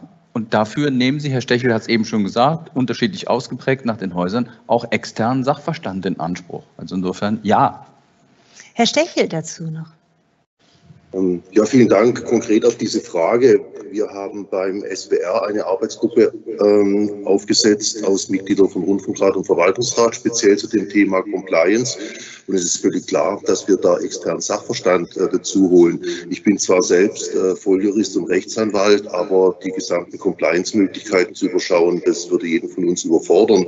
Es wurde vorher schon gesagt, dass der MDR im ARD-Vergleich einen relativ guten Standard hat. Aber ich weiß zum Beispiel, dass der Siemens-Konzern im Nachgang zu dem damaligen Schwarzgeldskandal eine vorbildliche Compliance-Ordnung hat. Und da werden wir uns selbstverständlich mit Hilfe von externem Sachverstand auch Compliance-Ordnungen aus anderen Wirtschaftsbereichen anschauen, um daraus dann ein wirklich äh, das, das, das Optimale äh, herauszufiltern. Und es geht dann wieder über in ich knüpfe an das an, was ich vorher gesagt habe, dass wir eben auch, und das ist die Anregung der GVK, wirklich eine anstaltsübergreifende und eben auch vergleichbare Aufsichtsqualität und Aufsichtstiefe in allen Anstalten da mit und hinbekommen. Ich glaube, das ist ein ganz zentraler Punkt, eine solche Public äh, Corporate Governance zu installieren da sind wir dran und das gehen wir sehr schnell an. Diese Arbeitsgruppe beim SWR, die wird, äh, wenn ich das richtig sehen darf, in den nächsten ein, zwei Wochen mit der Arbeit beginnen. Dankeschön. Dankeschön, Herr Stechel. Und bevor ich es vergesse, weil ich werde, ich werde schon angemahnt, über den Chat die wichtige Frage nicht zu vergessen. Ähm, Herr Kupka, zu Gebühren. Jetzt müssten Sie mir aber noch mal gerade auf die Sprünge helfen, bitte. Melden Sie sich doch gerne und schalten Sie sich äh, in Teams ein. Herr Kupka. Dann beantworten wir das im Nachgang gerne schriftlich. Und ähm, der Kollege hier vorne. Guten Tag, lange äh, RBB. Äh, Herr Buro und auch die anderen Damen und Herren, Sie kommen auch mit der Politik jetzt äh, wahrscheinlich vermehrt auch in Kontakt über diese vielen Geschehnisse, die es gegeben hat, von einer falschparkenden Intendantin bis zu alten Skandalen, die zehn Jahre alt sind. Trotzdem müssen Sie eben über diese Gebühren mit der Politik sprechen. Wie ist dieses Verhältnis geworden? Wie, wie sprechen Sie mit der Politik im Moment? Also ich kann sagen, ich war in zwei Anhörungen. Ähm, es gibt jetzt nicht, oder anders angefangen, also es gibt jetzt nicht wegen der RBB-Skandale Sonderkontakte mit der Politik. Ähm, da hat sich auch keiner gemeldet. Aber ich war äh, in der Rolle als ARD-Vorsitzender jetzt in zwei Landtagen, das war Sachsen-Anhalt und äh, Sachsen, in den Medienausschüssen, äh, wo es Anhörungen gab, die sowieso veranschlagt waren zur ähm, periodisch ja immer veröffentlichten Berichten zu unserer wirtschaftlichen Lage. Und natürlich spielte da der RBB-Skandal auch eine Rolle. Und man merkt natürlich, dass äh, diejenigen, das sind ja dann alle Fraktionen vertreten in diesen Ausschüssen, dass diejenigen, die grundsätzliche, ähm, äh, grundsätzliche Kritikpunkte am öffentlich-rechtlichen Rundfunk haben, äh, sich jetzt äh, bestärkt sehen in dieser Kritik. Und äh, im Augenblick geht es jetzt nicht um äh, Geld, es geht nicht um Beitrag. das ist ja erst Ende dieser KIF-Periode. Aber das Verhältnis äh, ist schon so, dass da, wo es Anhörungen gibt, wo man also sowieso zusammenkommt, das natürlich auch äh, eine Rolle spielt. Aber die fragen nicht nach, was ist denn da beim RBB? Das könnte ich auch gar nicht beantworten. Das könnte auch, in dem Fall war es jetzt Frau Wille, die äh, als Sitz, als Ortsintendantin mit war in diesen beiden Landtagen könnte sie natürlich auch nicht beantworten. Insofern wenig Änderung, aber diejenigen, die grundsätzliche Kritik schon immer geäußert hatten, auch als es äh, in den Landtagen vor anderthalb Jahren um den Beitrag ging, ähm, sehen sich jetzt natürlich noch bestärkt. Eine Frage von Herrn Huber, Tagesspiegel, die ich gerne an Herrn Gniff gegeben würde als ehemaliger, ehemaliger Tagesschau-Chef. Warum äh, oder ist es nicht hysterisch, fragt er, die Tagesschau als Beichtstuhl für ARD-Sünden zu nutzen, in Klammern zu missbrauchen. Er bezieht sich auf die Berichterstattung äh, in der Tagesschau dann über die Skandale. Wenn das so wäre, wäre das tatsächlich verwerflich. Also ich glaube, niemand hat ein, ein, ein, größeres Interesse ähm, allein schon berufsbiografisch bedingt an der Unabhängigkeit äh, der Tagesschau als ich. Ähm, ich vermag die einzelnen Tage im Nachhinein nicht zu bewerten. Dafür muss man dann immer auch die Nachrichtenlage des Tages kennen und sagen, war das jetzt eines der zehn zentralen Themen dieses Tages? Ähm, wenn das so war, dann haben die Kolleginnen und Kollegen das richtig gemacht. Ähm, aber das ist eben auch ein Teil Unternehmenskultur. Ich habe jetzt eine andere Funktion und ich habe jetzt nicht mehr die Aufgabe, die Tagesschau jeden Tag ähm, mitzugestalten, sondern ich habe jetzt äh, dafür zu sorgen, dass der SWA sich ähm, ordentlich durch die schwierigen Zeiten bewegt. Ähm, und ich bin sicher, dass die Menschen, die wir dafür eingesetzt haben bei der Tagesschau, dass die das anständig und nach bestem Wissen und Gewissen tun. Eine Frage an Sie beide, so ein Schulterschluss. Äh, die Frage von Herrn Kupka. Was, äh, was sagst du, Tom, und Sie, Herr Knifke, zu, uns, äh, zu einer möglichen Gebührenerhöhung, insbesondere in diesen teuren Energiezeiten für die Bürger, vor allem bei Geringverdienern? Da wissen wir, was wir dazu wissen. Zu einer möglichen Gebühren, was, was Sie dazu nichts, sagen. Da wissen wir gar nichts zu, weil ähm, das ja so geregelt ist, dass äh, erstmal bei uns äh, die Zahlen gesammelt werden und dann von der Kommission äh, zu der Ermittlung unseres Bedarfs geprüft werden. Und äh, da die Entscheidung ja erst für 2025 dann ansteht in der Politik, die sich mit der KEW-Empfehlungen auseinandersetzt, ist das im Augenblick so früh in diesem Verfahren, äh, dass ich dazu gar nichts weiß oder sagen kann. Wenn mir jemand eine Glaskugel gibt, in der steht, wie sich die Inflation entwickelt und eine Glaskugel, in der steht, wie sich Löhne und Gehälter entwickeln und wenn mir jemand eine Glaskugel gibt, in der steht, wie sich auch die Energiekosten weiterentwickeln, dann bin ich gerne bereit, Aussagen über Beiträge im Jahr 2025 zu treffen. Indes, es gibt diese Kugel nicht und insofern kann es auch von uns keine Aussagen zu geben. Dankeschön. Herr Bure. Jetzt äh, müssen Sie einmal bitte Ihr Mikrofon anmachen. So, jetzt müsste ich zu hören sein. Ähm, danke, dass ich noch eine Frage stellen kann. Sie bezieht sich auf den Umgang der Gebührenzahler mit dem Material, was sie sozusagen bereitstellen. Es ist ja relativ populär, man kann das auf YouTube sehr schnell nachvollziehen, dass Inhalte der öffentlich-rechtlichen nochmal hochgeladen werden, Reuploads von diversen Dingen, sei es Tagesschau oder Comedy-Formate etc. Äh, jetzt gibt es, glaube ich, dazu auf Ihrem Podium eine gewisse Meinungsverschiedenheit, denn Frau Gerner hat ja in einem längeren Prozess prozessiert gegen einen äh, Kritiker, der Material verwendet hat, äh, sozusagen aber mit kritischen Bemerkungen dazu, äh, ein Radio Bremen-Beitrag. Und ähm, am Ende, Frau Gerner, waren Sie ja erfolgreich und dieser Kritiker darf diesen Beitrag nicht mehr veröffentlichen. Ähm, aber davon abgesehen, es gibt Millionen vielleicht von Nutzern der öffentlich-rechtlichen, die das gebührenfinanzierte Material wieder bei YouTube einstellen. Also wenn Sie auf YouTube nachschauen, Sie werden dort sehr viel Material finden, nicht auf den Kanälen der äh, öffentlich-rechtlichen selber, sondern von privaten Leuten. Dagegen wird auch nicht vorgegangen. Ähm, ich würde gerne konkrete Standpunkte von Ihnen drei Intendanten erfahren, wie Sie das sehen. Dürfen wir als Gebührenzahler dieses Material bei YouTube unkommentiert einstellen oder wird dieser gebührenfinanzierte Prozess, den Frau Gerner gegen ähm, Holger Kreimeier geführt hat, am Ende dazu führen, das wird als Präzedenzfall genommen, um dann alle möglichen Reuploads von YouTube zu entfernen. Ich, ich habe da keine eigene Meinung dazu. Ich möchte einfach mhm. nur Ihre konkreten Standpunkte dazu hören. Da haben wir, da haben wir wieder eine große äh, Glaskugel. Äh, Frau Gerner, wir sind da äh, wieder voll in ja. Rechte fragen, oder? Also ich glaube auch, dass das so ein spezieller Fall ist, dass uns das heute relativ weit raustreiben würde aus der Kurve. ähm, ich ähm, also wir, das, das ist ja ein anderes großes Thema, dass Sie ansprechen, es geht um einen speziellen Fall und da wurde nicht einfach Material ähm, verwendet und wieder auf, äh, geuploadet, sondern es wurde zu einem anderen Beitrag verwendet und dagegen haben wir prozessiert ähm, und gewonnen tatsächlich in, der, in ähm, fast vollumfänglich es hat, glaube ich, mit anderen Prozessen gar nichts zu tun. Man muss sich Einzelfälle immer wieder auch anschauen und ähm, zu den allgemeinen äh, Richtlinien können, können vielleicht Kai Knifke, der ähm, die Mediathek ähm, federführend betreut, oder Tom Bucher als ARD-Vorsitzender etwas sagen. Mir ist dieser Prozess nicht als ähm, Pass pro Toto ähm, bekannt, sondern wir haben einen Prozess geführt. Da war es uns wichtig. Bei vielen anderen Punkten sagen wir auch aus Radio Bremen gar nichts.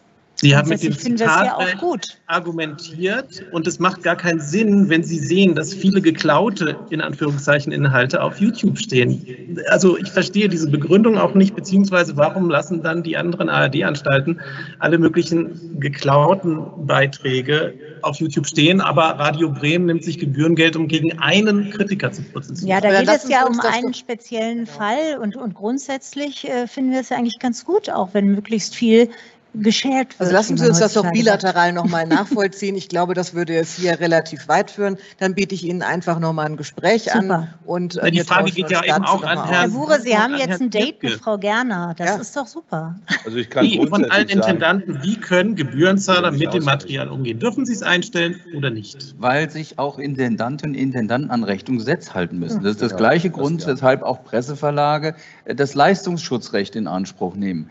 Weil wir eben, und Sie haben das Stichwort selbst genannt, geklautes Material ist geklautes Material. Und da ist geistiges Eigentum. Da sind Rechte dahinter, die erworben werden müssen. Und das können wir nicht einfach zulassen, dass das geklaut wird und mal mir nichts, dir nichts auf, auf irgendwelche Plattformen gestellt wird. Das Fordere ich nicht. Ich beobachte nur, dass Sie nicht dagegen Recht vorgehen. Und Gesetz Doch, wir gehen auch recht. Okay, Herr Bure, wir werden Ihnen ähm, oder beziehungsweise Ihre Kontaktdaten an Frau Gerner geben und Sie setzen sich dann. Nochmal mit ihm in Verbindung. Ja, okay, es ist ein ARD-weites Thema. Vielen Dank. Frau Burgmann. Ja, wir wollen, wir wollen ihm auch nicht ausweichen. Aber ich, ja, aber ich denke, das, das, ist jetzt. Ich kann jetzt nur sagen, dass die Rechte oft äh, begrenzt sind. Wir haben ja selber nur begrenzte Rechte, die laufen aus. Es ist mittlerweile ja so, dass äh, viele, viele äh, Produkte, ob das Produktionen sind oder Ankäufe, sind nur für ein Zeitfenster erworben. Das heißt, deshalb müssen die auch dann aus der Mediathek wieder verschwinden, zum, zu unserem Kummer und auch zum Kummer der, der Programmdirektorin. Aber das ist eben so. Und die andere Frage, da muss ich auch äh, etwas um Geduld bitten, weil ich das rechtlich erstmal überprüfe. Sie sagen, da gehen Sie nicht gegen vor. Ich weiß es nicht. Äh, das ist eine von diesen Sachen, wo man nochmal nachrecherchieren muss. Und dann auch die rechtliche Begründung dafür können wir nachliefern. Das, das machen wir. Frau wenn, ich da ganz kurz, wenn ich ganz kurz rein darf, darf ich als Urheber ja, und Medienrechtler bloß schnell sagen, dass Kai Knifke hundertprozentig recht hat. Das ist ein Ritterschlag. Frau Burgmar.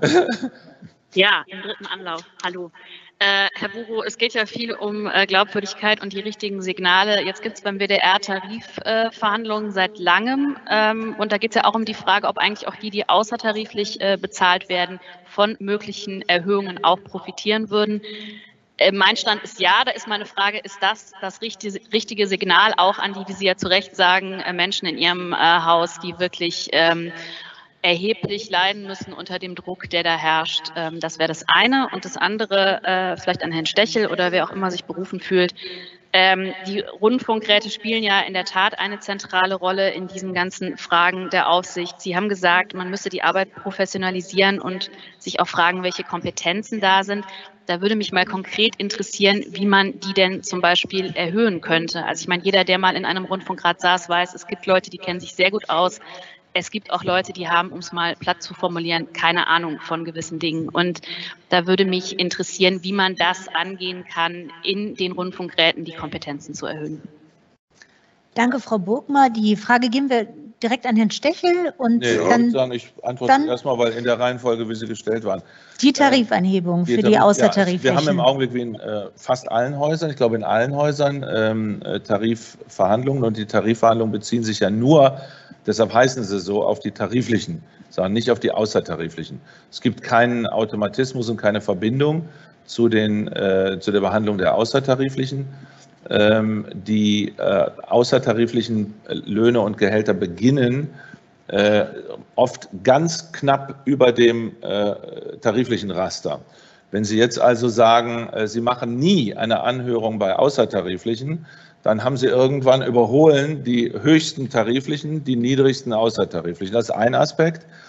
Äh, aber es gibt da keinen Automatismus. Damit äh, befasst sich jedes Mal immer der Verwaltungsrat und, äh, und der tut das verantwortungsvoll. Also die, die Tarifverhandlungen beziehen sich nur auf die Tarife. Ja, aber Sie sagen ja, wenn ich noch mal kurz nachhaken darf, ähm, man muss es bei den Außertariflichen erhöhen, weil es eben sonst äh, sie sozusagen irgendwann eingeholt werden. Also klare Frage, gäbe es Tarif, wenn es Tariferhöhungen gibt, werden dann auch Direktoren zum Beispiel im WDR davon profitieren? Ja, Sie, Sie konzentrieren sich jetzt nur auf die Direktoren. Sie haben ja eben richtig gesagt, es geht um die Außertariflichen. Und die Außertariflichen sind gestaffelt. Das ist ja anders als zum Beispiel in Ihrem Verlag, äh, wo der Verleger Millionen verdient und, äh, und, der, und der Pförtner ganz wenig ist bei uns das eben die Spreizung nicht so groß. Das bedeutet, Sie müssen dann immer mitrechnen, was für Auswirkungen hat das auf, die, auf das gesamte außertarifliche Gefüge. Aber das habe ich jetzt auch nicht zu entscheiden. Es gibt auch keinen Automatismus. Das ist einfach kein Thema in den Tarifverhandlungen, weil die sich nur auf die Tarife beziehen. So, und äh, alles andere ist ganz grundsätzlich so, wenn Sie es in die freie Verhandlung geben, ist es, gucken Sie in die freie Wirtschaft, können Sie in Ihren eigenen Verlag gucken, da wo es frei verhandelt wird, ist es immer teurer, als wenn Sie sich orientieren an den, an den äh, Tarifabschlüssen. Und Ja, Ihre das- Frage das- an Herrn Stechel. Sie Ja. sind ja noch zugeschaltet. Wie können Ja. Sie die Kompetenzen erhöhen, den Sachverstand und die Expertise? Das würde ich gerne in drei Punkte gliedern. Der erste Punkt ist, dass wir durchaus uns auch überlegen, ob wir nicht mit den Entsendeorganisationen Kontakt aufnehmen müssen, um dort auch eine gewisse Vorstellung zu entwickeln, welche äh, Personen sie in die Gremien entsenden. Das fängt damit an, das sage ich äh, ganz offen, dass manche Organisationen Leute in Gremien äh, entsenden, die dann feststellen, hoppla, das kostet ja doch einiges an Zeitaufwand und die dann ähm, selten oder ganz wenig an Sitzungen teilnehmen. Also das ist auch ein Appell an die Entsendeorganisationen, hier Leute in die Gremien zu schicken, die A von der Materie eine Ahnung haben und B Zeit haben. Aber ich will das gar nicht jetzt alles auf die Entsendeorganisation wegdrücken. Wir selbst, und das habe ich vorher schon kurz äh, angesprochen, wir selbst müssen da, wo wir nicht hinreichenden Sachverstand haben, selbstverständlich uns externe Expertise holen. Und das zweite bzw. dritte ist das Thema Fort- und Weiterbildung. Das haben wir in den vergangenen Jahren vielleicht auch nicht mit der Konsequenz angepackt, wie wir es schon hätten anpacken müssen. Aber wir haben daraus gelernt und wir haben bei dieser GVK-Sitzung jetzt in Bremen ein ganz klares, kurzfristig umsetzbares Konzept ähm, auf die Schiene gesetzt das im Wesentlichen zwei Elemente enthält. Das ist zum einen eine Verbesserung der Ausstattung der Gremiengeschäftsstellen, dass da eine vermehrte Expertise da ist und die auch im Sinne von Fortbildungsmaßnahmen gestärkt wird. Und das Zweite ist selbstverständlich, dass die Gremienmitglieder selbst ein Angebot erhalten, mit dem sie sich kurzfristig auch zu bestimmten Themen qualifizieren können. Das muss nicht immer das große Seminar sein, wo man sich bundesweit trifft. Da gibt es mittlerweile Fortbildungstools, die kann sich jeder an seinem eigenen Bildschirm zu Hause anrufen, sich am Abend mal zwei, drei Stunden hinsetzen und sich dann vielleicht in der Frage, wie ein Haushalt zu lesen ist, professionalisieren. Das sind diese drei Elemente und ich glaube, damit haben wir einiges angepackt. Danke, Herr Stechel. Daran schließt sich eine, eine Frage von Herrn Huber. Ähm, äh, wann gibt es den Bachelor für Rundfunkräte? Gemeint ist wahrscheinlich, gibt es so eine Art von Standardisierung oder, oder, oder eine Art von Richtlinie, an die man sich dann halten kann. Ach ja, ein Bachelor. Ich meine, gucken Sie sich mal an, äh, der Verwaltungsrat des SWR, da sind 18 Leute drin. Da sind Leute dabei, äh, die kennen sich aus im Ausschreibungswesen, weil sie sich da eigentlich auskennen und sich auch professionalisiert haben. Da gibt es Leute wie ich. Ich äh, kann einen Großteil der juristischen Fragen beantworten. Da sind 18 Leute mit zum Teil sehr unterschiedlichen Kompetenzen, die schließen sich aber zusammen und in diesem Zusammenschluss dessen, was da an Fachwissen da ist, kommen wir sehr, sehr, sehr viel weiter. Aber da kann ich mich nur wiederholen, niemand weiß alles. Und wenn wir uns hinsetzen und sagen, da ist ein Problem vor der Haustür oder auf dem Schreibtisch, da sind wir einfach selber nicht sachkundig genug, dann, dann äh, holen wir uns externe Expertise. Meine Güte, ich, ich, ich wohne in Freiburg. Ich laufe öfter als einmal im Jahr geschwind in die Uni rüber zu einem Prof, den ich kenne und sage, kannst du mit mir eine Stunde lang das Problem durchdiskutieren. Da bin ich wieder fit für die Diskussion im Verwaltungsrat. So geht es mit unterschiedlich kleinen Schritten, aber insgesamt kriegen wir da eine Kompetenz zusammen, die dann wirklich so gut ist, dass wir keinen Bachelor brauchen. Danke, Herr Stechel. Florian Schwiegershausen. Ja, Florian Schwiegershausen aus Bremen vom Weserkurier. Moin und schönen guten Tag nach Köln. Ähm, ich habe eigentlich so schließt so ein bisschen an die Fragen der Kollegen Burgner, Bure und äh, Kessler an, was zum einen die Compliance angeht und äh, zum anderen die äh, Aufsicht. Das sind bei mir jetzt so zwei bis drei Fragen. Also erstens äh, Compliance. Es gab ja nur noch Kritik beim RBB an diesen äh, an diesen Bonizahlungen, an diesem Bonussystem. Deshalb Frage an Sie alle: Inwiefern können Sie für Ihre Häuser ausschließen, dass es da äh, auch ein solches Bonussystem gibt, auf äh, welcher Ebene auch immer? Äh, und wenn es das doch gibt, auf welcher Ebene und wofür dann? Das ist das eine. Und das andere ist dann äh, bei den äh, Aufsichtsgremien, wenn ich jetzt mal so auf Rundfunkrat, Verwaltungsrat schaue. Ich habe gerade eben, äh, als ich hörte, 18 Menschen im Verwaltungsrat beim SWR, Holla die Waldfee. Dafür hat Radio Bremen ja gar nicht das Geld, da sind es nur neun. Aber äh, insgesamt, äh, wenn ich jetzt mal schaue, so vom Appell auf Platz in Richtung äh, Dom, äh, ein Bischof äh, bietet dem Papst seinen Rücktritt an, wenn er 75 wird. Äh, inwiefern sehen Sie es denn vielleicht auch für sinnvoll an, auch das Alter bei den Aufsichtsgremien, sowohl bei Rundfunkrat als auch bei Verwaltungsrat zu begrenzen? Und dann letzte Frage daran. Da müsste dann aber womöglich dann die entsprechenden WDR-Gesetze, Radio Bremen-Gesetze und so weiter geändert werden. Und da sehe ich von Ihnen jetzt nicht unbedingt in dieser momentanen Situation äh, die Bereitschaft, an diese Gesetze wieder ranzugehen, äh, angesichts dieser auch momentan politischen Diskussion. Wie ist das? Danke, ja, also Herr Schwiershausen. Herr, Bech, Herr, Herr Stechel? Ja, na gut, wenn Sie die Altersgrenze ansprechen, das finde ich äh, eine Geschichte, die wird mich natürlich auch selbst ein bisschen betreffen. Aber ich kann nur sagen, wenn Sie älter werden, werden Sie nicht unbedingt dümmer, da können Sie auch schlauer werden. Insofern halte ich eine Altersgrenze da gibt es natürlich irgendwo, wenn man selbst halbwegs vernünftig ist, hört man irgendwann auf. Aber jetzt zu sagen, mit 65 ist Schicht, das muss auch nicht sein, weil sie bringen ja mit dieser Arbeit auch eine gewisse Expertise mit. Und zum Zweiten, da haben ja auch die Landesgesetzgeber, die die Rundfunkstaatsverträge etc. pp. machen, mittlerweile auch eine Grenze eingesetzt, indem sie weitestgehend die Zahl der Amtszeiten äh, begrenzt haben. Sie schütteln den Kopf, doch doch, also beim SWR ist es so, da ist die Zahl der Amtszeiten mittlerweile begrenzt. Insofern ist da automatisch irgendwann Schluss. Mhm. Dankeschön. Frau Gerner, gibt es bei Radio Bremen ein Bonussystem? Nein, bei Radio Bremen gibt es kein Bonussystem. Und ich brauche Sie, glaube ich, jetzt nicht alle der Reihe nach zu fragen. Das brauchst du deshalb nicht, weil wir das ab, wir haben das abgefragt. Genau. Sobald äh, das bekannt wurde äh, und äh, das gibt es, kann ich jetzt, jetzt klar sagen, in keiner anderen ARD-Anstalt. Äh, also das gibt es in keinem Haus. Ganz klares Nein auf Ihre Frage da. Ähm, und äh, bei der Frage der Gremien noch nur eine Zusatzinformation. Ähm, also der, äh, der SWR dann hat vielleicht 18 und Sie sagen, Radio Bremen hat nur 9, aber der WDR hat auch nur 9. Und der WDR, das Sendegebiet ist auch größer. Also insofern, äh, das ist alles relativ. Sie brauchen eine bestimmte Breite an, an, an Expertisen, genau wie Herr Stecher gesagt hat, juristisch, wirtschaftlich, ähm, aber auch gewerkschaftliche Expertise ist wichtig.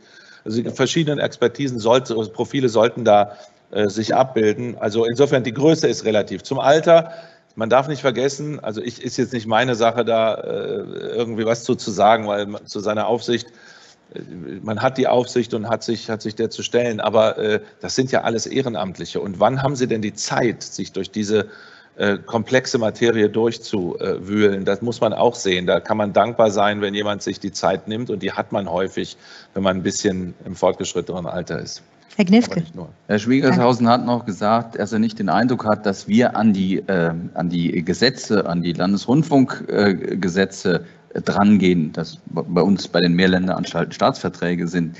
Ich weiß nicht, also das geht halt von der Vorstellung aus, dass wir da mal eben um den Landtag rumschlendern und sagen, wir wünschen uns jetzt mal einen neuen, einen neuen SWR-Staatsvertrag. So ist es nicht. Ich wünsche mir den. Und das Schöne ist, dass ich beide Regierungskoalitionen in meinen beiden Staatsvertragsländern darauf verständigt haben, in ihren Koalitionsvereinbarungen im Laufe dieser Legislaturperiode einen neuen Staatsvertrag für den SWR abzuschließen. Und insofern, da sind die dran.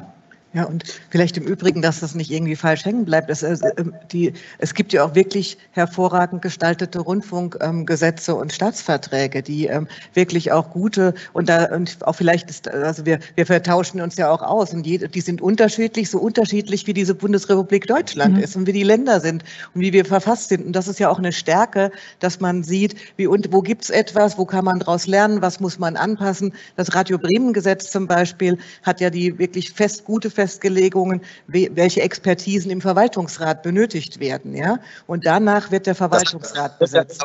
Genau, das, genau, Sie haben sich ja, dass Sie sich auskennen, weiß ich ja, Schwiegershausen. Ja? Aber dass Transparenz zum Beispiel eine Forderung des Radio Bremen Gesetzes mhm. ist, ja, ähm, finde ich total gut. Als ich nach zu Radio Bremen kam, das kann man gut leben. Ja? Man kann transparent dann auch leben, auch gegenüber den Gremien. Und das finde ich ähm, sind, ist einer der Vorteile dieses Gesetzes, das sehr klug ähm, verfasst mhm. ist. Mhm. Herr Schwiegerhaus, ein Satz, nicht, dass Sie, denken, dass wir, ja. ja. dass Sie denken, dass wir mit 18 Verwaltungsräten hier im Südwesten in Saus und Braus leben. Äh, das ist halt der Zwei-Länder-Anstalt im Wesentlichen geschuldet, wo natürlich auch aus beiden Bundesländern eine gewisse Abbildung äh, der dortigen gesellschaftlich relevanten Gruppen in den Gremien stattfinden muss. Und deshalb sind die beim SWR naturgemäß ein bisschen größer als bei einer Einländeranstalt. Danke für diese Erläuterung. Noch Frau Ringle, dpa. An den Herrn Knifke. Ähm, Sie fangen ja jetzt ein Jahr früher an als ursprünglich geplant mit dem ARD-Vorsitz. Heißt es, ähm, dass es, ähm, hat es Effekte auf, auf den SWR? Also stellen Sie irgendwelche Projekte deshalb zurück, weil Sie sich jetzt im Eiltempo auch vorbereiten müssen? Leider eine sehr gute Frage, wenn Sie mir das erlauben. Ähm, weil natürlich standen wir jetzt auch vor der Entscheidung, legen wir den SWR für zwei Jahre in den Tiefkühltruhe, ähm, tauen die nach zwei Jahren wieder auf und machen da weiter, wo wir aufgehört haben. Oder versuchen wir jetzt das, was wir alles noch fürs nächste Jahr vorhatten, ähm, in drei Monaten zu verdichten. Ähm, das wird auch nicht gehen, aber wir versuchen tatsächlich die Prozesse so weit zu treiben, so weit anzuschieben und dann zu delegieren, dass sie laufen und dass die Reformprozesse im SWR nicht, nicht zum Erliegen kommen. Das wird eine wahnsinnig schwierige Aufgabe oder ist eine solche, ähm, aber das haben wir uns jetzt fest vorgenommen. Da kommt noch dazu, dass halt in Süddeutschland, äh, sprich in Baden-Württemberg und in Bayern, die Ferien extrem weit in den, schon in den Spätsommer reingehen. Das heißt, wir fangen jetzt genau damit an, mit Hochdruck. Aber das äh, ist unser Ziel, die, wirklich die Prozesse so weiterzutreiben, dass sie, dass sie laufen und in Gang bleiben.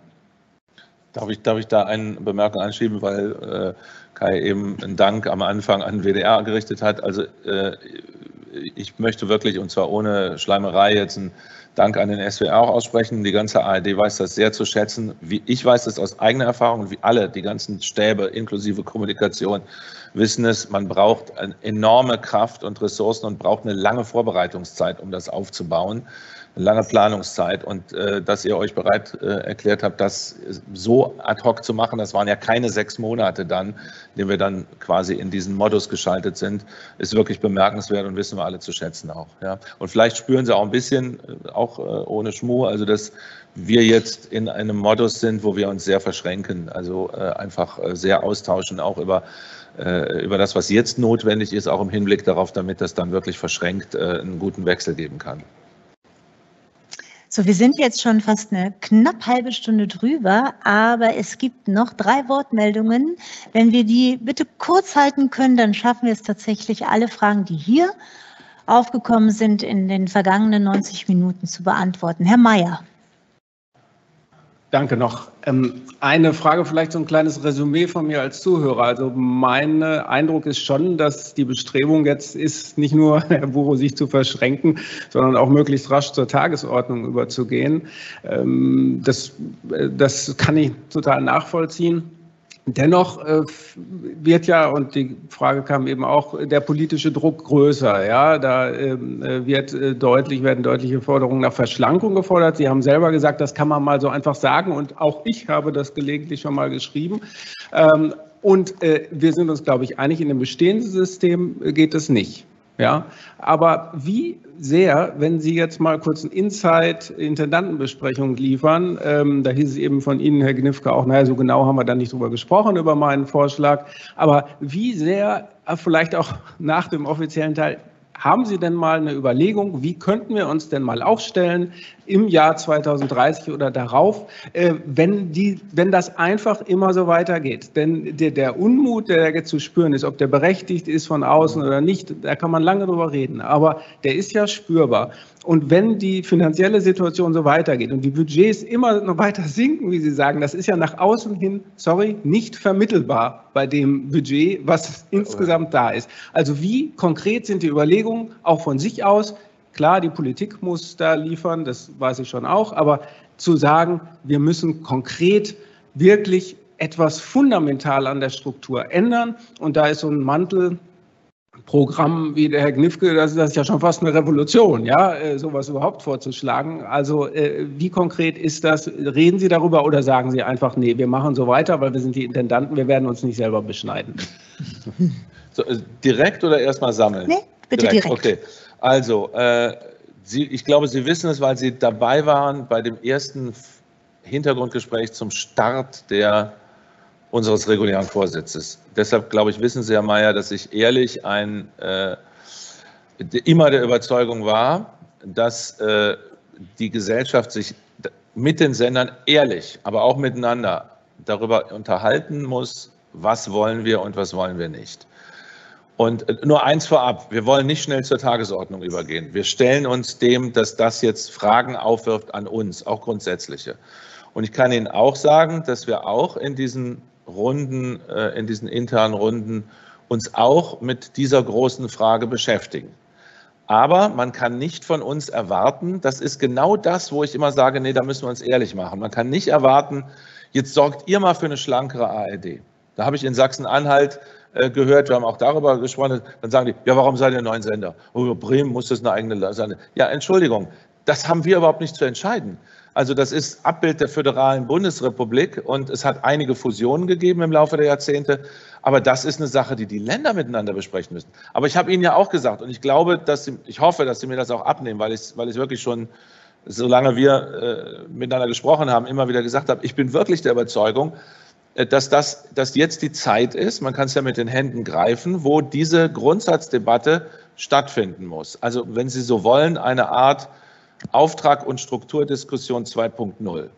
Ich sage Ihnen aber auch, was Herr äh, Bartel, das ist das KEF-Mitglied aus Sachsen-Anhalt, und Sachsen-Anhalt ist ja nun das Epizentrum der Kritik an der Verfasstheit des öffentlich-rechtlichen Rundfunks mit ZDF, ARD und Deutschlandradio, mit allem drum und dran.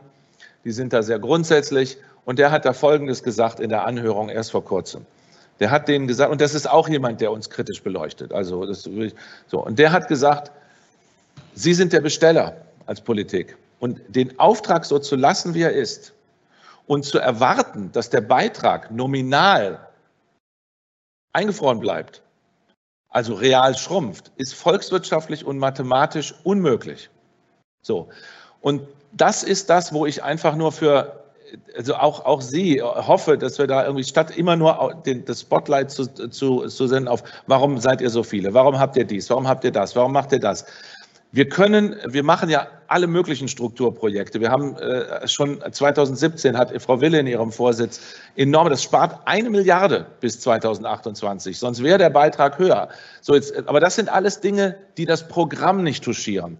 Sobald Sie an das gehen, was unsere Leistungen betrifft, sagen dieselben Leute häufig in der Presse und äh, in der Politik ja, aber da doch nicht kürzen, aber hier doch nicht kürzen. Nein, das haben wir uns ganz anders vorgestellt. So. Und deshalb brauchen wir, da bin ich ganz überzeugt von, und wir sind, glaube ich, kann man sagen, alle inzwischen überzeugt davon, dass wir, dass diese Debatte eigentlich nötig ist und wir machen uns auch Gedanken dazu. Aber man kann es wir wollen auch nicht das auf die Politik schieben, man muss die Politik sehen, aber man kann es auch nicht ganz nur zu uns schieben und sagen, das müsst ihr alles irgendwie klären, seid mal schlanker, aber bitte bringt genau dasselbe wie vorher und, und kürzt nichts. Aber ich bin immer der Meinung gewesen, dass man, dass man sich darüber verständigen muss. Ich glaube, es ist jetzt auch wirklich die Zeit, wo man das muss. Und zwar auch nicht nur, wenn ich das sagen darf, äh, mit der ARD, sondern dann geht es um eine große gesellschaftliche Debatte.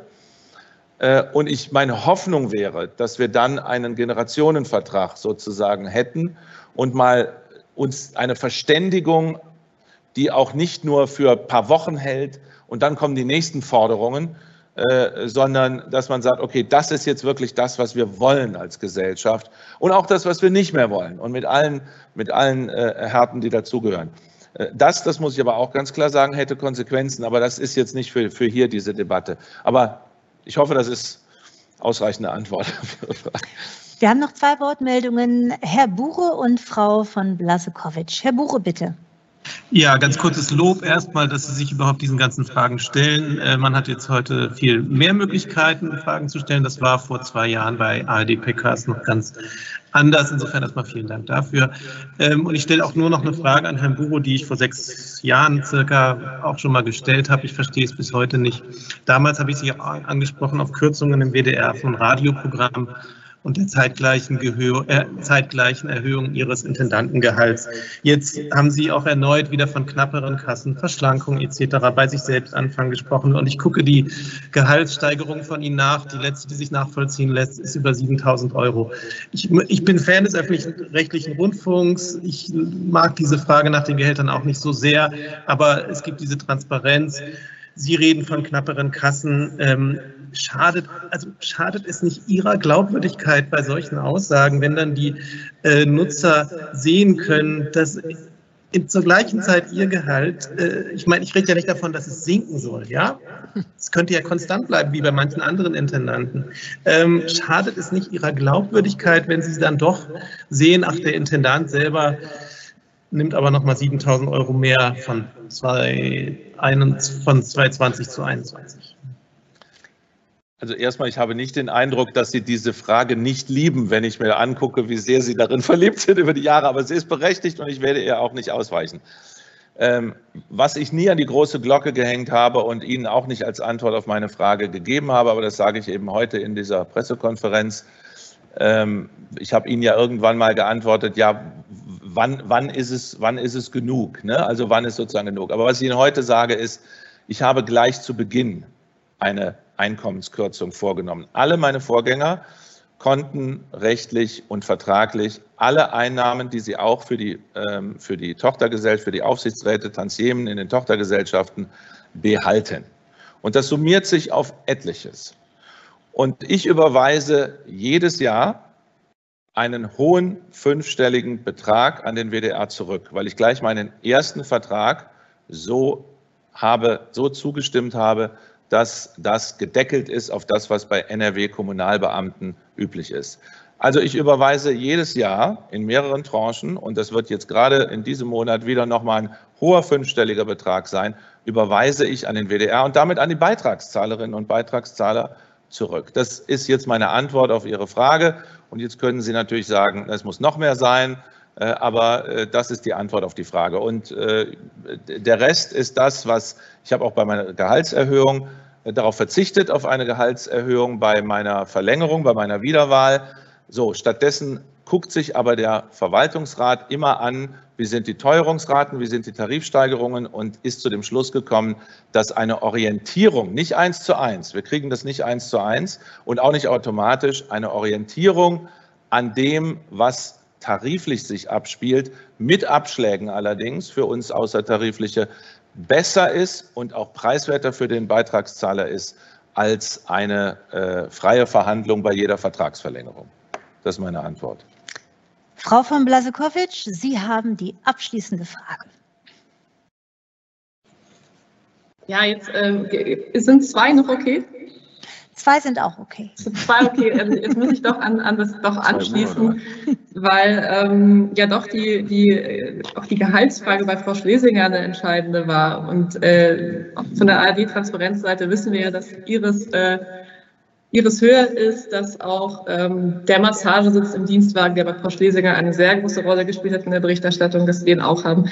Ähm, vielleicht können, kann Herr Bure nur ein, äh, ein paar Sätze dazu sagen, warum er denkt, dass das ähm, bei Frau Schlesinger zum Skandal wurde und bei ihm nicht. Das ist sozusagen jetzt die konkrete Frage im Anschluss. Und dann habe ich noch eine gute Schlussfrage vielleicht für Sie. Ähm, Sie haben ja vorher auch äh, erklärt, wo sozusagen die, die Problemfelder liegen. Mich würde jetzt auch speziell einfach von Herrn Gnifke noch interessieren, was denn seine Mission ist für das kommende Jahr. Mhm. Das ist wirklich eine gute Schlussfrage. Das andere kann ich Ihnen äh, beantworten. Es gibt einen, einen, einen himmelweiten Unterschied. Und zwar, ob jemand einen, in einer auch äh, von der Größe her begrenzten Anstalt, aber das ist gar nicht mein, äh, mein Bier, das zu beurteilen, aber in einer Anstalt eine, ein, ein, ein Gehalt ausgewiesen wird, das dann heimlich um etliches höher ist als das, was alle wissen, im Betrieb und, äh, und die Beitragszahlerinnen und Beitragszahler. Ich weiß nicht, ob es die Aufsichtsgremien in voller Höhe wussten. Aber auf jeden Fall viele, viele, viele in der Öffentlichkeit wussten es nicht. Das heißt, hier war heimlich, äh, das äh, gab es Gehaltsausweitungen und das ist ein himmelweiter Unterschied. Mein Gehalt ist in der größten ARD-Anstalt schon seit Anfang an, vom ersten Tag an, transparent in unseren Geschäftsberichten. Und zwar in Toto.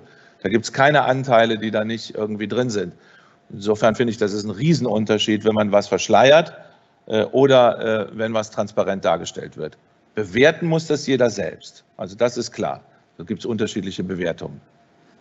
Herr Gnifke, Sie haben es eben schon mal etwas erläutert, aber die Abschlussfrage, was ist Ihre Mission? Nee, ich glaube, das habe ich noch nicht erläutert. Entschuldigung, wenn ich da genau. äh, das so sage. ähm, aber äh, wenn Sie mich nach der Mission fragen, ist das, was mich antreibt. Ähm, und es treibt mich nicht an der Gedanke, oh, wie, wie, wie machen wir es jetzt für die ARD schön, sondern was mich umtreibt, ist die Tatsache, dass wir in Zeiten leben, wo wir nicht wissen, ob wir in drei Monaten die Menschen hier in Deutschland die Bude warm kriegen. Dass seit Monaten deutsche Bauern nur noch im Staub rumflügen und da nichts mehr wächst, weil das Grundwasser zu Ende geht.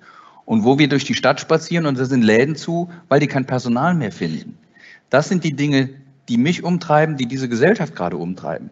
Und es werden riesengroße Entscheidungen sein, die dieses Land zu fällen hat, die diese Gesellschaft zu fällen hat.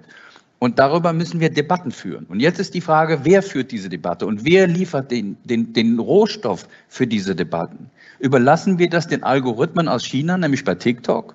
Oder lassen wir es den Algorithmen aus, aus den USA, die darauf setzen, je knalliger, je skandalisierender, desto besser, desto mehr Erlöse? Überlassen wir es denen? Oder bieten wir in Deutschland eine Plattform für diesen Diskurs? Bieten wir in Deutschland unabhängig recherchierte Informationen für diesen Diskurs? Und das ist die Rolle der ARD. Das ist meine Mission, wenn Sie mich danach fragen. Mhm. Dankeschön. Danke an Sie hier im Saal für die rege Teilnahme, an Sie vor den Monitoren in den Redaktionen. Viel Spaß jetzt beim Schreiben und danke an diese Runde auch für diese lebhafte Diskussion und die vielen, vielen Antworten. Wir bleiben im Gespräch. Schönen Tag noch. Gutes Gelingen aus Hamburg. Vielen Dank, dass Sie bis hierhin gefolgt sind. Empfehlen Sie uns gern weiter mit einem Link zu diesem Podcast, zum Beispiel zur AAD Audiothek mit der blaue Zeitmarkennavigation in der App. Die nächste Ausgabe erscheint wieder in der Nacht zum kommenden Montag. Bis dahin.